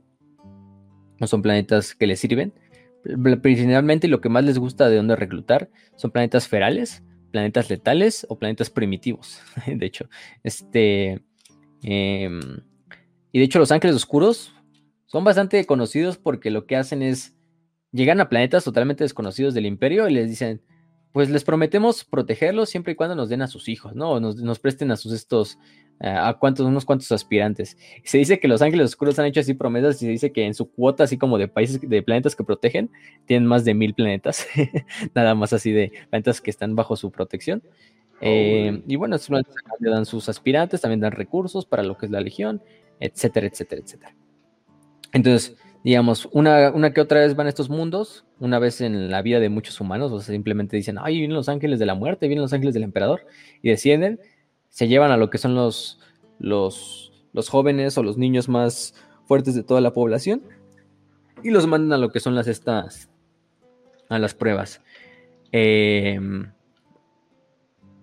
este, por ejemplo, em, eh, pues la mayor parte de estas pruebas, pues ah, yo creo que son, no nos especifican mucho, son muy parecidas por lo que suponemos a lo que son lo que harían otras legiones, en especial lo que harían los ultramarines, lo que harían los estos, eh, no sé, los, los ángeles sangrientos. Bueno, los ángeles sangrientos no, los ángeles sangrientos no, porque son un pedo muy, muy, muy único de ellos, igual que los lobos espaciales. Pero si todas estas, estas, estas pruebas que van desde pruebas de, de resistencia, de sobrevivencia, de, de interrogación, incluso ellos también los traen en esta parte, es un punto importante, al final de cuentas todos los legionarios de la de los Ángeles Oscuros tienen que conocer esta parte, aunque no conozcan por qué lo hacen, o sea, porque muchos te digo, no conocen por qué chingados hacen esto, ¿no? Pero deben de saber que es este, es este desmadre. Em, lamentablemente, por ejemplo, antes, después de la herejía, los Ángeles Oscuros reclutaban sobre un solo planeta, conocido como el planeta de Plane. lamentablemente este planeta fue destruido porque una infestación de Gene Stealers lo, corrompió y tuvieron que, destruirlo prácticamente. Em, y se supone, de hecho aquí viene la leyenda, de que gracias a la destrucción de este... Em, eh, de, de este planeta de Plane fue que en un ritual de muerte, al parecer los extremadores sabían que pues, no iban a regresar. Lo que hacen es, em, em, a través de todo lo que es la ceniza, de lo que son los, los, los que tuvieron que matar en, en, ese planeta, se la ponen sobre lo que es la, armadura y la armadura cambia un blanco ceniza, un blanco hueso, que prácticamente es por eso la, razón por la que cual, la Deathwing cambia finalmente su, su, su color. Al blanco, al blanco hueso, ¿no? Y también en honor a aquellos exterminadores que fallecieron en la batalla, pues se les, pintó la armadura de blanco. Y bueno, esto eh, hasta cierto punto es benévolo bastante de los ángeles oscuros con sus, sus, reclutas, en el sentido de que si fallan, sí, habrá uno que otro se le convierte en un servidor. Eso creo que es una tradición ya de todos los capítulos, pero a muchos se les permite subsistir como miembros de las órdenes civitas, eh, como miembros de la logística o a través de del cuerpo administrativo de la roca o del staff, o servidores, o escuderos, armeros, forjadores, etcétera. Entonces, por lo menos por esa parte hay que hacerlo y este es importante decirlo. Y bueno, ¿qué más podemos decir antes de terminar? Pues un poquito nada más creo que de, de este de detalles que falten. Mm, mm, mm, eh, eh, ah, sí, el Battle que es arrepiéntate, porque mañana mueres. o por el león, ese es otro de los famosos este, gritos. Eh, gritos de batalla de, los, los, los, ángeles oscuros, ¿no? Pero el de arrepiéntete es repent for tomorrow you die. Este. Em, ¿Y qué más? Pues en Doctrina de Batalla ya dijimos, prácticamente este, esta legión es como una una navaja suiza, se puede especializar en todo. Y es una de las, de las legiones, o yo diría la legión, o el capítulo, como si lo quieren ver, porque es un capítulo, mm, mejor armado de todos. Ya dijimos que su armería, que es la armería más codiciada por, yo diría, si yo fuera un miembro del Mechanicum, la armería que más codiciaría en todo el imperio eh, sería la de los Ángeles Oscuros. Mantiene muchas de esas armas, no todas se usan porque a lo mejor son armas prohibidas y a lo mejor solo en situaciones eh, importantes o desesperadas se pueden llegar a utilizar son pues básicamente simplemente con toda esta arma de la, escuela, de la era oscura de la tecnología, pues tienes para hacer mucho. Entonces dijimos ya que son el capítulo que más armas de plasma utilizan. Es raro que vean un Astarte, yo digo, de esta legión con un Bolter, es más común yo verlos con un rifle de plasma en, lo que yo he visto. Eh, y veis por esa parte. Este, y en cuanto a la roca, la roca, que es su nave a final de cuentas, la mayor parte del tiempo está localizada en lo que era el sector arcadiano, cercano al ojo del terror. De hecho, desde ahí hacen operaciones importantes de, de búsqueda de los, de los, traidores y también de acabar con fuerzas eh, eh, eh, herejes aparte de los caídos que, puedan salir de ahí.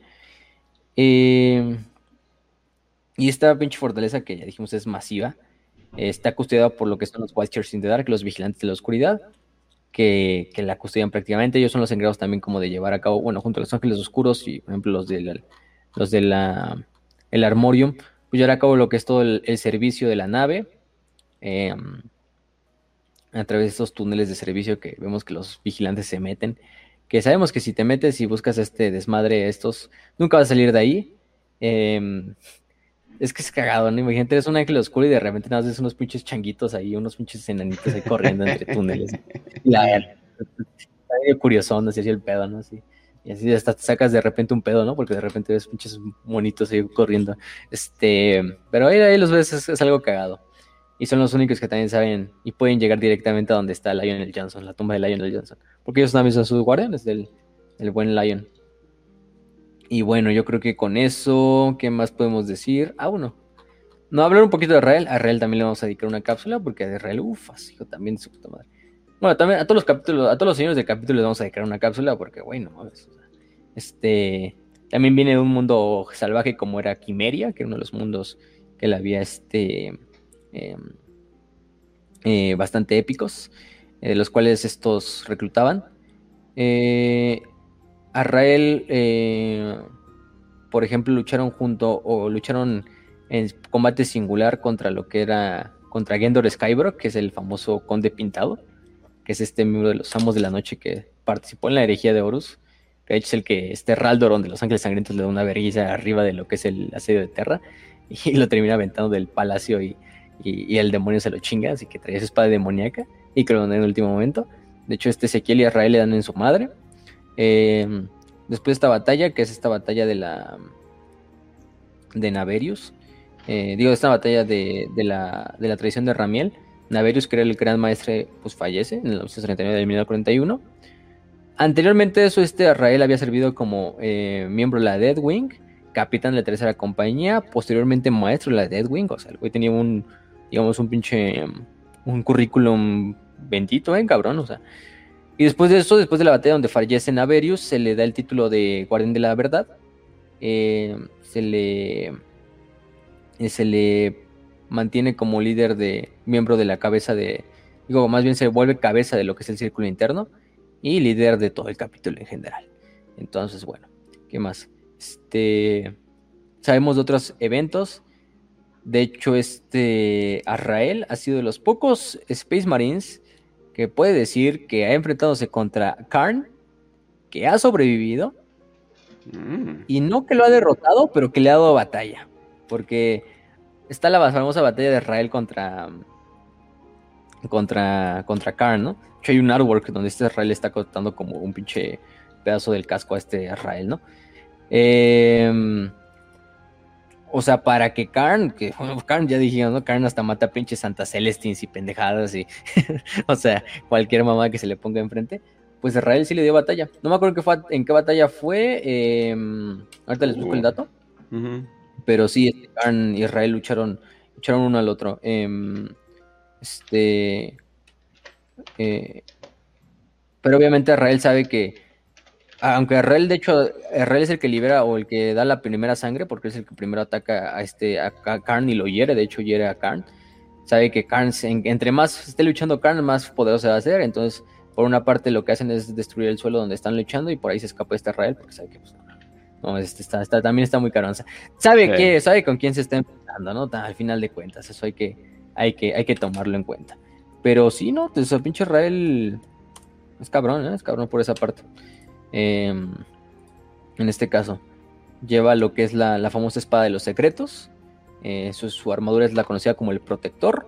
Lleva lo que es la, también la ira del, de, León, que es una, una combiplasma, que es, digamos, una mezcla entre Volter, eh, pues entre en pistola Volter y lo que es un, rifle de plasma. Ahora está bien mamón su pinche, su rifle de este, del Israel. Eh, incluso lleva lo que es el famoso yelmo del león. El yelmo del león.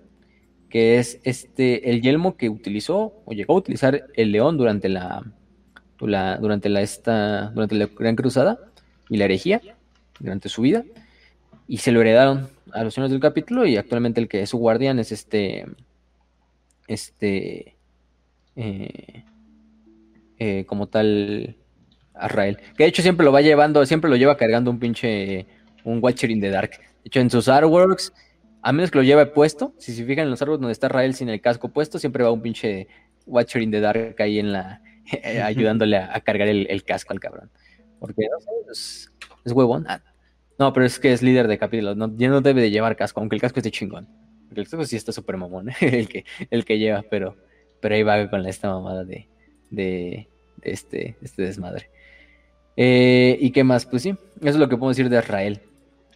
Y yo creo que con eso podemos dar por terminado este capítulo. Ya hemos dado un resumen, yo creo que muy completo de lo que es toda la, legión, su organización, su doctrina de militar, sus alas, eh, que es lo más importante, la de Edwin, la Ravenwing y un poquito de los, los caídos. Los caídos ya dijimos, no les vamos a dedicar un episodio en este propiamente porque los, los caídos se merecen su propio episodio porque tienen un chingo de historia, tienen un chingo de miembros importantes de los cuales decir.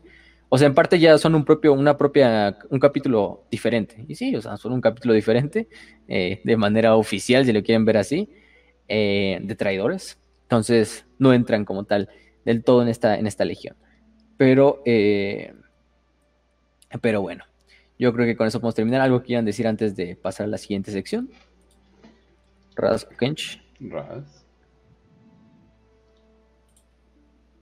Raz. Falleció, lamentablemente falleció. Raz, lamentablemente. No, bueno, ¡Puta madre, con razón!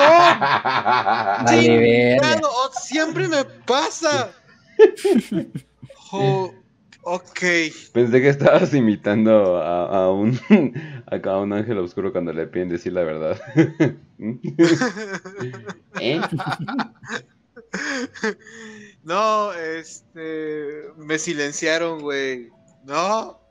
Eh, bueno, eh, creo que se nos está olvidando mencionar que la verdad tiene, tiene participación Los Ángeles Oscuros en el único juego decente que he visto para móviles, que es el de... La El verdad, de- el de Freeblade. este, Freeblade, ese mero. Ajá. Eh, que pues se supone que es como que una casa de caballeros que está aliada a los Ángeles Oscuros y los acompañas básicamente en una super cruzada contra, creo que son devoradores de mundos y demonios de Korn. Entonces, sí. Y es el único juego decente, el único juego decente que hay para móviles. Dato curioso. Fuera de ese, eh, ah, bueno, no sé si los ángeles oscuros sean muy populares, o sea, para coleccionar o cosas por el estilo. Yo digo que sí, o sea, porque en cierta parte sí son como eh, la quintesencia de lo que alguien piensa cuando piensa en un en unas tartes, así de pues el caballero noble, pues obviamente ya luego descubres varias cosas, pero bueno. Eh. Dato curioso, es de las comunidades más pobladas en el mundo de los STLs e impresiones en 3D. Algo que le, tal vez le diga a los, ¿cómo se llama? A, a Games Workshop de, creo que faltan modelos de estos. Y tienen bastantes, o sea, yo he visto varios capítulos, por ejemplo, en. Facebook una vez encontré este capítulo de Los Ángeles Oscuros, que nada más era puro de Ángeles Oscuros y era una comunidad grandota en español, ¿eh? Yo creo que en inglés hay más, pero, y así nada más, publican nada más de Los Ángeles Oscuros, a la verga, ¿no? Igual que, igualitos que León, ¿eh? O sea, este, Dios los hace y solitos se juntan los cabrones, pero, este, em, Sí. no, era, era buen grupo, era buen grupo, no, no, no, no era ese, pero, pero sí decían su regla así de, aquí solo contenido de Los Ángeles Oscuros, a huevo, o de sus sucesores, este, eh, a huevo.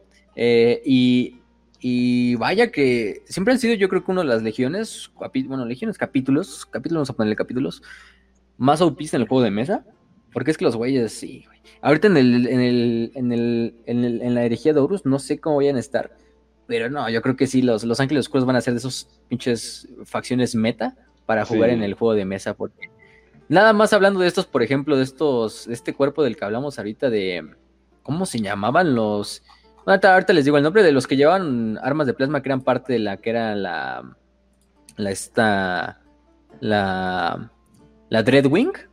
No, güey, o sea, esa pinche unidad se ve súper, este, rompemadres, güey, o sea, yo creo que esas sí te dejan eh, hecho mierda, o sea, en el, en, el, en el juego de batalla, o sea, son seis Space, son seis Space Marines, cada uno con armas de plasma, pero pesadas, no, dices, no mames, o sea, y aparte no son ni exterminadores, o sea, son, o sea, Mm. tienen movilidad bastante, bastante buena, entonces, quién sabe cómo es este desmadre, pero yo creo que, y si les que siguen uni- sacando unidades, porque para tener, ese pedo de que para tener de- tanta de- variedad, son demasiado buenos en su variedad. O sea, son demasiado buenos en varias cosas. O sea, no en todo, básicamente. Eh, Exactamente. Pero para tener tanta variedad, tienen demasiadas cosas buenas. O sea, y, y tienen demasiadas cosas. O sea, y pues básicamente los puedes poner con cualquier unidad porque pues básicamente Inter-. Interreptor Ah. se llaman, cabrones. Ah, puta. Ujú. Interreptor, puta Ujú. madre. no, Sí, no, no, una, una. No, y es que aparte, no, no sé si los van a sacar a los Naufragia, que eran los exterminadores, la Dreadwing. No, o sea, güey, esas mamadas ya son. O sea, esos güeyes tenían unas armas conocidas como cañones de Phosphex, que eran como pinches.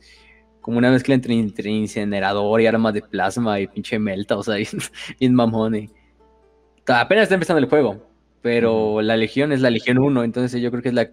Yo creo que están viendo como están sacando como por orden las legiones. Y, y esta yo creo que le va a tocar bastante, ¿no? Y esos pinches interruptors, de hecho te mando la, la imagen, no, se ven con madres la pinche unidad. Este, ahí está, ya la mandé. Tres. Pero yo no sé, pero siempre ha sido las, yo siempre he visto que son de las legiones, capítulos más equilibrados, más meta que utiliza la gente, eh, por lo menos en el juego de mesa. eh, y vaya que lo demuestran, ¿eh? O sea, bueno, son la, son la primera. Tenían que tener los buenos juguetitos, ¿no? Entonces, Por esa parte, no me sorprende. No me sorprende. Y la verdad es una legión que a mí me gusta mucho. No voy a decir que es mi favorita. Yo creo que sí es de mis favoritas, pero no es mi favorita. Pero sí, están muy, muy mamones. ¿eh? Están muy, muy, muy mamones. Los cabrones. Mis respetos a los ángeles oscuros. Son de temer, güey. Son de temer. Cuando te veas un ángel oscuro en la calle o en el juego de mesa, teme, güey. ¿eh? O sea, vete persinando. Porque sí va a valer perga, ¿eh? La neta, güey. los- ellos terminan muertos o tú terminas muertos, pero en el camino, pues, va a llevar a todo tu pinche ejército.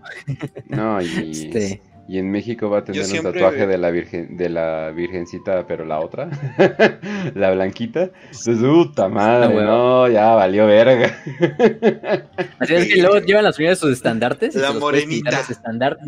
A pinches estandartes ahí con la otra, con la Ah. blanquita, ¿no? Pero así con el pinche estilo así totalmente prieto, así tepiteño, sí. El estandarte, sí. Pero mamón, ¿eh? Podría ser peor, güey. Podría ser un San Juditas. Ahí ya sabes que valió madre. Perreo y Este, moneo, te amo San Judas Tadeo, hijos de la chingada. ¿sí? Verga, güey. Entonces, yo, yo siempre voy a decir una cosa. Y si no fuera puño imperial, güey, sí me decantaría por ángeles oscuros. Aunque digan que son no, no leales, para mí la neta sí son más leales que cualquier otro pinche capítulo. o Son leales al emperador. Al emperador. Al Ajá. emperador. Son leales al emperador. Al emperador. Hasta podríamos decir que los Fallen también, pero pues quién sabe, ¿verdad? Pero bueno. Entonces, bueno. Eh, bueno, entonces vamos a pasar a los 5 de 5. Eh, bueno, vamos rápido. 5 de 5 eh, de la biblioteca Tao. Dice, espero que vean mi Ok. preguntas. Si por los que sabemos todo lo que ocurre en Warhammer solo afecta a nuestra galaxia. ¿Qué se sabe de otras galaxias? Se ha dicho de otras galaxias en el Lord de Warhammer 40k. Y pues es que nuestra galaxia es bien pinche gigante. O sea, bueno, la Sí. mayoría de las galaxias, la mayoría de las galaxias lo son. Eh, pues nada más sabemos que un otro, perso- que un otro personaje eh, viene de ello, como los tiránides. El rey silente ya se supone que se fue. Sí, el Rey Silente se fue a hacer su tour. Sí. ah, se fue a hacer su tour. Eh, Se pero fue es de que... se mochilero, güey. Se fue de gira. Ya sé Ajá. que el. Warp y bla bla bla bla bla bla, pero la galaxia más cercana, eh, que es Andrómeda, está a 100 años luz, o sea, es como que verga, o sea, o sea, sigue estando bastante lejos, eh, o sea, viajar a la velocidad de la, bueno, no se viaja a la velocidad de la luz, se corta camino, pero no entiendo qué podría pasar y más o menos creo que lo que Games Workshop está haciendo entender es de que esta historia es en esta galaxia ya, o sea, no, no van a hacer cosas, creo que es parte del Grim Dark, que como que aquí estamos y ya nos jodimos. Sí. Sí, Pero no sé Sí, o si sea, haya habido menciones- menciones. Ajá. Es que es como una, o sea, es que sí, son menciones, al final de cuentas no te dicen, no, no vemos nada más allá. Sabemos que los tiranios prob- probablemente vienen de otra galaxia, son seres extragalácticos que a lo mejor ya se alimentan en otras galaxias. Eh, nos dan a entender que el Rey Silente, bueno, el Rey Silente sí se fue a otras galaxias a hacer como una gira, bueno, a hacer un exilio, y luego ya regresó actualmente. Otros de los eventos es, por ejemplo, este Macarius, ¿no? Que Macarius incluso quería ir a atacar las demás galaxias a la verga, así cuando llegó el pinche borde galáctico. De, Vámonos a la que sigue, chingue a su madre. Pero obviamente nunca, nunca sucedió. Este es lo, es lo cagado. En cuanto al. En cuanto a lo de la disformidad, siempre se me va a hacer raro de que no sé cómo funcione. Yo creo que la disformidad. No sé si trabaje fuera de la Vía Láctea o solo esté como adosada a la Vía Láctea, que se me hace medio raro porque tendría que ser a todo el universo, ¿no? Entonces. Pero a lo mejor porque la Vía Láctea fue la que le dio origen, es como con la que más tiene una relación. Entonces, como que la de fuera, la vida fuera de la galaxia de la Vía Láctea no le importan a los dioses del caos hasta obtener a la vida de lo que son las la, la de la Vía Láctea. Entonces, quién sabe. Pero sí, yo creo que son las únicas menciones en general de que eh, de que este de que en general los tiranos vienen de allá, de que el rey silente anduvo por allá, de que el Macarius quería irse a agarrar a vergas allá en otras galaxias, este, entre otras cosas, pero fuera de eso no, no- no hay casi nada, no hay, no hay nada escrito prácticamente. Son Ajá. menciones así de un párrafo, de un Eh, verso. está bien, está bien, que se sienta claustrofóbico. Es una galaxia muy grande, entonces primero que se acabe aquí el desmadre en la galaxia, ya cuando veamos, ya a lo mejor es Warhammer 40k spin-off Andrómeda. Ya, Y, y al pare- bueno, y lo que entendemos en Fantasy es que también al parecer eh, no hay nada. o sea, bueno, en Fantasy Sí. no hay nada. Fuera, nada más hay entes muy poderosos, eh, estilo fantasía, o sea, no cutuleanos. Pero al parecer no había nada. O sea, el planeta era la creación y ya. lo cual es bastante gnóstico de su parte. Pero bueno. Eh, vámonos al siguiente de Anakin Skywalker. It's not true. 5 de 5. Con todo eso de que Luther se escapó de la roca y se fue a las estrellas Somnium. Som- Som- Somnium. ¿Creen que de verdad está intentando destruir a los ángeles oscuros o perjudicar al imperio? Después de que por 10.000 años siempre dijo estar en, en arrepentimiento. Eh, pues otros son un chingo la neta, hace que pase, que, que Warhammer pase de gustarme a que me guste mucho más. Ok, muchas gracias. Eh, verga, las intenciones verdaderas de Luther. a ver, que ustedes que, o sea, ¿por qué es puro headcanon? Porque la neta podría hacer las dos sin pedos. Mm, Híjole. es- yo, yo diría, este... Yo creo que no se arrepintió ni puta madre. O sea, no sé de qué dicen de eso de que se arrepintió. O sea, si se escapó es por algo. Si se escapó es porque va a volver a liderar a los caídos. Eh, ya se ha escrito más de él con esta última novela que se le sacó hace poco de Luther. Ay, no, ¿cómo se llama la- esta? Pero Luther. eh, esta es la, se llama la novela Luther, búsquenla. Tiene un subtítulo que no me acuerdo cómo, cómo dice. Pero no, yo sí creo que el güey está totalmente caído. Yo creo que mantuvo como una fachada durante 10.000 años y aprovechó el momento justo para escaparse. Escapar de la roca no es fácil, obviamente, creo que es imposible. Entonces aprovechó el momento justo y simplemente dejó esa. Al final de cuentas es Luther, algún pedo del caos le ayuda bastante a nunca interrogar, nunca arrepentirse y nunca decir nada de la información que le sacaron, aunque lleva 10.000 años siendo torturado, si lo queremos ver así. Pero yo digo que, que Luther sí está totalmente ya del lado del caos. Ya no, ya no tiene una Caliban que defender. Entonces por esa parte sí ya está. Mm, muy importante. No es como ¿Sabe? Cypher, que Cypher sí te da como ideas de que el güey quiere proteger al imperio de cierta manera. O sea, ayuda a. Gilliman a escapar, a, a Greyfax, a Celestine y a todos estos cabrones a escapar de, de la fortaleza negra. O sea, han hecho un desvergue, ¿eh? O sea, han hecho cosas que han desestabilizado el imperio, pero también han hecho cosas que, al puro estilo Legión Alfa, han ayudado al imperio. Entonces, dices, Mm. pues, Sí. Cypher yo lo veo como Tal vez Cypher es el típico, güey, de que es que sí apoyo la idea, pero no con esos métodos. o sea, el típico Sí. cabrón eh, que básicamente, si no, pues qué chida la idea del imperio y sí no sé qué, pero, pero le pueden bajar a eso de, de, de andar en, en naves y cosas por el estilo, no lo sé, no lo sé, no lo sé. Eh, es, ¿Quién es- es raro, pero arrepentirse, no. ¿Saben qué, güey? Voy a decir una cosa. Le voy a dar un, un enorme abrazo a Anakin Skywalker porque puso Obscuros con B y, y decir Obscuros con B está bien basado. ¿Verdad, Porque tiene? B. Sí, confirmadísimo, Así que sí. confirmadísimo. Ajá. Pero bueno, eh, ok, vamos eh, rápido. Ay, por cierto, ¿cuándo empezamos? Es que como ya estoy poniendo bien, eh, como hace unos 5 minutos, eh, A las chingados, siete. No.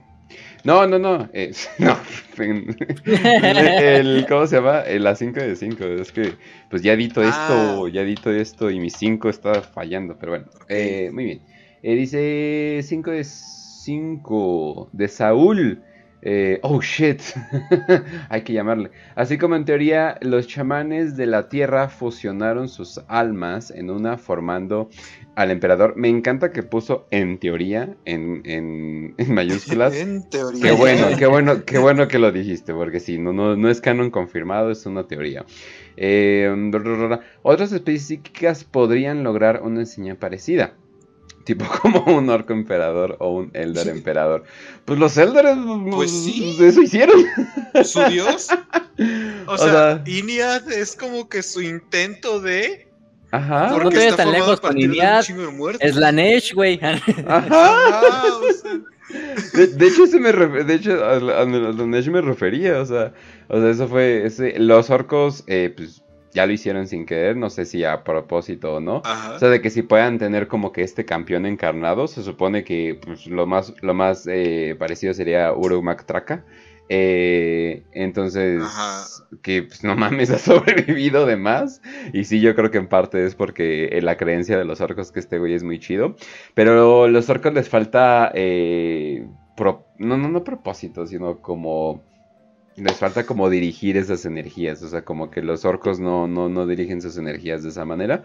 Pero bueno, eh, y alguna otra especie, los Tao lo hicieron sin querer, pero no se ha manifestado en el materio.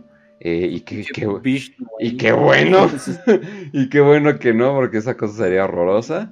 Eh, pues más bien como que falta propósito, y o sea, y Slanesh, eh, y más bien los Eldar obviamente ya saben hacerlo bastante bien.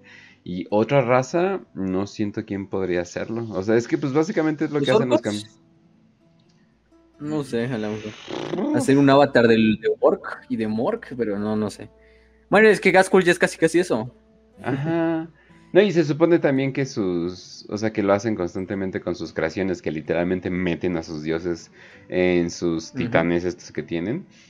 Entonces, o sea, técnicamente ya lo están haciendo, pero, pero pues el emperador salió chido, además tuvo tiempo para, para cosecharse, entonces no es como, no, no lo metieron en una época eh, de tanta prisa, ¿no? O sea, de que ponte vergas. Pero bueno. Eh, vamos al siguiente, que dice 5 de 5 de Boatwing. Dice, ¿qué les pasó al capítulo sucesor de los puños imperiales? Los bebedores de almas. ¿Los quitaron del canon? Ya que se supone que se fu- eh, fueron de la misma fundación que los templarios y los puños carmesí. Ras. ¿Tú qué le Pues, sabes? Creo que ahí siguen, ¿no? O sea, Sí, yo no he visto que los descanonicen, no sé no los retconearon, siguen ahí. Hasta tienen, ya hasta le están sacando a cada pinche rato su novela esa de los Soul Drinkers, así con nueva Ajá. edición, bien mamona, con pastadores, puta madre. Sí. O sea, se refundaron, eso sí fue que se volvieron a la mierda y este se les olvidó por parte de la Inquisición, pero en la era del Dark Imperium se les refundó por orden de Gilliman eh, a partir de Primary Space Marines. Obviamente este capítulo, si lo quieren ver, ya no es un Soul Drinker porque no tienen ninguna memoria de lo que alguna vez fue sus predecesores, pero el chiste es que ahí siguen, pero ya son un capítulo primaris, o sea, no es el- como el original. Ajá. Pero de que se hayan desconectado, no. De que se hayan jodido y se hayan muerto y se les haya mandado a la chingada, sí. Pero es otra cosa. O sea, Pero sí, o sea, tiene la novela de pero Drinker. revivieron. O sea, ahí Sí. están de nuevo. Ahí andan, ahí andan. O sea, no, Eh, hay- no vamos a hablar Gracias, pero. No ha habido mucho. Sí, no, no hay pedo de- Pero sí. pero ahí andan. Sí, o sea, hay una, una serie de las novelas. Yo creo que esta pinche novela ya la han reimpreso como siete veces a la verga. La de Soul Drinker, que es del 2002, de Ben Counter. Es una muy buena, es una muy buena novela. O sea, es clasicona. O sea, los Soul Drinkers también son clasicones. Este. Pero, este, digamos, la. De hecho, un día le vamos a dedicar un capítulo a ellos sí propio, porque estos sí también tienen un punto de historia, los, los, los Soul Drinkers. Eh, o quizá un día la mezclamos, no sé. Pero a estos güeyes sí les va a tocar. Pero. Pero sí se ha reeditado un chingo de veces. Pero no, no han dejado de ser canon. Por nunca. Ujú. Ok, ok. Muy bien. Eh, de Atom Balcast, eh, el siguiente, 5 de 5. Si se enfrentan un Noise Marine, ya me acordaste, un Rubrica, un Plague Marine y un Berserker en The Corn, los cuatro al mismo tiempo, en una cama con mantequilla de maní, ¿quién tendría mayor oportunidad de sobrevivir tanto a largo alcance así como a melee? Pues el Plague Marine, papá, tiene la resistencia, tiene la distancia. nah, Tiene la distancia, el primero que se va a morir es el Berserker. Sí, a huevo, a huevo, sí. ¿cómo Che, va, a morir decapitado por un pinche onda sónica ahí del Noise Mark. Güey, el Noise Marine tiene armas cool y siempre tienes que confiar que el libreto conviene al que tiene las armas más cool. No mames, puede bien- que me... Si tienen armas muy cool, Puede eso lo voy a que- admitir. Ajá, Yo la puede que el entre- Plague tenga una barrigota. Yo voy a poner entre el Noise y el güey. Sí, güey. Ad- Además de que este- pues, a los Noise les vale pito, o sea, el honor y todo eso. El Rúbrica sí va a ser el primero en valer verga. Pinche robot Sí. ahí que nos van dando valiendo pito. Échale una aspiradora, güey. Sí, Échale güey. una aspiradora. El Berserker a lo mejor sí se chinga a todos, pero va a morir rápido porque pues va a estar de puto loco y vale, sí. Y el Noise Marine yo lo veo con el que más facilidad junto al Plague Marine. Y todavía vemos al Plague Marine, ¿eh? Es como esos videos de Total War, así de comparando las cuatro fuerzas de elegidos del caos de cada uno de los dioses, a ver cuál tiene más ¿Y, ¿Y cuál creen que ganó? Ah. La de Norgol, a huevo. Pues sí. Este, sí, porque fue la que más tuvo resistencia. Entonces eso, eso ayuda bastante, ¿eh? O sea, en el juego por lo menos Sí, ayudó bastante que fueran los que tenían más eh, puntos de vida. Em, incluso aunque no tuvieran el ataque más fuerte, le ganaron a los de Korn en la final, ¿eh? O sea, los de Sí, Norgol. porque pues, resistencia. Te digo algo chistoso, güey. No, y aparte porque los de Norgol llevaban armas largas que pueden romper armadura y los de más llevaban hachas dobles que no rompen armadura. Mm, sí, cierto. Te digo algo Soy yo. chistoso, güey. ¿Sabías que en la era medieval, justamente por esa misma retórica, las armaduras comenzaron a ser más como cubriendo todo el cuerpo y las espadas más cortas? En un momento se empezó a dar eso, güey. Hasta que pues, los propios caballeros ya ni siquiera se podían mover como Mm. fla- flexiblemente. Ah, Parecían más armadillos. Está bien loco ese pedo. Mm, ok, bueno, vamos a la siguiente. Eh, r- r- r- de Juan Daniel. Si un primarca. Es una extra porque nos pidió mucho que la, la pusiéramos. Ah, bueno. mensaje Ok, de- ok. Si Bueno, un ya. primarca. de mí me estaba olvidando. pero- Ah, a ver, espera, espera, espera. De hecho, qué bueno que me acordaste. Es de Juan Eh, Daniel de Perú. Sí, un- un- si un primarca o un príncipe demonio fuera dañado mortalmente, es posible que fueran enterrados en un dreadnought. Un primarca. Un Mm, primarca. Está curioso, ¿no? Está chistoso. Yo, yo me gustaría ver, no sé, un dreadnought primarca. Ese Dreadnought estaría- primarca, ¿no? Estaría cagado. Es que ¿no? no caben, güey. pues un pinche grande gigante, güey. güey. Güey, ¿Está yo sé, chasis? yo sé lo que es medir 1.90 y subirte en una pecera, güey. No cabes. No pasa nada, lo hacemos más grande. Que sea en vez de un, un Dreadnought, es el chasis de un caballero imperial y ya cabe, güey. Ajá, ahora sí cabe. Pues, pues yo creo que sí se podría hacer. Bueno, no sé, es que quién sabe. Estaría interesante la idea, o sea, de que. De hecho, estaría interesante ahorita que Sería quieren, quieren revivir primarcas. O sea, de que un primarca, eh, no sé, de que León así de, güey, no lo podemos revivir full. O sea, sabemos que ahí está consciente y puede manejar una máquina, pero no lo podemos revivir full, ¿no? Le cayeron las dos patas y un brazo, entonces. entonces, ahí Sí. lo, a- a- entonces ahí lo tenemos que poner. El mecánico está muy emocionado, pero ya tenemos esta pinche madresota, ¿no? Y es como que. Y llega en forma de Dreadnought. Pues sí, o sea, ¿por qué no? Sí, definitivamente, güey. León está mal, sí, a huevo que sí. Eh, y. o un príncipe demonio. Ya hay esa idea, pero no los ponen en necesariamente Dreadnought, sino los ponen en estas máquinas eh, demónicas. Los, eh, los guerreros de, de hierro son gran fans de encerrar demonios en estas máquinas. Eh, y es más bien como un-. Y no es como que, oh, wow, qué honor haber servido. Es, es literalmente un castigo.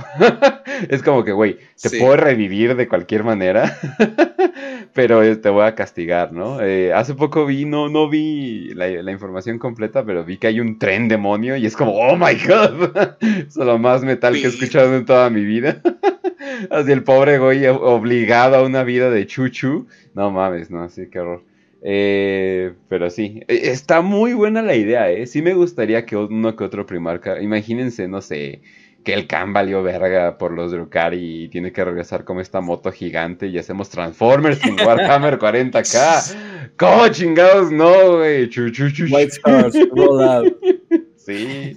Verga, Ah. No, White Stars, roll out. Sí. No no. Oye, te salió bastante. Ah, pero bueno. No, sí, pero eh, no sé si sea posible. Eh, bueno, lo de No los lo veo tan primarcas demonios. tampoco. Los de los príncipes demonios sí. eh, los de los No primarcas mames, no sé si es hablan posible. desde caber en el transporte público. No, pero sí estaría hablan bien desde caber en el chido. transporte público, Hablan Eh, güey. estaría bien chido. No, güey, no.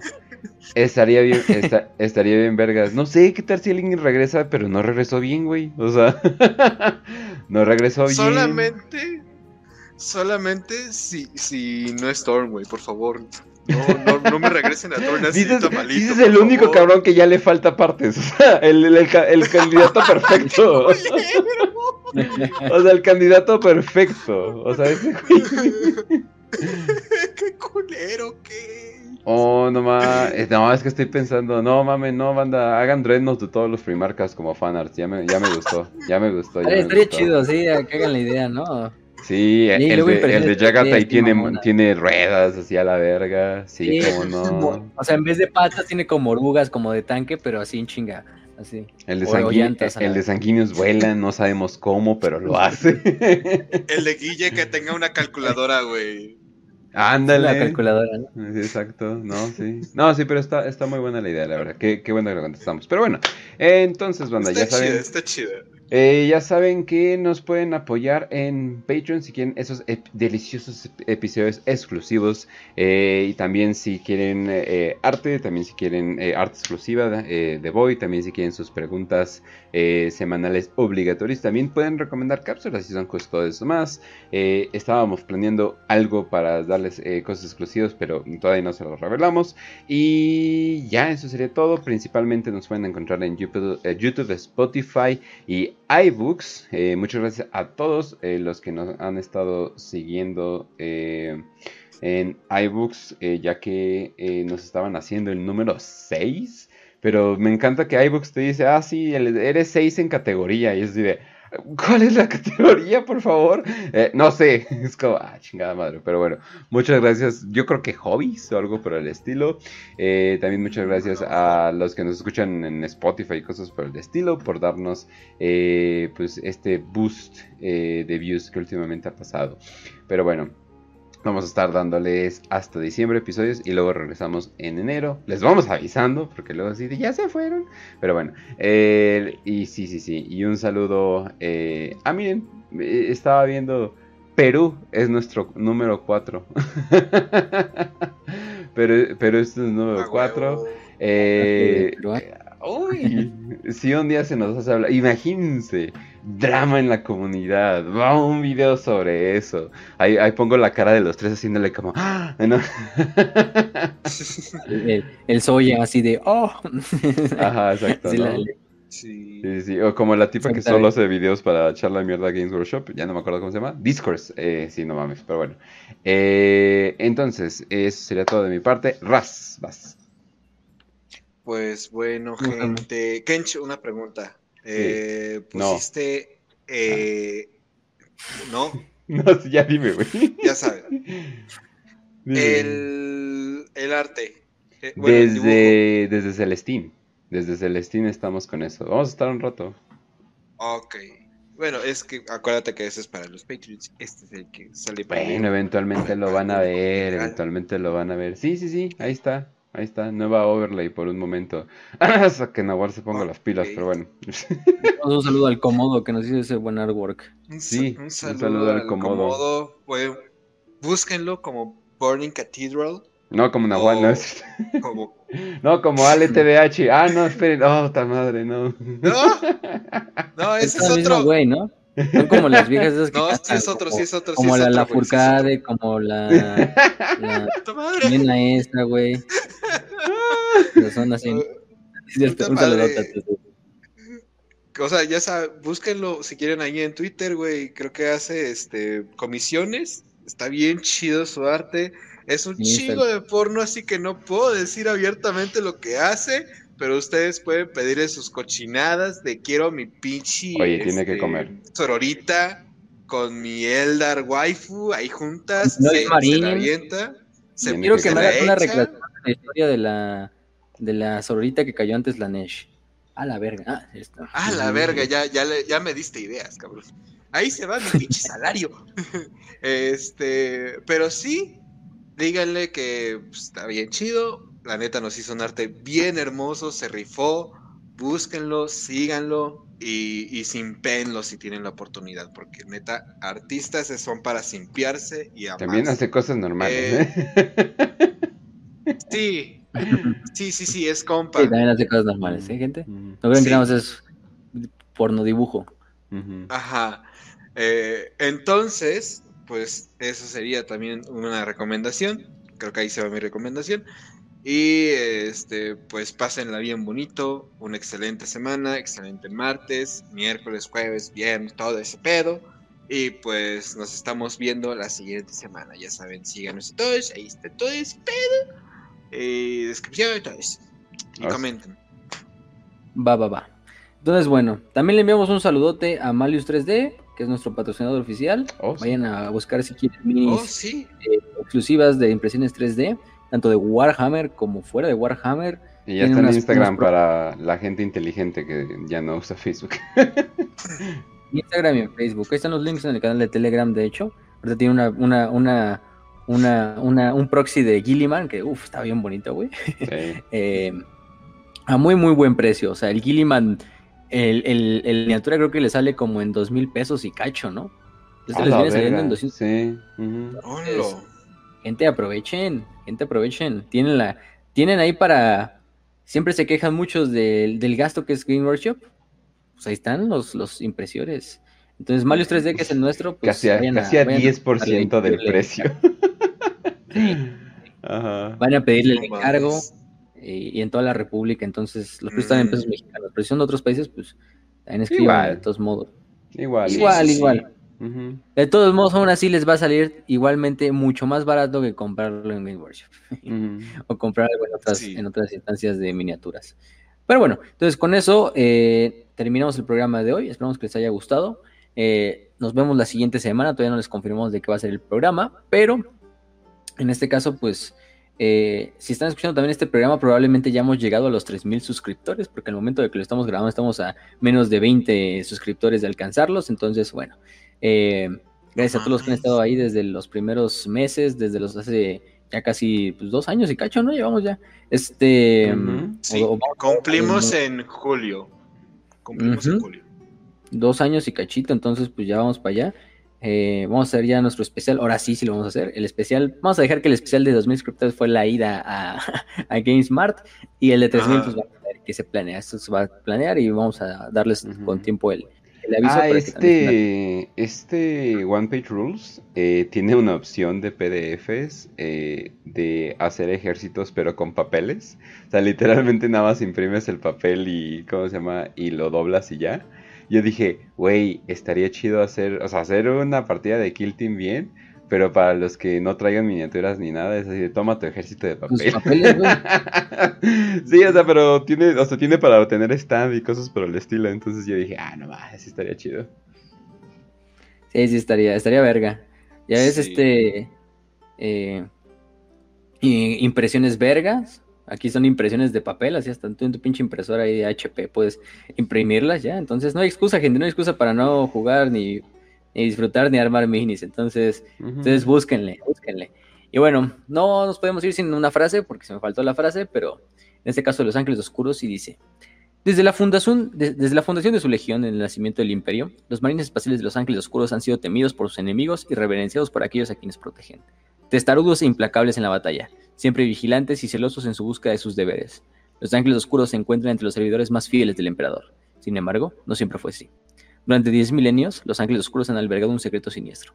Un acto tan terrible y vergonzoso que amenaza todo lo que los Ángeles Oscuros aprecian más. Y aún puede traerles la condenación eterna. Entonces, Inquisidor Bastalek Grimm. Oh. Probablemente desaparecido al poco tiempo. Entonces.